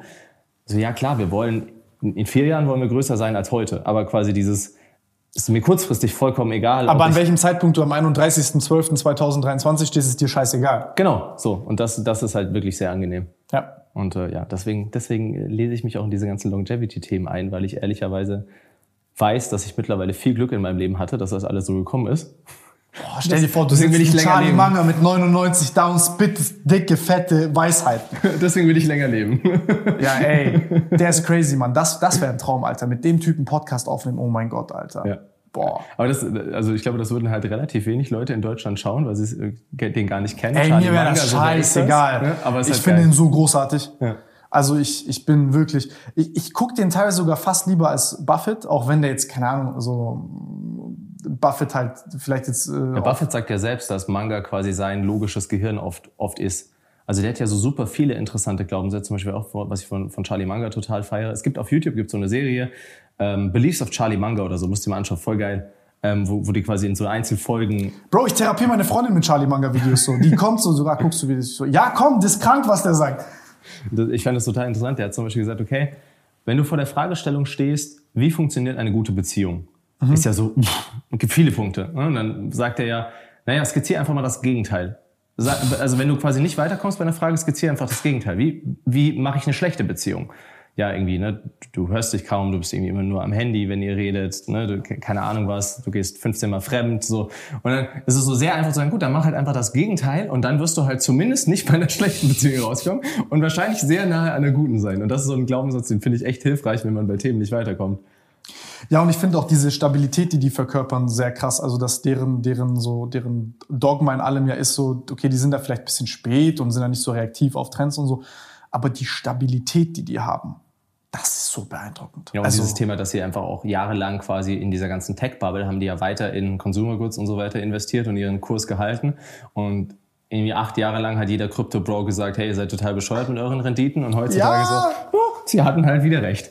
Hey, das, das war das für mich auch so Gänsehautmomente, weil das ist für mich so eine, das muss ich sagen, also früher so beim Bodybuilding war das, war wahrscheinlich eine Sache, die so, du willst gut aussehen wegen Frauen und bliblablub und weil du denkst, das ist jetzt halt das Ding.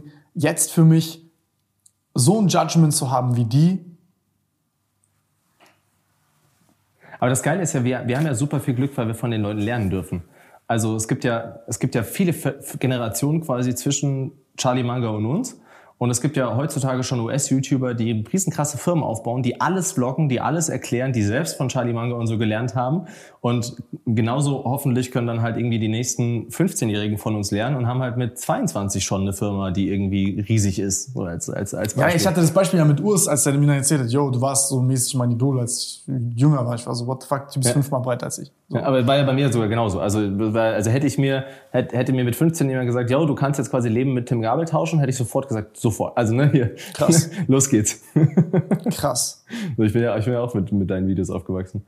Das schon, das schon irgendwie, das schon irgendwie witzig. So, ich krieg das ja nicht mit, weißt du, was ich meine? Ich weiß ja gar nicht, welche Emotionen ich bei Leuten halt, weißt du, was ja, ich meine? So, ja. für mich ist das so, keine. Ich habe ja vergessen, was ich alles gedreht habe, so. Nee, auch so, so, so, so sehr man sich über diese Fitnessszene am Ende lustig gemacht hat und so sehr die auch irgendwo wie so ein Joke in sich zusammengefallen ist, ne?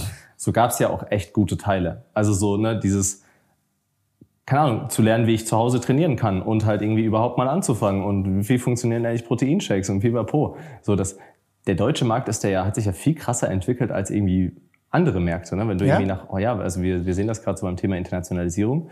Wenn du so nach Frankreich, Italien, teilweise auch Niederlande und so gehst, das fühlt sich so ein bisschen an, wie in die Vergangenheit zu reisen, weil Krass. die Leute halt nicht so kritisch sind und sich nicht die ganze Zeit beefen und so. UK ist noch ähnlich, also UK ist relativ ähnlich zu Deutschland.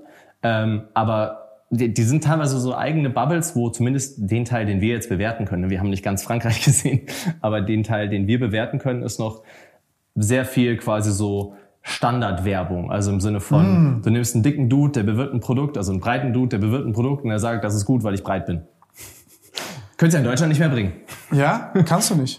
Aber krass, da frage ich mich dann, wie du zum Beispiel so eine, also wie, wie willst du dann so eine Internationalisierung angehen? Sagst du dann, ey, ich suche mir jetzt den nächsten Christian Wolf von Frankreich und versuche den taktisch aufzubauen und ja, wir, also was wir, was wir gerade machen, ist, dass wir einfach mal testen. Also wir, wir sind sehr so, hey, was ist der erste Schritt, den wir tun können? Und der erste Schritt war zu sagen, ich habe jemanden getroffen, der war früher CMO bei Gymshark, glaube ich sogar in deiner Zeit. Ähm, vielleicht kennst du den Daniel Abel? Ja. Ja klar, also den habe ich getroffen und ähm, der fand uns super cool, Produkte super cool, ich habe mich gut mit ihm verstanden. Aber ich so, ey, du hast doch international ein ganz gutes Netzwerk, kannst du uns helfen? Ja, okay. Hat er, ne, jetzt ist er quasi bei uns.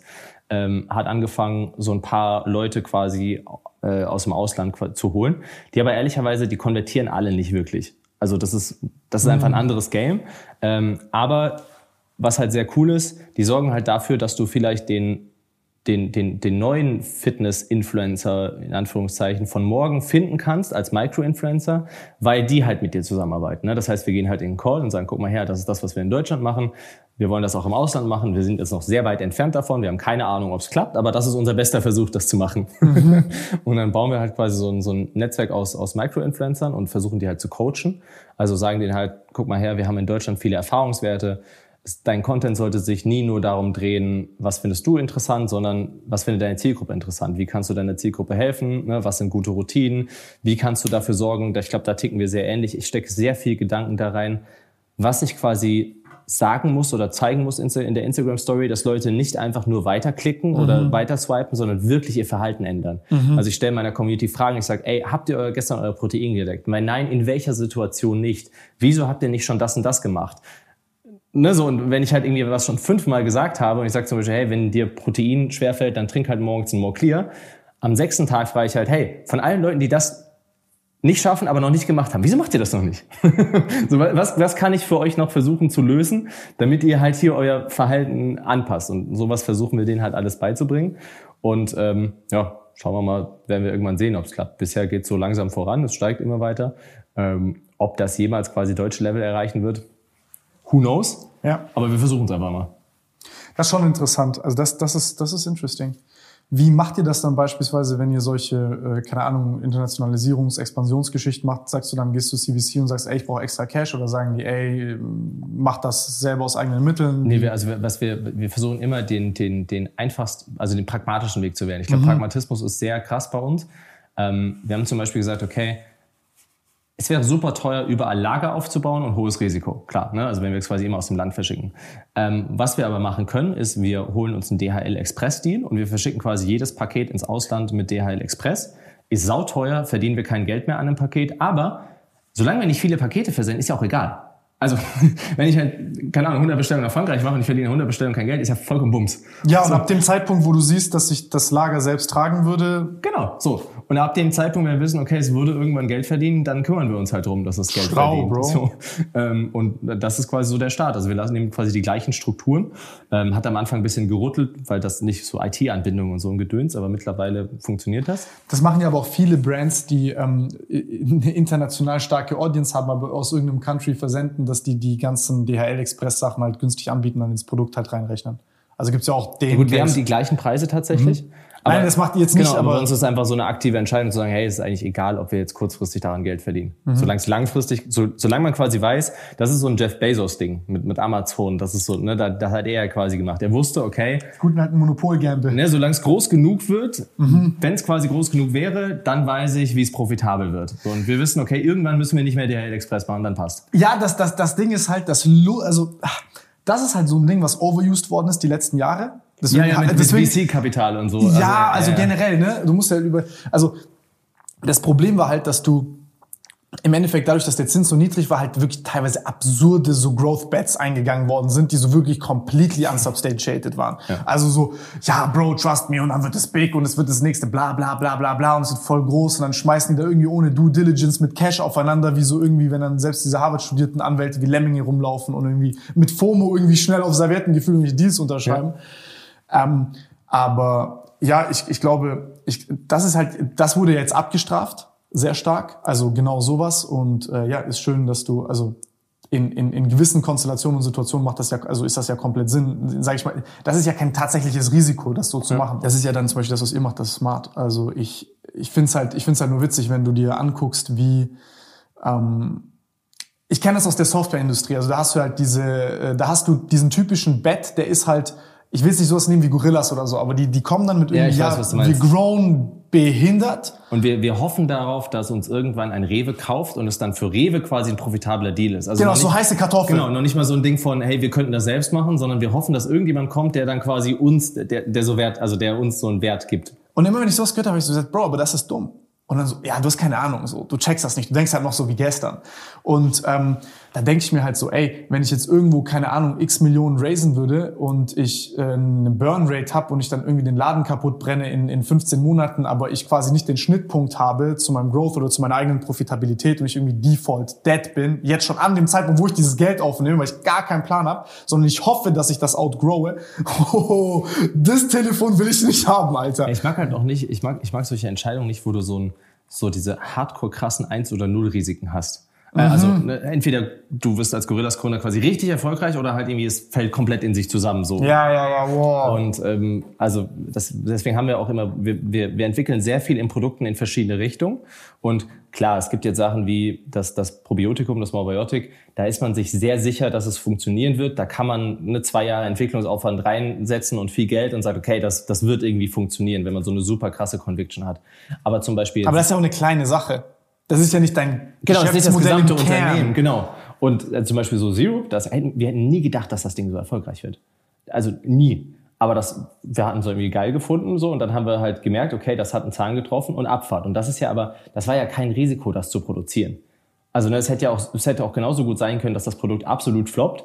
Na gut, dann hätten wir halt irgendwie ein paar Dinger mit Rabatt verkauft. Und so ticken wir halt einfach viel zu testen, wo nicht ein krasses Risiko drin ist, was wir alles überschaubar machen können. Und dann irgendwie findet man halt so ein paar Nuggets, was dann so einen Zahn der Zeit trifft. Ja, ey, ich meine, ist, ist wie so ein Baum wächst. Langsam und dann halt. Das ist. Jetzt haben wir sogar den Unternehmerteil noch gemacht. Ja, ey, also du, ich könnte ja noch voll lang. Aber ich finde, also was ich daran einfach toll finde, ist, äh, ja, dass, dass, dass du da mit deiner Persönlichkeit dir das so gebaut hast, dass du einfach sagst, ey, ich bin ich und ich kann. Weil ich glaube, das ist echt ein sehr, sehr, das ist, glaube ich, das unangenehmste Gefühl, was man haben kann, ist, dass du irgendwie wohl erfolgreich bist, aber in einer Rolle, in der du dich persönlich nicht wohlfühlst. Und dann was machen musst, worin du eigentlich nicht so. Was ich halt, glaube ich, noch bei mir sehr spannend finde, irgendwann herauszufinden, ist, ich glaube, ich bin aktuell selbstsicher, nicht weil ich quasi intrinsisch mich super finde, sondern weil ich quasi in, diesen, in, diesen, in diesem Spiel zu sagen, hey, ich will Produkte machen, die Leute geil finden und dann kriege ich das Feedback, dass sie es geil finden. Das ist ja eine gewisse Validierung im Sinne von du bist gut. So, ne?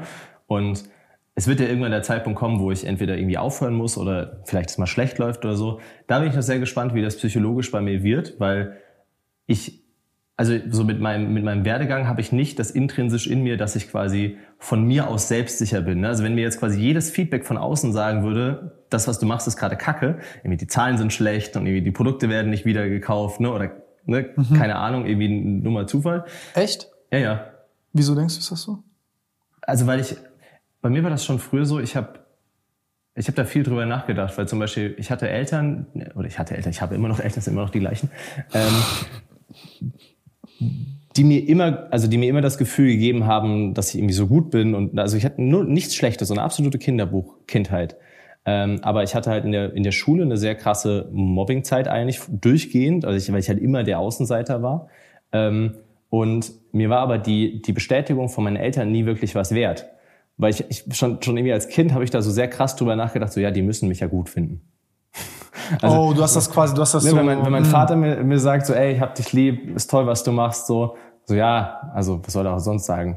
Es klingt super, super doof, aber da, das war so immer mein Gedanke, wieso mir das, wenn quasi von außen das Feedback kam, hey, du bist kacke, also von, der, von, den, von den Schulkindern, hey, du bist kacke, und die Eltern sagen aber, hey, du bist gut, habe ich darauf halt echt wenig gegeben, was die Eltern sagen, so für mein eigenes äh, Selbstwertgefühl.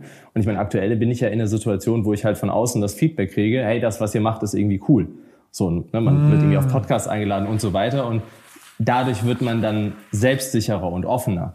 Ähm, aber da bin ich noch mal sehr gespannt, was, was, was passiert mit mir psychologisch, wenn diese Phase vorbei ist. Krass. Irgendwann wird die ja vorbeigehen. Krass. Krass. Ich habe das, ich habe das ähnlich tatsächlich. Ähm, ich könnte jetzt nicht so ganz comfortable darüber sprechen. Das kann ich dann irgendwann anders machen. das, das kann, ich kann es privat mit dir machen, aber ich könnte es nicht auf Kamera machen. Ja. Ähm, Ja, ich habe ich hab eine ähnliche Tendenz. Ich habe eine ähnliche Tendenz. Das ist ein ekliges Gefühl. Aber, ja. Aber ich glaube, das treibt einen halt auch an, solche Sachen zu machen. Weil wenn du halt intrinsisch das Gefühl hast, dass du voll geil bist und quasi egal, was du geil bist, dann, also dann würdest du ja nicht alles machen, was man macht. Also ich würde nicht quasi so viel versuchen zu machen, wenn ich quasi intern in mir das Gefühl habe, dass ich quasi von sich oder von, von mir aus super gut wäre. Ja, ich glaube, bei mir ist das so, glaube ich, manchmal das Gefühl, so unverstanden zu sein oder so. Also das, das ist, glaube ich, so eins dieser tiefen, schlimmen Gefühle, was man so haben kann. Wenn du irgendwie versuchst, was zu erklären oder zu, zu äußern und das dann nicht so wirklich verstanden wird oder du dann halt dir selber sagst, ey, habe ich gerade ähm, den bestmöglichen Job gemacht, diese Sache zu erklären. Ich habe letztens so eine extrem interessante Sache gehört. Das war Personality Traits quasi von erfolgreichen Leuten. Ja. Und wurden drei genannt, aber zwei sind quasi für den Punkt relevant. Der erste ist das Gefühl, also dass diese Leute, die sehr erfolgreich geworden sind, haben das Gefühl, dass sie, wenn sie eine Sache anpacken, die besser machen können als jeder andere. Ne? Echt? So, so das ist positiv?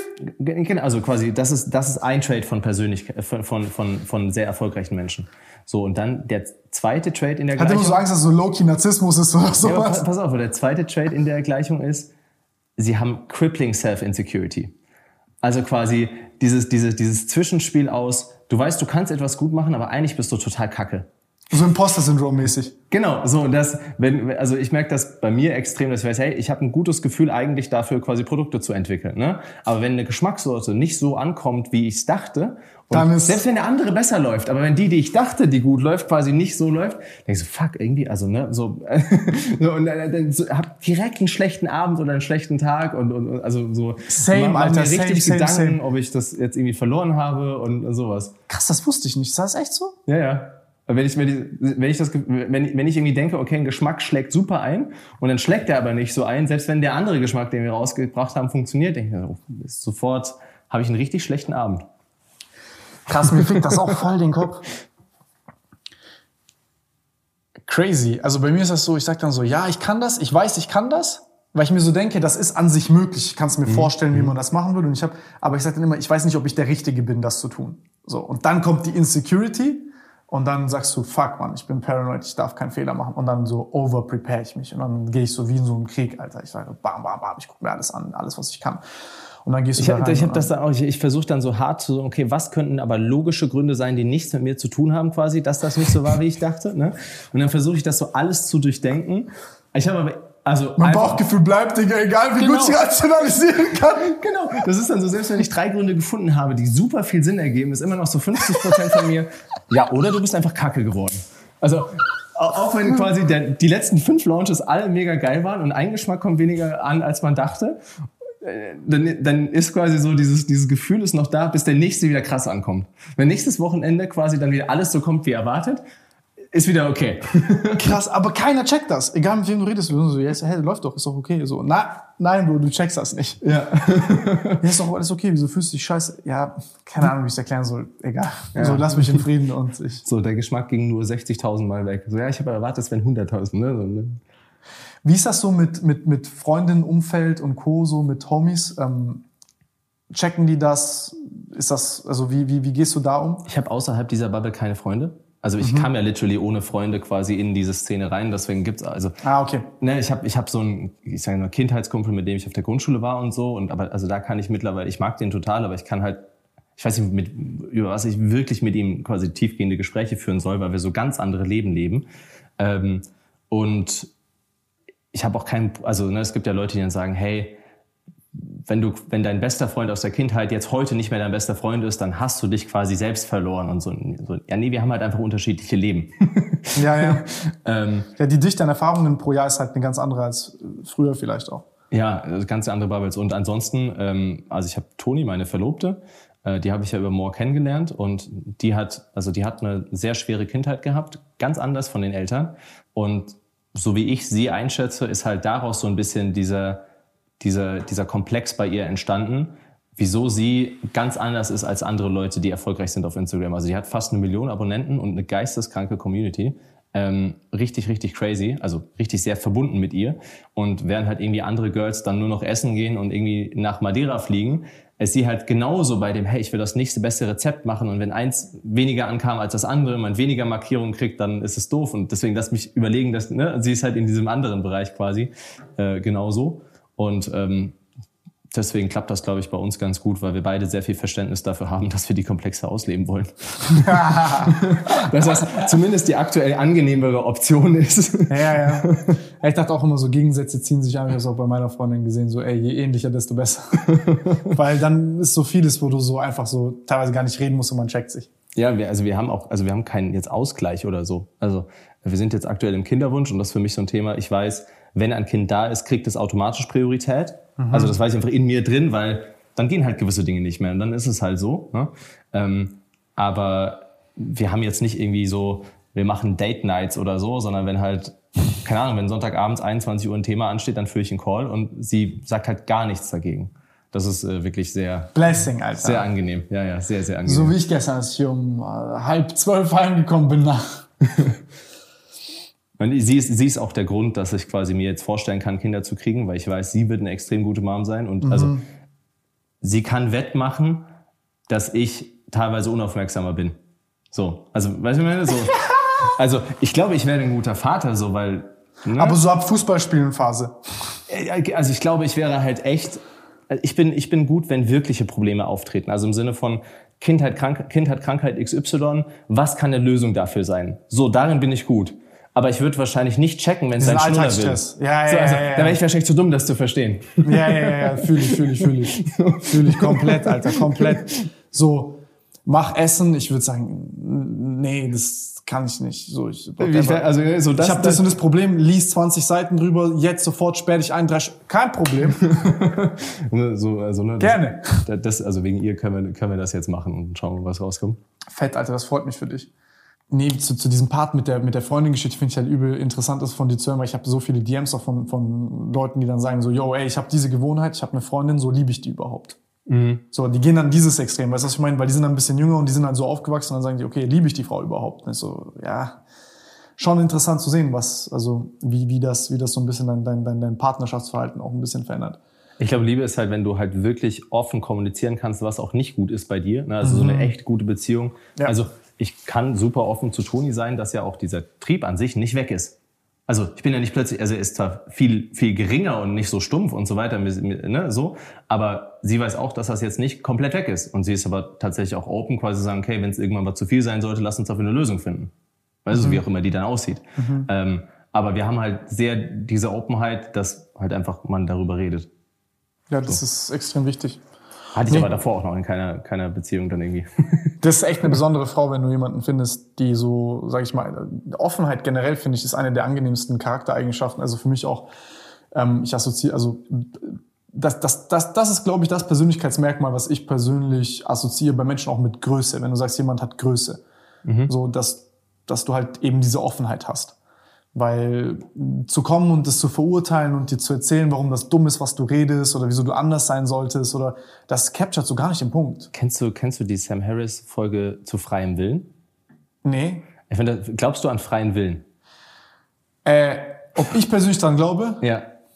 Also so wie, so wie die normalen Menschen, sage ich jetzt mal, freien Willen verstehen, im Sinne von... Hm, ich glaube, du hast ein Set an Optionen. Und aus dem kannst du hast du manchmal die Möglichkeit zu wählen.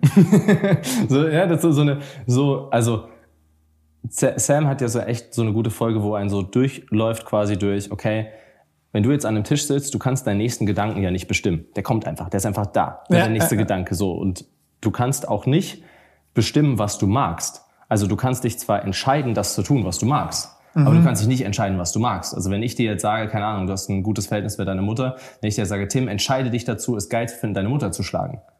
Du kann, also kannst du, du kannst dir den Kopf stellen, wird halt nicht passieren. Ja. So. Ähm, und ich, je mehr ich mich damit auseinandergesetzt habe, desto weniger glaube ich an freien Willen. Ich habe keine Ahnung, wie du sagst, ob es noch dieses kleine Set an Optionen gibt und ne, so, aber ich glaube zumindest zu einem sehr, sehr geringen Teil nur an freien Willen. Ähm, und wenn man diesen Gedankengang hat gegenüber anderen Menschen, ist man sowieso viel frei, also freier selbst, weil du halt niemanden verurteilst. Also das kam alles so in diesem Thema auch mit der MDMA-Erfahrung und ne, Sam Harris und so, so in diesem Thema habe ich mich damit auseinandergesetzt und dann war so, ja, ich kann, ich kann Menschen nicht mehr wirklich böse sein. Also ich kann mich zwar aktiv entscheiden, mich von ihnen zu distanzieren, ne, wenn jemand mir halt einfach nicht gut tut, weil er halt schlechte Sachen macht. Äh, aber ich kann halt nicht mehr wirklich in mir drin selbst denken, yo, das ist ein schlechter Mensch. So, sondern ne, keine Ahnung, vielleicht hat der in der Kindheit was mitbekommen und also selbst wenn du einen Psychopathen hast, entscheidet er sich nicht Psychopath zu sein. Ja, ja, ja. so, der ist halt so geboren oder keine Ahnung, hat ein Erlebnis, okay, keine Ahnung, wie Psychopathen entstehen. Ja, und ich glaube, ich glaube, dass diese Moment-to-Moment-Freiheit, das ist, glaube ich, mehr ein Hoax, als man denkt. Also das gibt Ich kann keinen so. Twix auf dem Tisch liegen haben. Wenn, ich, mhm. wenn, wenn jetzt hier ein Twix liegen würde. Nee, also Meine Freundin hat extra gestern noch so voll viel Süßigkeiten gekauft und ich war so, ey, falsche Adresse. Ja, also ich, ich würde das, ich könnte nicht anders. Also ich weiß das. Es ist einfach nur eine Frage der Zeit. Boah. Kann ich mich fünf Minuten zurückhalten? Ja. Drei Stunden? Schwierig. aber dann, aber jetzt kommen wir, glaube ich, zu dem, was ich meine mit Freiheit ist, ähm, Systeme. Ja. Also das ist zum Beispiel, wie ich durch Disziplin Freiheit bekomme. Also für mich ist das zum Beispiel so, für mich jetzt dieses, keine Ahnung, finanzielle Freiheit und bla, und das ist Cash und du kannst machen, was du willst. Nein, Mann, so, sondern für mich ist halt, dass ich in der Lage bin zu tun, was immer ich möchte, in, in, in so, einem Diszi also so einem Sense of Discipline. So, mhm. egal wie, also dass ich stabil bin dabei, dass ich einfach tun kann, was immer ich möchte.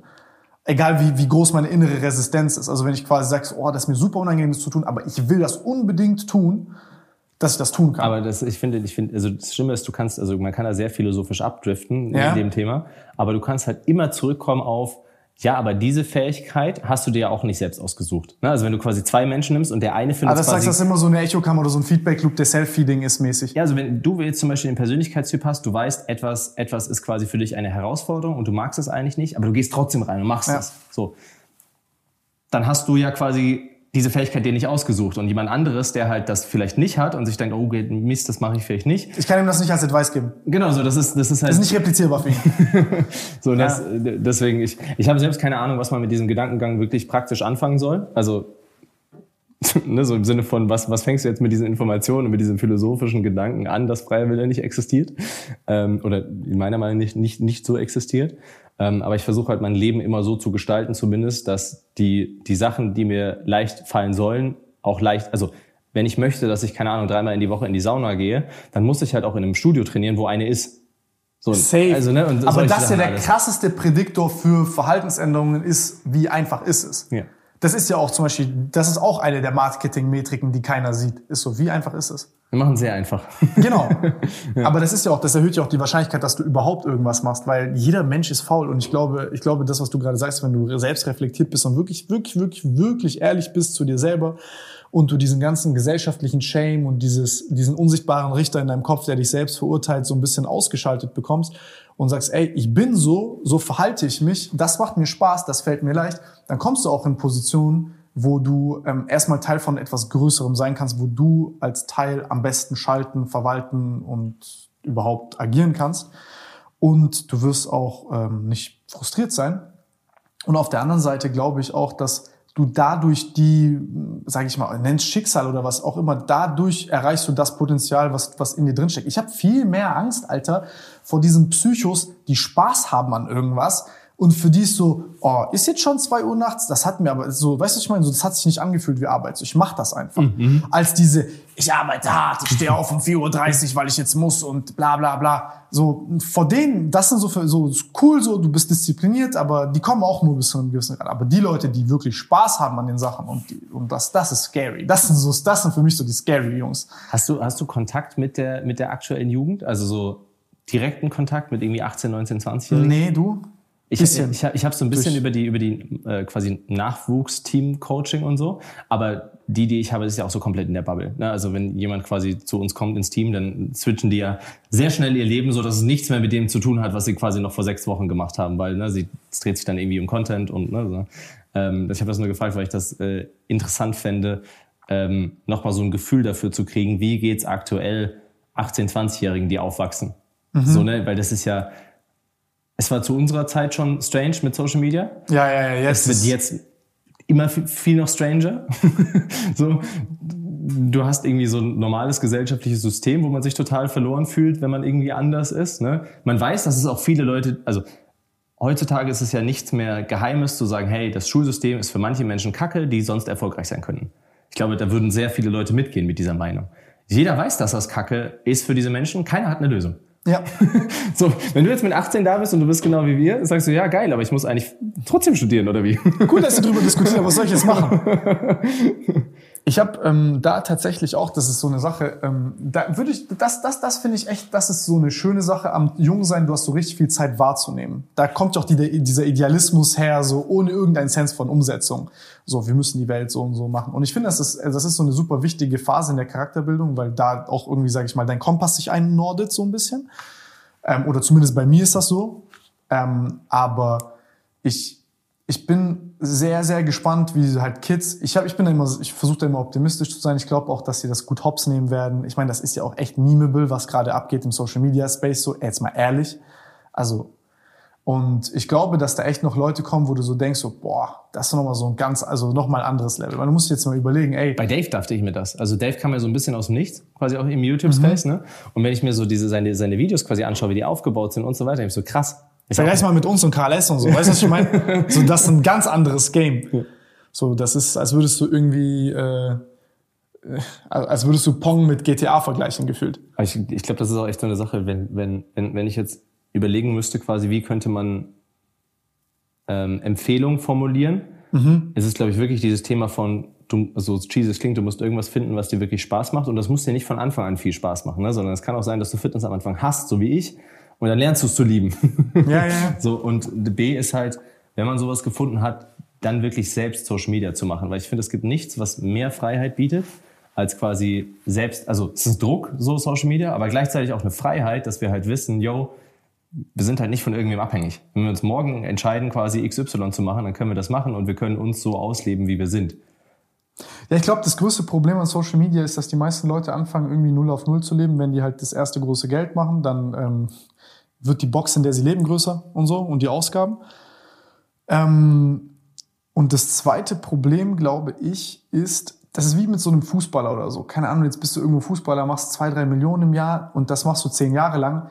Ey, hast du? Ja?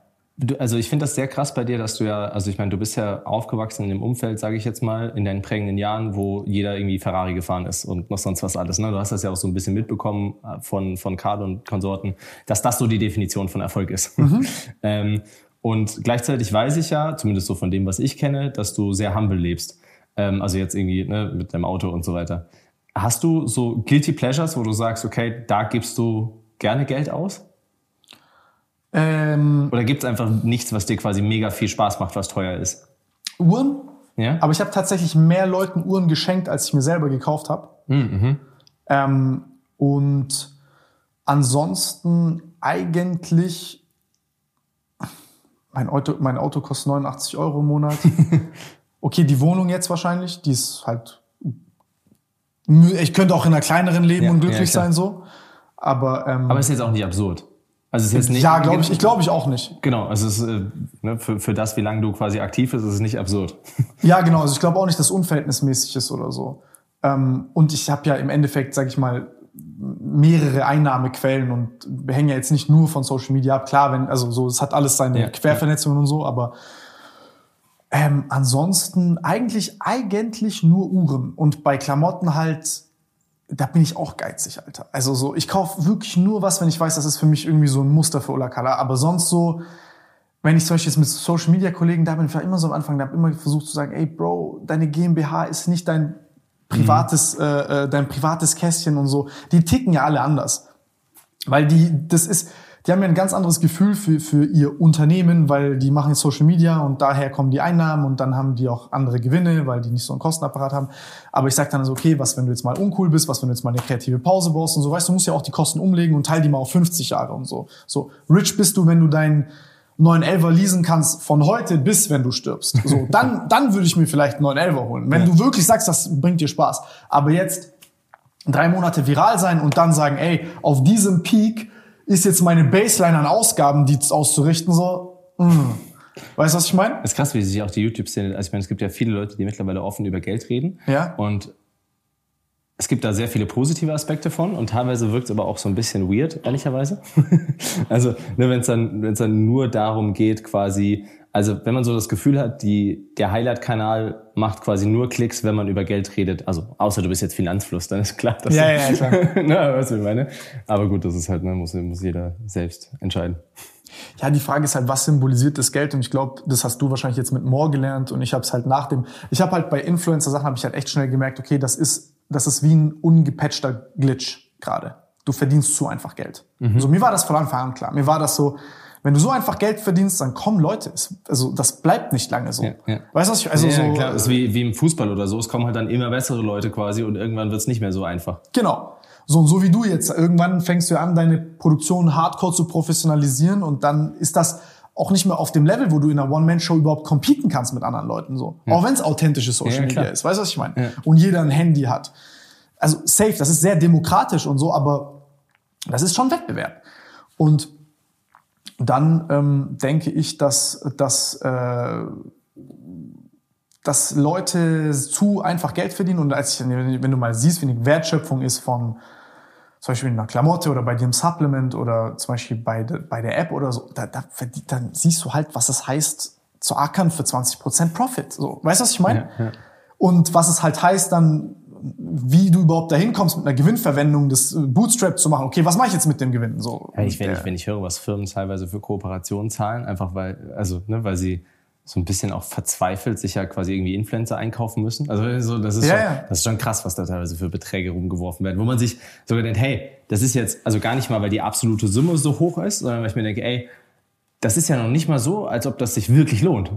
Das macht keinen also, Sinn. Ne, wenn du jemandem viel Geld bezahlst, aber der hat auch einen riesen Impact, ja gut, dann ist ja, ne, ist ja logisch. Aber das ist so, ey, ihr zahlt einfach dafür, dass ihr ignorant seid. Ja, ja, genau, genau, genau, genau, genau. Oh, da, da gab's Sachen, Alter, das war, da hat man eine Zeit lang wirklich, also ich war jetzt nie einer von diesen Leuten, der jetzt irgendwie asoziale Preise aufgerufen hat oder so, aber Alter, was da für Leute für Playstations bekommen das war crazy. Und dann siehst du halt, dass die abheben, wenn die auf einmal, keine Ahnung, 70, 100.000 Euro für ein Video bekommen.